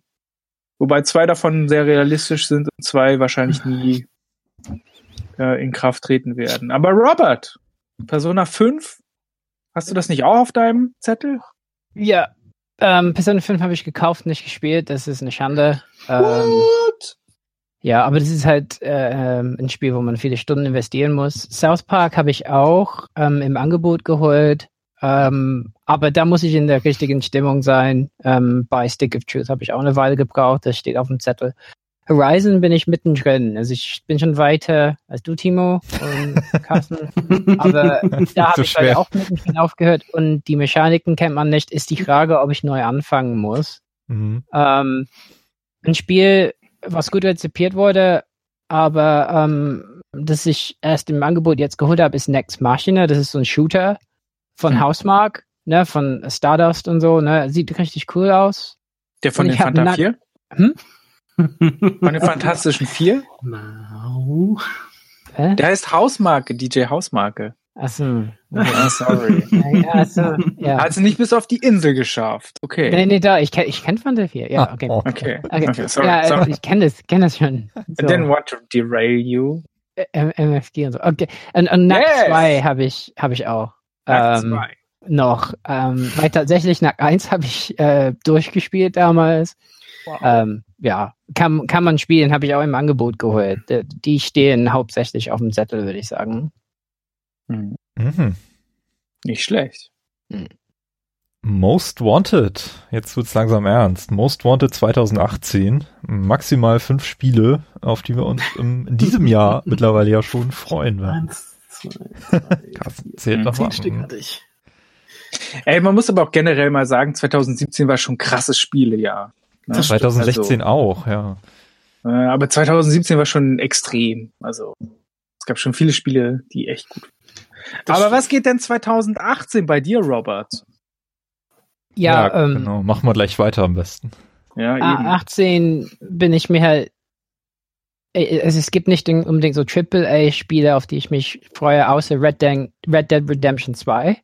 Bin mhm. ich sehr gespannt. Ähm, Ansonsten sind zwei Remakes, die mich interessieren. Shadow of the Colossus, weil ich das nie gespielt habe. Ich auch nicht. Kommt auf der PS4. Und, und Secret, Secret of Mana, was im Februar kommt. Freue ich mich auch sehr drauf. Für? PS4. Vita Secret of Mana? Mhm. Ist das nicht ein Nintendo-Titel? Nee, das, also es erschien damals Square Enix, oder? Ach so. Ja. Square, glaube ich, war es damals nur Square? Ja, ne? Ja. Das kommt also nicht für die Switch. Nein. Nee. Da gibt's das doch hm. schon. Also die Boxstar, die japanische. Ja, das stimmt. Ich finde das Remake, muss ich aber sagen, optisch nicht wirklich ansprechend. Also da hätte ich mir eigentlich mehr okay. erhofft. Aber mhm. mal sehen. Ja, ansonsten Anthem war halt Loot-Shooter, aber ich weiß auch nicht, ob ich da ausgebrannt bin. Deswegen habe ich nur so vielleicht. Ja. Ist Anthem auch von Activision? Nee, EA. EA. Noch oh. schlimmer. Aber BioWare. Mhm. Aber BioWare, die haben ja vielleicht noch so ein bisschen was, bisschen was, zu sagen.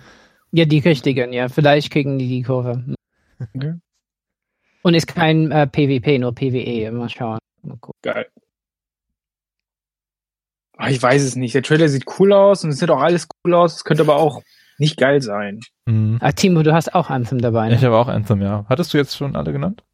Alle durch, ja. Okay. Oh, äh, also äh, Starlink. Starlink bei Toys to Life. Mal schauen. Ja. Okay. Ja. Mega. Okay. bei, bei, mir ist es auch Anthem, ähm, weil ich gespannt bin, ob diese, ob die vielleicht so eine eigene Destiny-Formel schaffen, die äh, vielleicht mhm. ähm, bisschen mehr Wert auf die Story legt und bisschen interessanter ist. Also ich bin gespannt, bisher haben wir ja noch nicht so viel gesehen. Ähm, Metroid Prime 4, wobei ich hier genauso wie vor einem Jahr skeptisch bin, ob's, äh, also bei Xenoblade Chronicles 2, ob's wirklich noch in, im, im laufenden Jahr kommt. Hm. Ich glaube es nämlich nicht. Ja, also sonst hätte ich das auch bei mir in der Liste. Ja, auf der anderen Seite haben wir jetzt schon lange nichts mehr von Retro gehört, ne? Aber es ist gar nicht von Retro. Ich weiß gar nicht.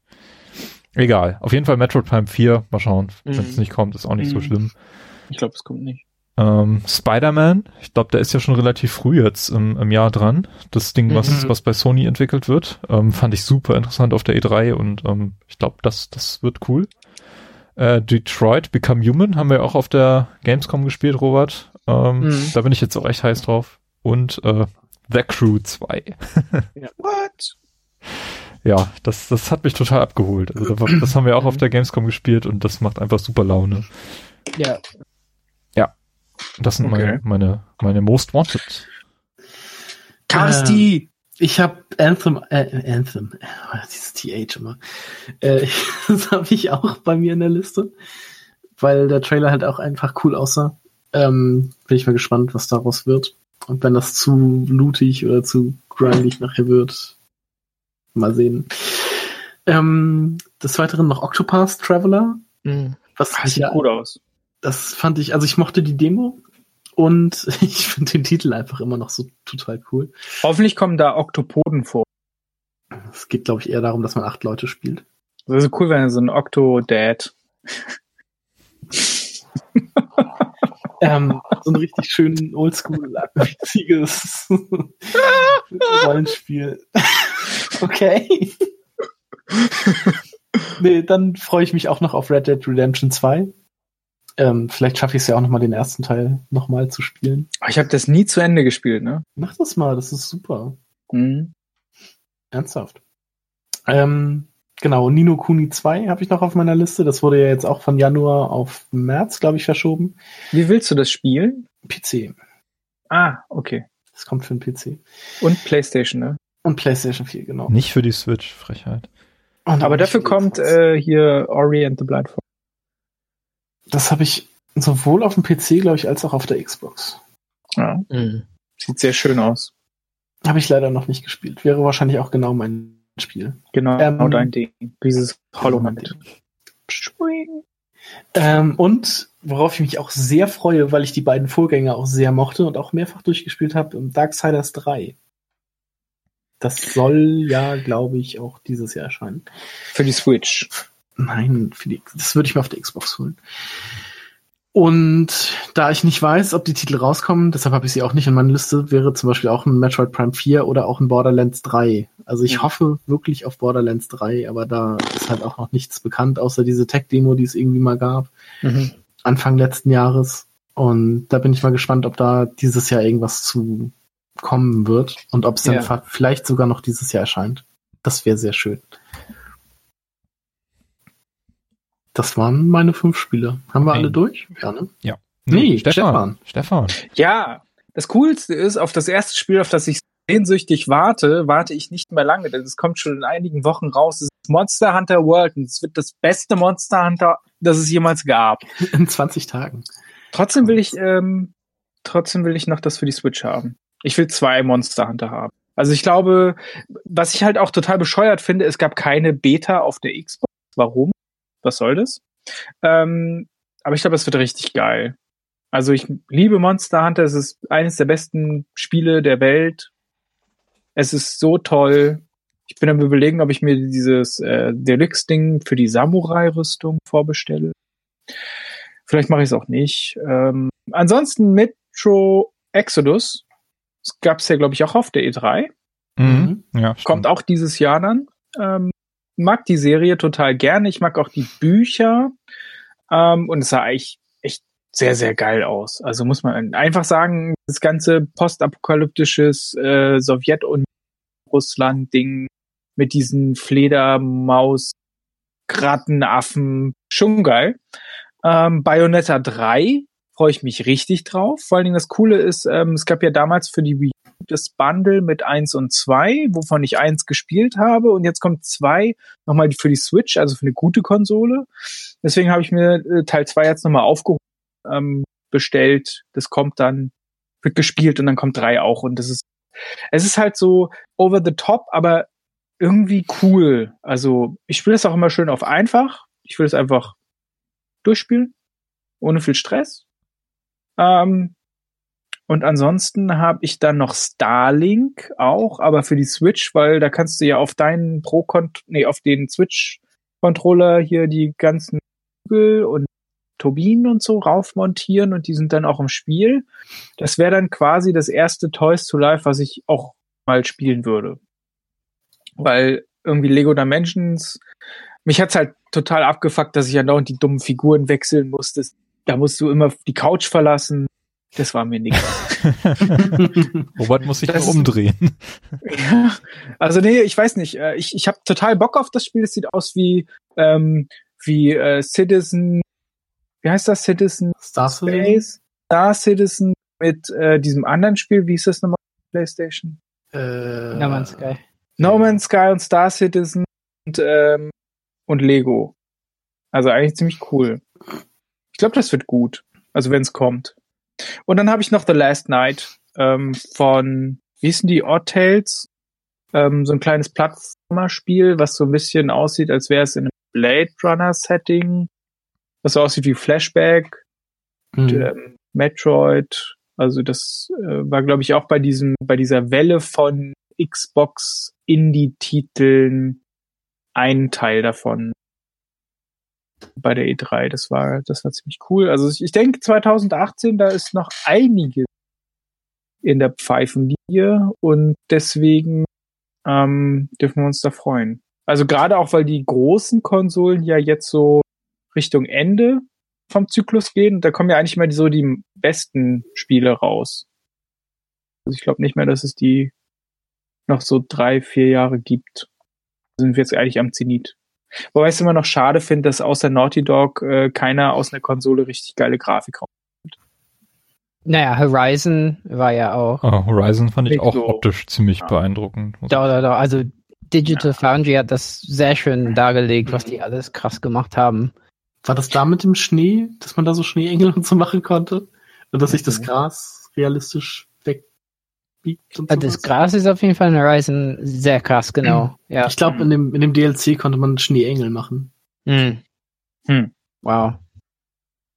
Sie okay. sahen realistisch aus. Trotzdem ist das Spiel leider nicht so geil. Hm. Sorry. Sorry. Okay. Habt ihr denn gute, gute Vorsätze für das laufende Jahr? Ja, Timo. Ich copy-paste mal meine Vorsätze vom vorletzten und letzten Jahr, weil ich es wieder nicht geschafft habe, ein japanisches RPG zu spielen. Ach, Timo. Ach, Timo, ja. Ja, weil. Ähm, Xenoblade. Ja, ist, ist das, das eins? Ist das eins? Mhm. Ja. Ja. Ja. Ja. Ja. Ich weiß nicht. Ich ja, verdammt. ist nicht eigentlich auch Zelda ein? Nein. Zelda ist ein Action-Adventure.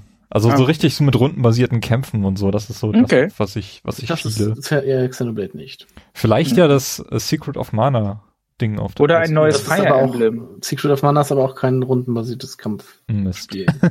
ja, Dann das, das neue Fire Emblem. Ja, das ist ja Rundenstrategie. Ja. Würde ich sagen, oder? Ja. Hm. Okay. Das stimmt. Ja, mal gucken. Mal gucken. Ich schreibe das mal wieder hier hin, ob's, ob ich es einhalten werde, weiß ich nicht. Hm. ich, ich gebe mal weiter. Und Persona äh, gehe, 5, gehe beschämt in die Ecke. Das ja. Ähm, ich würde, ich mache jetzt einfach mal weiter. Mhm. Ich würde sagen, ich hoffe, dass ich meinen Pile of Shame abgebaut bekomme. Ah, und, ich lache. Und mit Pile of Shame meine ich jetzt hauptsächlich diese großen, langen Spiele, die ich jetzt noch habe. Also wie halt Elex und Assassin's Creed Origins. Na, du meinst eigentlich deine Steam-Bibliothek. Ja. Oder den vierten Durchgang von Witcher 3. Vielleicht wird es den geben, wenn ich ähm, alle Achievements haben will. nee, ich rede jetzt hauptsächlich erstmal von Elex, Assassin's Creed Origins und ähm, Xenoblade Chronicles 2. Alle so diese langen Spiele durchspielen. Das wäre mir ein Anliegen, das ich auf jeden Fall in Angriff nehmen möchte. Mhm. Robert, wie sieht's ja, bei dir aus? Eigentlich wie letztes Jahr, glaube ich, wenige Spielen das Jahr überleben wäre wahrscheinlich. ähm, ja. also spieltechnisch nehme ich mir, sollte ich mir einfach weniger vornehmen. Ja. Weil mhm. andere Dinge wichtig sind. ja. Mhm. Und Stefan, ja. wie sieht's bei dir aus? Ähm, ich habe mir eigentlich nur vorgenommen, dass ich mir mal das irgendwie dokumentiere, was ich so über das Jahr spiele. Ich meine, auf der Switch ist das relativ einfach, weil es da auch den ähm, Spielstand anzeigt. Wie lange habe ich eigentlich was gespielt, was habe ich durchgespielt und so. Auf der Xbox geht's ja auch. Ich hoffe, die PlayStation hat so eine Funktion nicht, oder? Dass man wie viele Stunden ich ein Spiel gespielt habe. Gibt's immer noch nicht. Aber das ist ja. ja jetzt auch nicht mehr ein Problem für dich, weil du ja ja, ja zum Glück. Aber ich finde es halt irgendwie schade, dass, äh, dass die PlayStation so eine Funktionalität einfach gar nicht hat. Ne? Das ist schon schwach. Aber ich finde halt, ähm, ich, ich habe mir auch so ein ganz analoges Büchlein geholt, so ein Ringbuch, wo ich jetzt immer eintragen werde, wenn ich ein Spiel durchgespielt habe.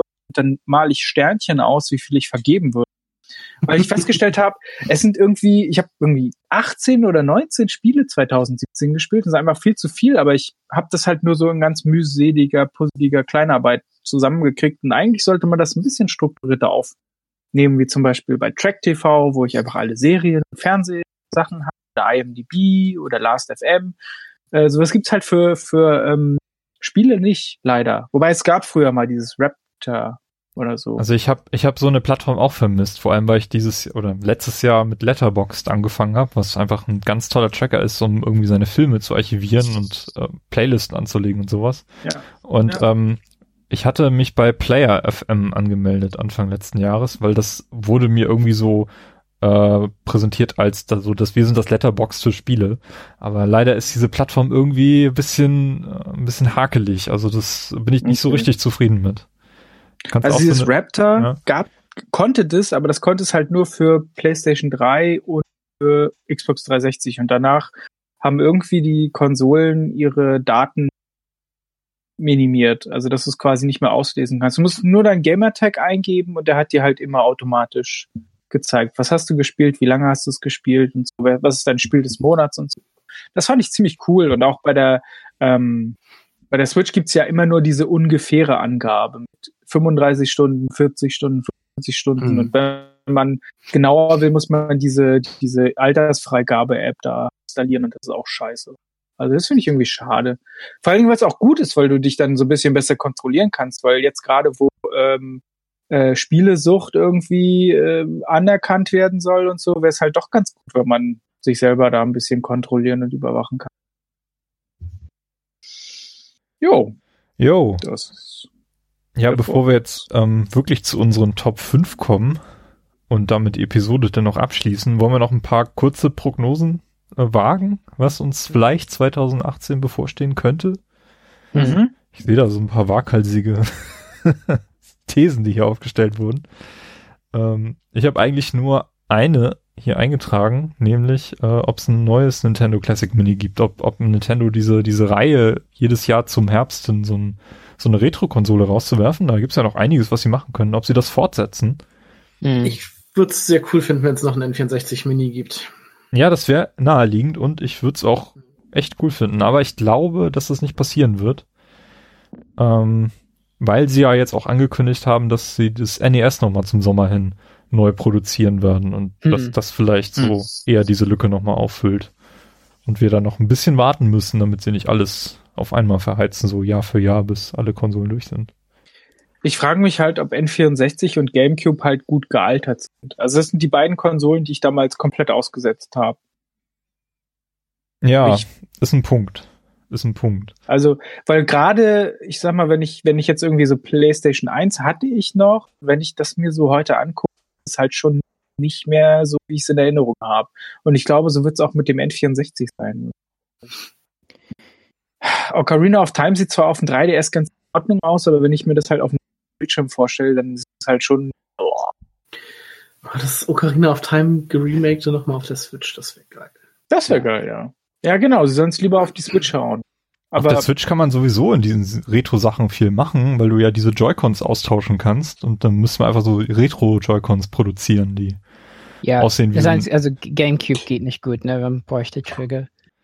Ja, die kann man ja da anbauen, oder?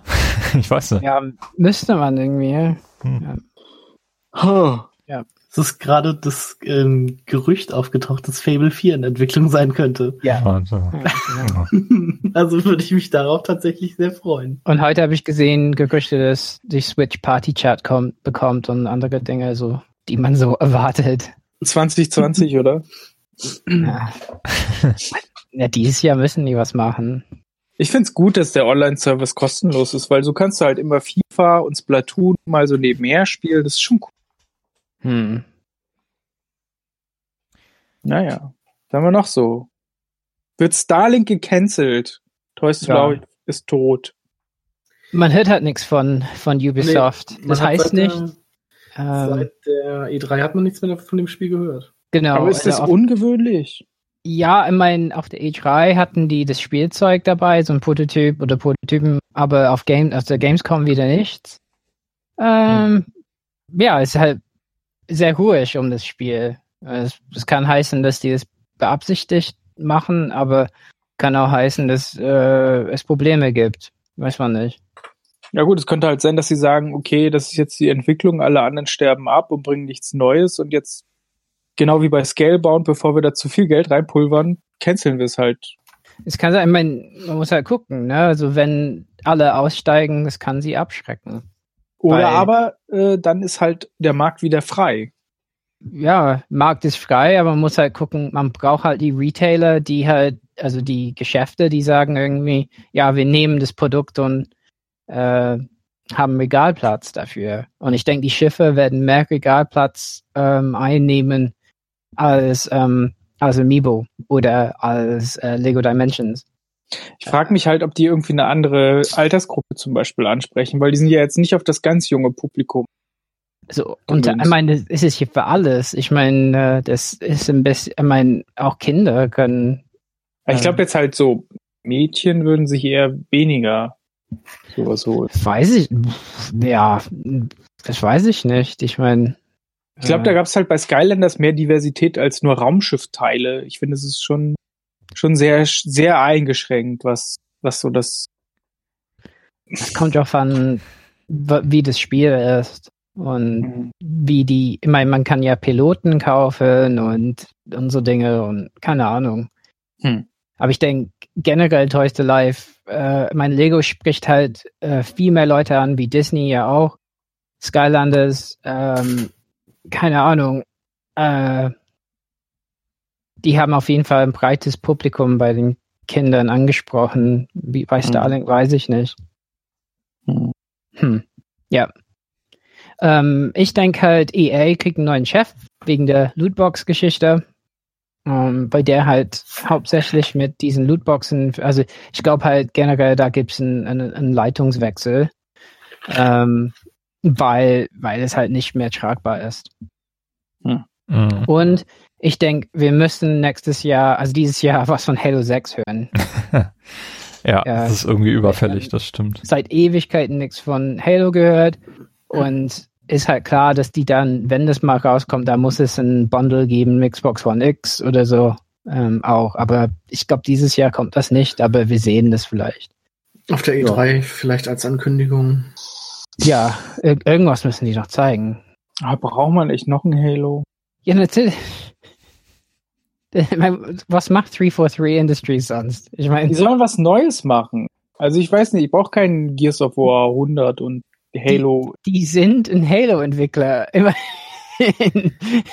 nach einem Objekt in Halo benannt. Die sollen halt einen Spin-off machen oder sowas. Irgendwas Äh, anderes. Es ist nicht so, dass die Geschichte bei Halo 5 zu Ende ist. Aber hat sich Halo 5 so gut verkauft? Keine Ahnung. Also nicht schlecht.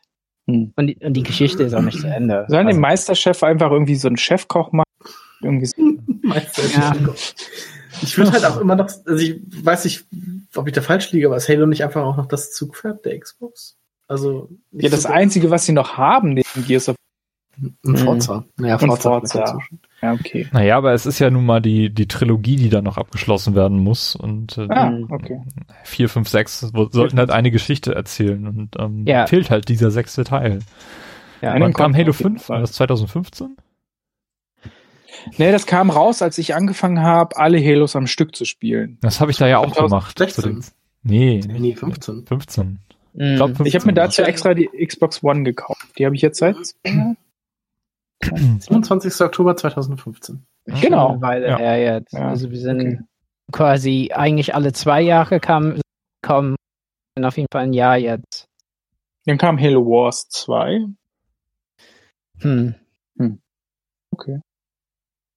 Halo Wars 2 kam letztes Jahr. Wer von Aber euch das hat war ja nur von 343 quasi. Gepublished? Also die waren beteiligt, aber Mhm. nicht hauptsächlich. Wer von euch Mhm. hat PS Vita 2 hier eingetragen?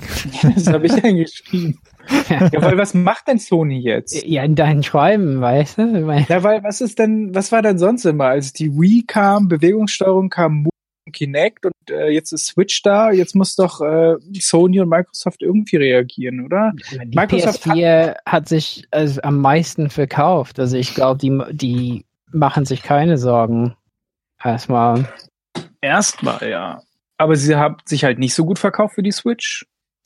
in den Nee, ersten also zehn Monaten. absolut schon. Die haben sich besser verkauft. Die haben mehr verkauft. Die hatten noch Aber zwei Monate mehr. Zeit. Ja, ich meine, insgesamt haben die mehr verkauft. Ja klar, Switch kann die einholen, vielleicht machen die sich dann Gedanken. Also, aber Vielleicht ich glaube, wer Probleme hat, ist Microsoft. Sie werden irgendwann ihren Ridge Racer Moment wieder haben. Hm. Hm. Also ich glaube tatsächlich, Vita war so äh, schlecht für sie. Ich glaube, da steigen die nie wieder ein. Wär PSVR cool, probieren die. Hm. Ja, und ich glaube, Ja, vielleicht das ist halt auch die Frage. Da, da rein, vielleicht. Vielleicht gibt's äh, ein PSVR 2 irgendwann. Also ich fände, das wäre schon ein logischer Schritt, dass sie sagen, okay, wir sind jetzt so gut aufgestellt mit der PS4, wir haben jetzt irgendwie Entwicklungsressourcen und äh, haben Kapital und hauen da jetzt nochmal so eine coole Hybrid-Geschichte raus, weil die Vita konnte man ja teilweise mit der PS4 verbinden und so. Also so ein bisschen äh, Vorstufe von der Switch hatten sie ja schon.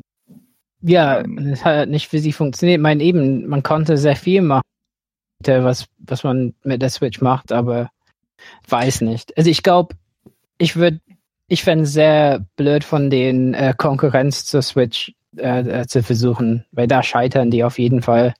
Also wie schon gesagt, die haben es ja mit der Vita auch nicht gegen den 3DS geschafft. Ja, Ja gut, das war der erste Versuch, aber ich mein, vor allen Dingen, weil die es nicht müssen.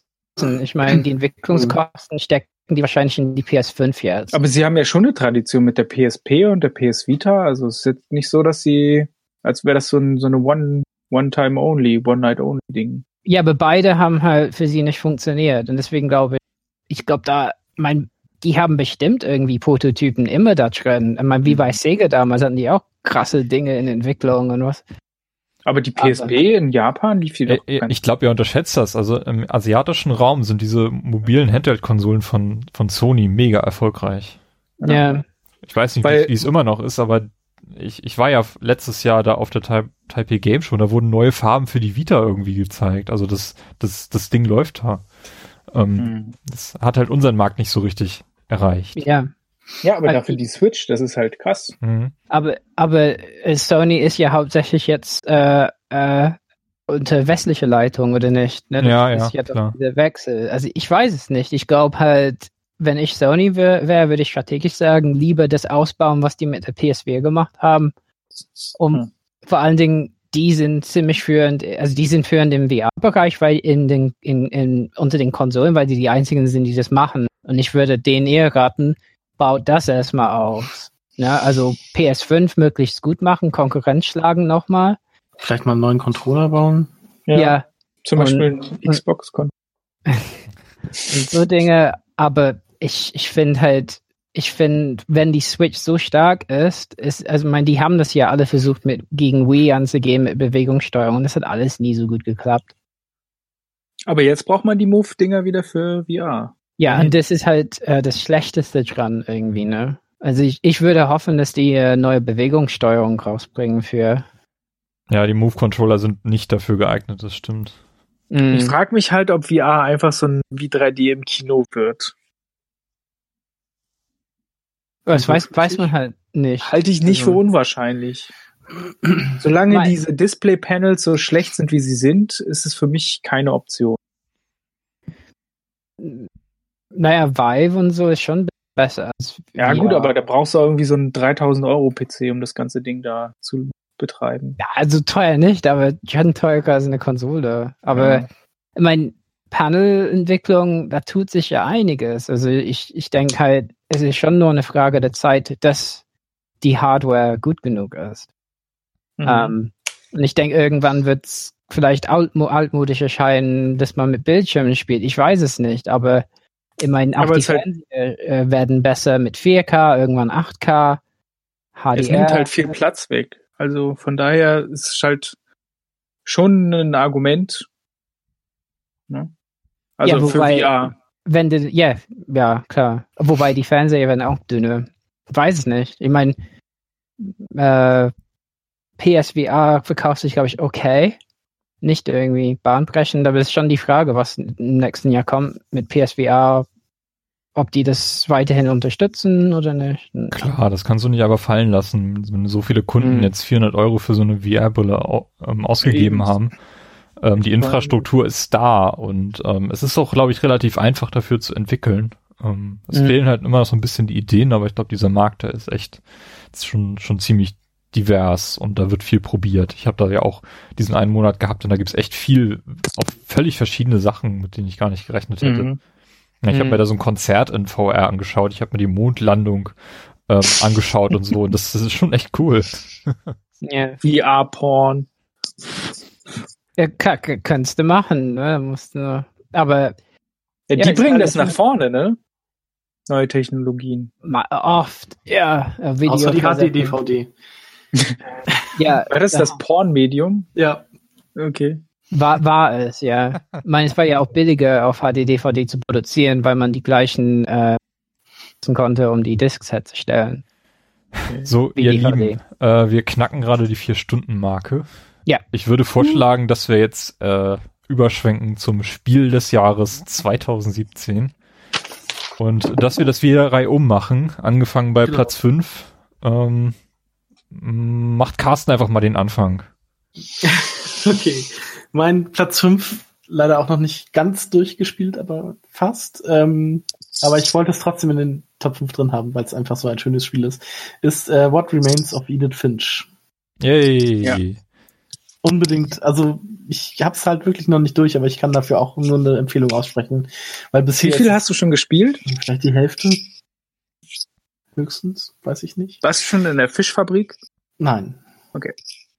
Ähm, aber ich finde das Haus, in das man geht, halt auch so faszinierend, weil das einfach so, so wild zusammengeschustert ja. aussieht. Einfach immer wieder was Neues angebaut und so. Und ja. innen gibt's halt auch, also ich bin halt wirklich so eine Stunde oder fast eine Stunde einfach nur durch dieses Haus gelaufen und habe mir einfach alles genau angeguckt. Ja. Und wie das aufgebaut ist, wie das eingerichtet ist und so. Es ist einfach wunderschön und macht halt auch Spaß. Und die Geschichten, wie sie erzählt sind, also es ist halt einfach fantastisch. Und das macht halt wirklich viel Spaß. Mhm. Deshalb wollte ich das unbedingt noch mit in den Top 5 haben, auch wenn ich es noch nicht durchgespielt habe. Sehr gut. Stefan. Äh, bei mir ist auf Platz 5 Mittelerde Shadow of War. Auch wenn das diese ganze Lootboxen-Thematik hat, hatte ich damit unfassbar viel Spaß. Ich habe den ersten Teil damals auf der PS4 noch gespielt und fand es ganz furchtbar, gruselig, alles braun, matschig und es hat keinen Spaß gemacht. Es war einfach nur Batman Combat System und, und ansonsten nur Matsch und Müll. Und ähm, das Neue ist halt echt cool, weil man irgendwie schneller reinkommt Ähm, ich hatte halt das erste, oder nicht das erste Mal, aber ich habe es halt in ganz wenigen World-Spielen, äh, dass ich alles machen will. Ich will alle Sachen sammeln, ich will alle Sidequests machen und, und ich habe mega Bock einfach drauf gehabt. Und das, das Spiel bis zu dieser einen Stelle, wo es dann anfängt, nervig zu werden, ist halt einfach total überragend, macht Spaß danach habe ich richtig Bock wieder auf Herr der Ringe gehabt und habe mir dann auch das Simmerillion noch gekauft. Also von daher hat es eigentlich alles äh, richtig gemacht für mich. Ähm, und was halt leider es nicht mehr reingeschafft hat, ist Platoon 2, aber das gehört ein bisschen auch auf den Platz, weil es ein sehr gutes Spiel. Was ist denn bei dir auf Platz 5, Robert? Ähm, das Spiel habe ich öfter erwähnt, Pyre von Supergiant Games auf Platz 5, weil das Gameplay selbst, das ist so eine Art Sportspiel, so eine Art Basketball mit äh, KI, ähm, also gegen KI und mit zwei KI, die, äh, also man wechselt einen Spieler und ähm, KI übernimmt dann die anderen, wobei die dann eher stillstehen. Und das ist halt teilweise ein bisschen nervig gewesen. Also das Spiel an sich hat mich teilweise genervt, aber das hat eine sehr spannende Geschichte, sehr tiefe äh, Geschichte, wo man halt äh, leider halt ein bisschen zu viel lesen muss. Ähm, und die Charaktere reden halt die ganze Zeit so Star Fox mäßig. Ähm, aber äh, super geil gemacht sonst und ähm, hat mich äh, äh, bis, also ich habe das Spiel unbedingt durchspielen wollen, um zu gucken, worauf es hinausläuft. Ja. Nice. Timo fehlt noch, glaube ich, oder? Ich fehle noch, mhm. ja. Also dieses Jahr habe ich so ein bisschen auch wahrgenommen als das Jahr, in dem neuartige Multiplayer-Spiele vom PC auf die Konsole rüber migrieren und da einen neuen Impact generieren. Und das Spiel, was mich da am meisten geflasht hat, ähm, war tatsächlich Player Unknown Battlegrounds, PUBG. Yay. Genau. Äh, gefiel mir besser als Fortnite und ähm, auch besser als Dead by Daylight, wobei ich mir da jetzt auch nicht sicher war, ob es 2017 erschienen war oder schon vorher. Glaub ja. Mhm. Ähm, auf jeden Fall, ich habe nicht viel PUBG gespielt, jetzt ist ja auch erst im Dezember auf der Xbox One gespielt, aber jede einzelne von diesen Partien, die ich da erlebt habe oder die ich auch mit euch zusammen gespielt habe, da haben wir irgendwas äh, erlebt, was, was nachhaltig im, in Erinnerung geblieben ist und das soll schon was heißen. Und Der langsame Skoda. ja. Die Autokolonne. Die Autokolonne, die war mega. Ja, das war mega. Vor allen Dingen einfach sich in einem Haus zu verstecken und nichts zu machen. Mega. mega. Ein kleiner Seitenhieb. Ja, also Player Unknown Battlegrounds ähm, ist noch in der Game Preview, das heißt, da wird sich noch sehr viel tun und ähm, ja, ich möchte es auch gerne mit euch weit, weiterspielen, ja. Platz 5. Mein Platz hier ist Resident Evil 7. Oh. Anfang des Jahres erschienen, kann auch leicht vergessen werden dadurch. Also ich hatte das auch äh, lange Zeit nicht mehr auf dem Radar. Aber es hat mir ja doch für die Zeit, die es dann gedauert hat, Spaß gemacht. Ein zweites Mal wollte ich da jetzt aber auch nicht äh, zurückkehren, aber es war halt wirklich schon eine coole Erfahrung, die man dann gemacht hatte. Ähm, wir haben ja auch einen Game Talk dazu gemacht. Ähm, ja, ich weiß nicht, ob wenn Resident Evil 8 das nochmal so Ego-Perspektiven horrormäßig macht, weiß ich nicht, ob ich es nochmal spielen würde, weil das ja eigentlich, wie schon oft gesagt, nicht so mein, mein Fall ist. Ich grusel mich da ja doch immer etwas sehr. Ich hätte mir so in die Hosen gemacht, ey. Schon allein bei der Demo. Deshalb muss ich mal sehen, ob ich das nochmal so spielen würde. Ähm, hat mir aber doch Spaß gemacht, muss ich sagen. War mal eine ganz gute war eine gute Richtung, die Resident Evil so mit Teil 7 eingeschlagen hat. Wieder so ein bisschen back to the roots. Mhm. Ja. Okay, bei mir ist die Nummer 4 Injustice 2. Nur auf Platz 4. Nur auf Platz 4. Ähm, es ist einfach das beste Beat'em Up 2017 gewesen. Mit dem ähm, besten Superhelden-Universum, das es gibt ähm, nämlich dem DC-Universum. Es hat mega coolen äh, Download-Content mit Hellboy und den Turtles bekommen. Ähm, das ist richtig geil. Vor allen Dingen auch, dass sie jetzt ähm, Black Manta mit reingenommen haben. Ich finde halt so insgesamt das ganze Spiel, es ist so komplex, es ist so, du kannst so viel Zeit da reinstecken durch diesen Multiverse-Mode. Kannst du halt ähm, Rüstung farmen und so. Es hat diese RPG-Elemente da drin Mhm. Ähm, du kannst dich halt auf bestimmte ähm, Gegner einstellen. Du hast bestimmte Handicaps, wo irgendwie Raketen runterkommen. Die Schwerkraft ist deaktiviert. Du bist äh, auf dem Kopf oder so. Es gibt halt so viele vielfältige Möglichkeiten, die sie alle in dieses Spiel reingepackt haben, plus den DLC. Ich einfach sagen muss, äh, auch wenn ich gar keine Beat'em-Ups mag, aber das ist halt einfach ein richtig, richtig geiles Spiel. Und ich mache da auch jeden fertig. Was ich spiele mit Zock euch alle ab. Mega. Also, glaube, hast du Tekken 7 gespielt eigentlich? Äh, nein. Okay. Das letzte ja. Tekken, was ich gespielt habe, war Tekken 3. Und danach das kam, glaube ich, Tekken Tag Tournament. Das war scheiße. Und danach kam, glaube ich, kein richtiges Tekken. Ah. Okay. äh, bei mir ist ganz schnell vier Breath of the Wild. Ich hab's noch nicht durch, aber mein, ich finde halt die Geschichte nicht so, äh, hält mich nicht so in, in Bann wie äh, ähm, bei anderen Zelda-Spielen. Ähm, und eigentlich mag ich Open World mit Zelda nicht so ganz, aber trotzdem, das ist halt ein unglaublich gut gemachtes Spiel. Ja, fertig. Ich schließe mich Carsten an. Bei mir ist Resident Evil 7 auch auf Platz 4.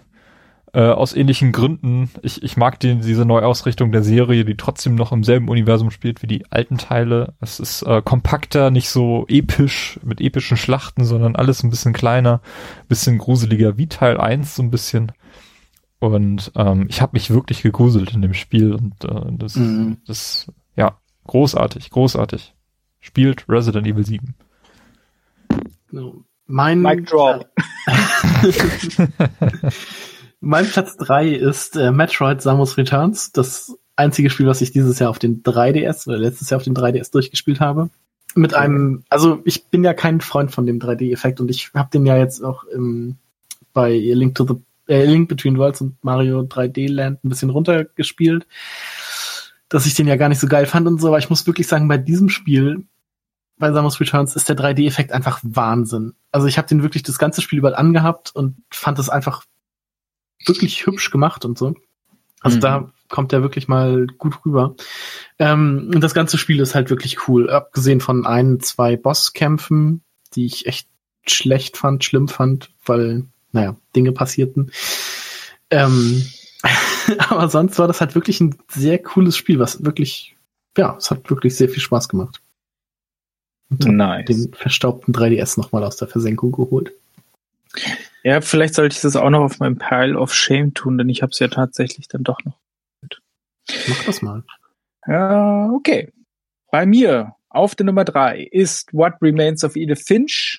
Ähm, normalerweise müsste es auf der Eins stehen, aber aufgrund der kurzen Spieldauer, es war zwar ein intensiver Nachmittag, ähm, aber ich habe es halt trotzdem nur auf die drei gepackt, weil es gab noch zwei Spiele, die mich einfach insgesamt mehr gefesselt haben. Auch wenn mich das Spiel sicherlich am meisten bewegt hat, zum Nachdenken angeregt hat und einfach wo alles stimmt. Also wo es von dem von dem Design, vom Sounddesign, vom Gameplay sind halt unterschiedlichste Spielarten da drin. Das ist halt Wahnsinn. Einfach geil. Sollte jeder spielen. Robert. Ja, ähm, auf Platz 3 steht bei mir Mario Odyssey, weil ich das auch noch nicht durch habe, aber kann schon erkennen, dass das halt ein unglaublich gut gemachtes Spiel ist. Hat halt diese Nintendo-Qualität, wo man ähm, sofort damit beginnt und äh, sich total verliebt in, in, in die Details der Welt und ähm, äh, die Art und Weise, wie Mario sich bewegt, wobei ich noch ein bisschen überfordert bin von den Bewegungsmöglichkeiten. Ähm, aber nee, ich finde es äh, richtig toll gemacht und es musste für mich äh, trotz noch nicht fertig sein, äh, auf den ersten Plätzen sein. Und das hat bei Horizon eben nicht gereicht, ne? dass ich sage, Horizon habe ich nicht durch und kann meine Hand nicht ins Feuer legen. Hm. Ja, ich schließe mich dir an, Robert. Bei mir steht Mario Odyssey auch auf Platz drei. In jedem anderen Spielerjahr wäre es wahrscheinlich auf der Eins gelandet. Ja. Ähm, einfach ein wahnsinnig gutes Spiel. Äh, man kommt sofort rein. Es gibt so viel zu entdecken. Ich bin fast hinübergekippt, als ich erfahren habe, dass es tausend von diesen Monden in diesem Spiel gibt. Tausend. Ähm, hm. Ja. Ich hatte, also zu dem Zeitpunkt dachte ich, ich hätte schon echt viele und da war ich bei 150. Äh, mittlerweile habe ich 650 von diesen Monden gesammelt. Da gibt's noch einiges zu holen und ähm, wahnsinnig umfangreich. Aber ich finde es leider nicht ganz so gut wie Super Mario 3D World. Das ist ähm, noch weiter oben. Aber uh. es ist uh. trotzdem wahnsinnig gutes Mario-Spiel hm. und eins, das ich, das ich mir gewünscht habe, seit äh, Mario 64 abgeschlossen wurde. Hm. Also hm. ja, es kommt am nächsten an, an Mario 64 dran, mhm. auf jeden Fall. Okay. Spoiler, bei mir ist es gar nicht in den Top 5. Spoiler bei mir auch nicht. Was? Denn mein Platz 2 gehört, auch wenn ich es noch nicht durch habe, aber jetzt schon, weil es mir einfach unfassbar viel Spaß macht, Xenoblade Chronicles 2. Wupp, wupp, wupp. bei mir ähm, auch. Auf der 2? Ja. Fantastisch. Ähm, ja, wie schon gesagt, Welt sieht geil aus, Kampfsystem macht Spaß, ist halt nicht zu komplex, aber schon komplex genug, sag ich mal. Man kann es nimmt dann halt gut an die Hand, ja. um reinzukommen. Genau, und der Bildschirm ist, finde ich, auch nicht so überladen wie bei Chronicles 1 oder X. Da war ja, also bei X war ja einfach der ganze Bildschirm voll mit Text und hm. Kram. Das finde ich geht hier noch einigermaßen. Ja, das ist, das ist, da muss ich kurz einhaken. Das haben wir damals in der Switch-Episode auch, oder habe ich da herausgehoben. Das ist etwas, was dieser kleine Switch-Bildschirm erzwingt, dass diese Bildschirme nicht mehr so überladen sind mit Kram. Mhm. Und Cinematic mhm. Chronicles X, das war so ein Beispiel, wo du einfach überall irgendwas stand auf diesem Bildschirm und das macht einfach keinen Sinn. Hm. Mhm. Ja. Ja, so das war der Switch-Effekt. Furchtbar. Der Switch-Effekt. Ja. Okay. Genau. Das ist ja mega. Bei mir auch. Mhm. Also ich habe es jetzt ein bisschen ah. weitergespielt, 42, 43 Stunden oder so. Es macht immer noch mega viel Spaß. Ich bin total begeistert und auch froh, dass ich das gemacht habe und mir das einfach mal gekauft habe und gedacht habe, jetzt spielst du mal ein japanisches Spiel. Das mhm. hat sich gelohnt. Robert, was ist bei dir auf der 2? Ja, äh, ein Spiel, mit dem ich viel Geschichte habe. Äh, habe öfter darüber gesprochen und gedacht, das wird nicht gut. Cuphead. Ähm, ich freue mich so sehr, dass eine alte Spielmechanik, äh, 2D Scrolling, Shooting, äh, mit unglaublich tolle Grafik und Sounddesign äh, verbunden werden kann äh, und äh, sich so geil spielen lässt. Mhm. Ja. Ich habe es leider noch nicht so weit gespielt, sonst ähm, ist vielleicht auch weiter oben. Ja, es ist hart. Also es ist schon, manche Bosse sind, da muss man äh, ein paar Anläufe nehmen. Aber mhm. ähm, dadurch, dass es nur Bosskämpfe sind, was beim Anspielen auf der Gamescom immer so ein bisschen, sind das nur Bosskämpfe? Und okay, jetzt gibt's so Run-and-Gun-Levels auch. Mhm. Aber ähm, tatsächlich, die Bosskämpfe sind teilweise so äh, detailliert. Also ich habe äh, da Bosskämpfe gehabt, da merkt man, wenn man ein paar Anläufe macht, dass es äh, Varianten gibt äh, im mhm. Bosskampf und so. Das heißt, es ist eigentlich ganz gut, wenn man das ein paar Mal macht und immer wieder probiert. Also ich finde, äh, der Rhythmus des Spiels, äh, der sich dann erschließt, wenn man das zu Hause spielt, dann ergibt es alles Sinn. Ähm, mhm. Ja, und, und das Design ist halt cool. Wobei meine Frau meinte, äh, das sieht aus wie ein Spiel aus den 60ern. äh, und ich habe versucht, ihr zu erklären, es ist schon, die haben das schon absichtlich so gemacht und so. Also, ja. Mhm. Ja, also ich finde, sie hätten die Run-and-Gun-Level weglassen sollen. Sie hätten sich wirklich auf die Bosse konzentrieren müssen. Hm. Ich glaube, das war ja so das, wo alle gesagt haben, oh, was, nur Boss, das ist ja viel zu schnell vorbei und so. Und dann haben, ich finde, man merkt so ein bisschen, dass sie diese Run-and-Gun-Level nachträglich reingehauen haben und einfach so die ganze Welt mit Gegnern voll gespammt haben, damit du irgendwie Bullet Hell hast. Das finde also, ich ein also, bisschen schade. Ich finde halt, es ist noch nicht Bullet Hell zum Glück. Und ich finde die, die Level auch nicht schlecht und deswegen ist es okay. Also wenn okay. die wirklich super schlechte Level wären, dann würde ich sagen, ja, das muss raus. Aber. Ich finde halt im Vergleich zu den Boss-Leveln sind sie halt drunter. Ja, wahrscheinlich, ja, wahrscheinlich, ja. Ansonsten gebe ich dir recht, ja. Timo. Ja. Platz zwei, ein Spiel, ich wiederhole mich, in jedem anderen Spielejahr locker auf die Eins gekommen wäre The Legend of Zelda Breath of the Wild. Oh! Das ja. Spiel, was ich am längsten, die, mit die, die meiste Zeit reingesenkt habe in diesem Jahr. Äh, auch mhm. relativ kurz, in dem einen Monat. Ich glaube, die Switch kam raus, ich habe einen Monat lang Zelda gespielt und danach die Switch auch zwei Monate lang nicht mehr angefasst. Ähm, mhm. als ich damit, als ich so für mich den Abschluss dort gefunden habe. Ähm, obwohl andere würden sagen, mit 60 Stunden habe ich noch nicht viel gesehen in dem Spiel. Ich habe gefühlt, habe ich alles zumindest mal gesehen und das reicht mir auch und habe auch jetzt nicht irgendwie den Drang, mit dem DLC da jetzt nochmal reinzukommen. Ja. Vielleicht irgendwann nochmal. DLC ist leider auch nicht sonderlich gut. Ja, das, hm. das ist auch so ein Ding, was damit reinspielt. Ich habe den Season Pass aber auch nicht gekauft, insofern entgeht mir da jetzt nichts. Aber tolles Spiel, tolles Spiel. Ganz, ganz toll. Hm. Es wird spannend, Carsten, aber ich glaube, ich weiß, was, was, du, was du erwähnst. Meine Pla mein Platz 1. Seid ihr euch sicher, dass ihr wisst, was da kommen könnte? Ja. Es ist nicht Zelda. What? Nein, ich, ähm, das wäre ja langweilig geworden. Deshalb habe ich gedacht, ich nehme äh, Lass Zelda einfach raus, weil es einfach, selbst wenn es, also in einem Jahr, in dem, ähm, wie hieß das letzte Skyward Sword rausgekommen ist, hätte ich das wahrscheinlich auch auf die Eins genommen, einfach aus dem Grund, weil es halt ein Zelda ist. Da habe ich mir jetzt gedacht. Spoiler, es ist Hollow Knight.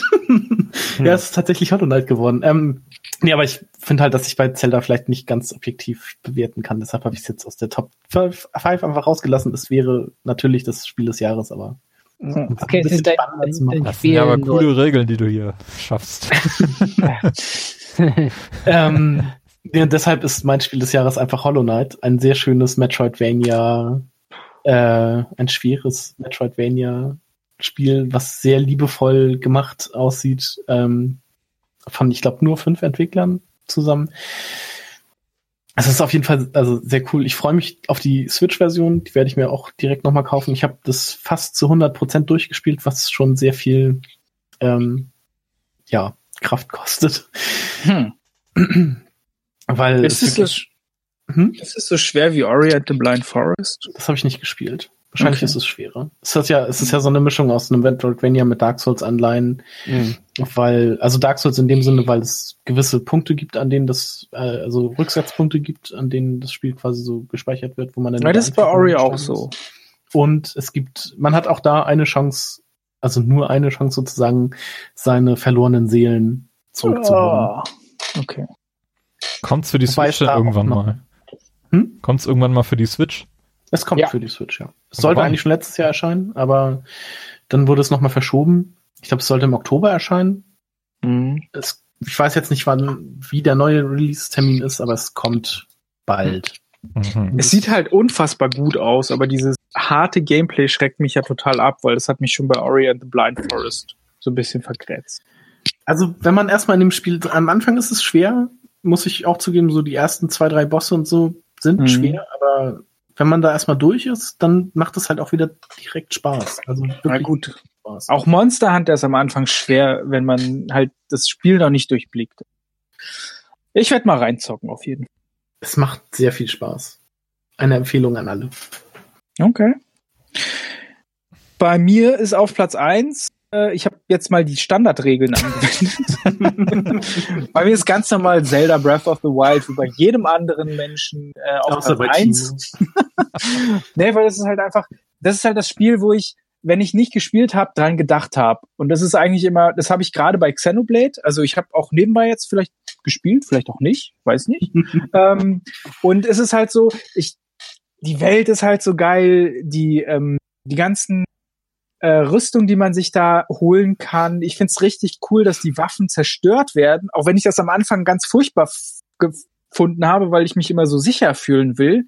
Ähm, ich finde es auch mit den Elementen, die eingesetzt sind, geil. Ich finde die Schreine geil. Ich finde die Titanen geil. Ähm, ich finde die Welt, die Welt ist Hammer. Du kannst überall hingehen. Es ist vielfältig und egal in welche Ecke du gehst, es lohnt sich immer. Ähm, ich habe, glaube ich, 70 Stunden gespielt, hätte auch vielleicht noch länger spielen können, aber da war ich am Ende.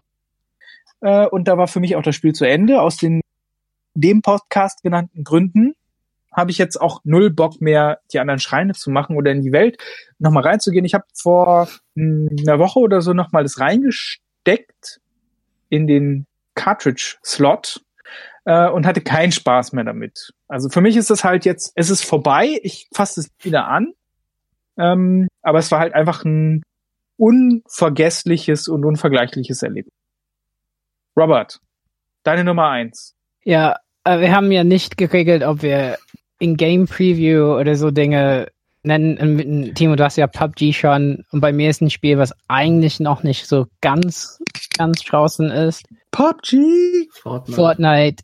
Fortnite. Äh, und da muss ich einklammern, ja. der Battle Royale Modus Ähm, weil PvE, da ist noch einiges zu tun, aber ähm, die äh, Entwickler sind ja äh, richtig krass äh, da dahinter. Ne? Also ähm, äh, das ähm, äh, Moment, das ist Epic, ne? Epic, Epic, mhm. oder? Ja, Epic. Ja, ja. Nicht, Unreal, ja. ja ich habe irgendwie nur äh, ja. Ähm, ne, also Epic, die machen so viele Updates und so und, und gerade im Battle Royale Modus, äh, da sieht man das super krass. Die machen Events, da sind neue Waffen, nur kurze Dauer. Ähm, die merken, dass irgendwas schief läuft. Innerhalb von einer Woche ist ein Patch, was es fixt oder auch so, wenn irgendwas richtig äh, kaputt ist, ist es äh, innerhalb von einem Tag weg. Ähm, und der Battle Royale Modus macht halt richtig viel Spaß. Ähm, das ist wirklich so ein Spiel, wo Leute, die ich kenne, die habe ich angefixt. Ich habe gesagt, ja, kommt mal mit, das ist umsonst, lad mal runter und so. Oh, die Grafik ist irgendwie blöd, ne? Das sieht aus wie so äh, äh, Cell Shading oder so. Und dann spielen die es mehr als ich jetzt, ne? Ähm, und ähm, ich finde es einfach, also von der Mechanik her und so richtig einwandfrei gemacht. Ähm, und hat ganz viele spannende Momente drin. Und auch diese Mischung aus Basteln und Schießen, äh, wenn man dahinter kommt, wie es funktioniert, äh, macht es sehr viel Spaß. Und äh, das hat, glaube ich, mein Spiel ja am meisten geprägt. Ähm, hm. Ich finde es extrem äh, gut entwickelt. Also im Gegensatz eben zu PUBG merkt man, dass Epic halt ganz viel äh, Arbeit investiert haben in ihr Engine und äh, das dann aus dem Co-op-Modus übernommen haben in, in PvP-Modus. Und das funktioniert für mich äh, einfach extrem gut. Ja. Hm. Äh, Timo. Ich fehle noch. Äh, Mario und Rabbits Kingdom Battle Platz 1. Unangefochten. Ja. Uh. ich liebe dieses Spiel. Das ist schon ganz gut. Ich liebe Du hast ja auch bis Level 100.000 gespielt. Ich habe alles gesehen, was dieses Hauptspiel zu geben hat, inklusive den ultimativen Challenges und äh, muss jetzt nochmal in den Season Pass reinschauen. Der ist aber noch nicht komplett, also da fehlt noch irgendwas, was dann noch released okay. werden soll. Ja, äh, unglaublich. Ich habe das, ich habe das Spiel, glaube ich, perfektioniert. Ich habe das perfekte Team, mit dem ich alles lösen kann, äh, mir in diesen ultimativen Challenges zusammengebastelt, weil äh, mit den meisten Teams kann man dort nichts anfangen. Und äh, ja, ich weiß nicht, äh, lange nicht mehr so viel, so viel in ein Spiel investiert wie in das hier. Ich liebe mhm. es einfach. 55, nee, 45 Stunden oder länger. ja, es ist nicht so viel wie Zelda, aber ähm, ja gut, aber es hat ja auch weniger, also weniger Zeit-Content quasi, den du. Ja, genau. Ist nicht ganz so umfangreich, äh, aber es, es, hat mich einfach vollends abgeholt. Mhm. Faszinierend. Faszinierend, ja. Cool. Meins war es nicht. So, wir sind Nein, durch. Doch. Wir sind ja. durch. Für 2017. Danke ich euch für eure Zeit. Mhm. Danke dir, Wollt ihr noch irgendwas Ja, danke. Mhm. Die Prinzessin ist in einem anderen Schloss. Mhm. Okay. Ähm, vielen Dank fürs Zuhören bis hierher. Ja, genau. Äh, ich hoffe, ihr bleibt uns auch 2018 treu. Äh, genau. Stefan, wo kann man dich auf Twitter und äh, so finden? Ähm, bei Twitter at Weltraumhirsch und äh, im Podcast True Crime Germany. Richtig. Genau, wenn ihr uns finden, unterstützen mögt, schreibt uns doch eine Review auf iTunes zum Beispiel oder kommt in unseren Discord-Kanal. Ihr könnt uns auch auf Twitter folgen. Alle Informationen dazu findet ihr natürlich auf unserer Website playtogether-podcast.de. Und ansonsten würde ich sagen, bis zum nächsten Mal. Mal schauen, wie wir dann hier 2018 weitermachen. Aber das war jetzt erstmal ein ganz schön langer Ritt, würde ich sagen. Dann, ja, vielen Dank, dass ihr alle da wart. Vielen Dank, ja. dass ihr zugehört habt. Gerne. Äh, also ihr da draußen. Und dann weiterhin frohes Zocken und bis zum nächsten Mal. Tschüss. Tschüss.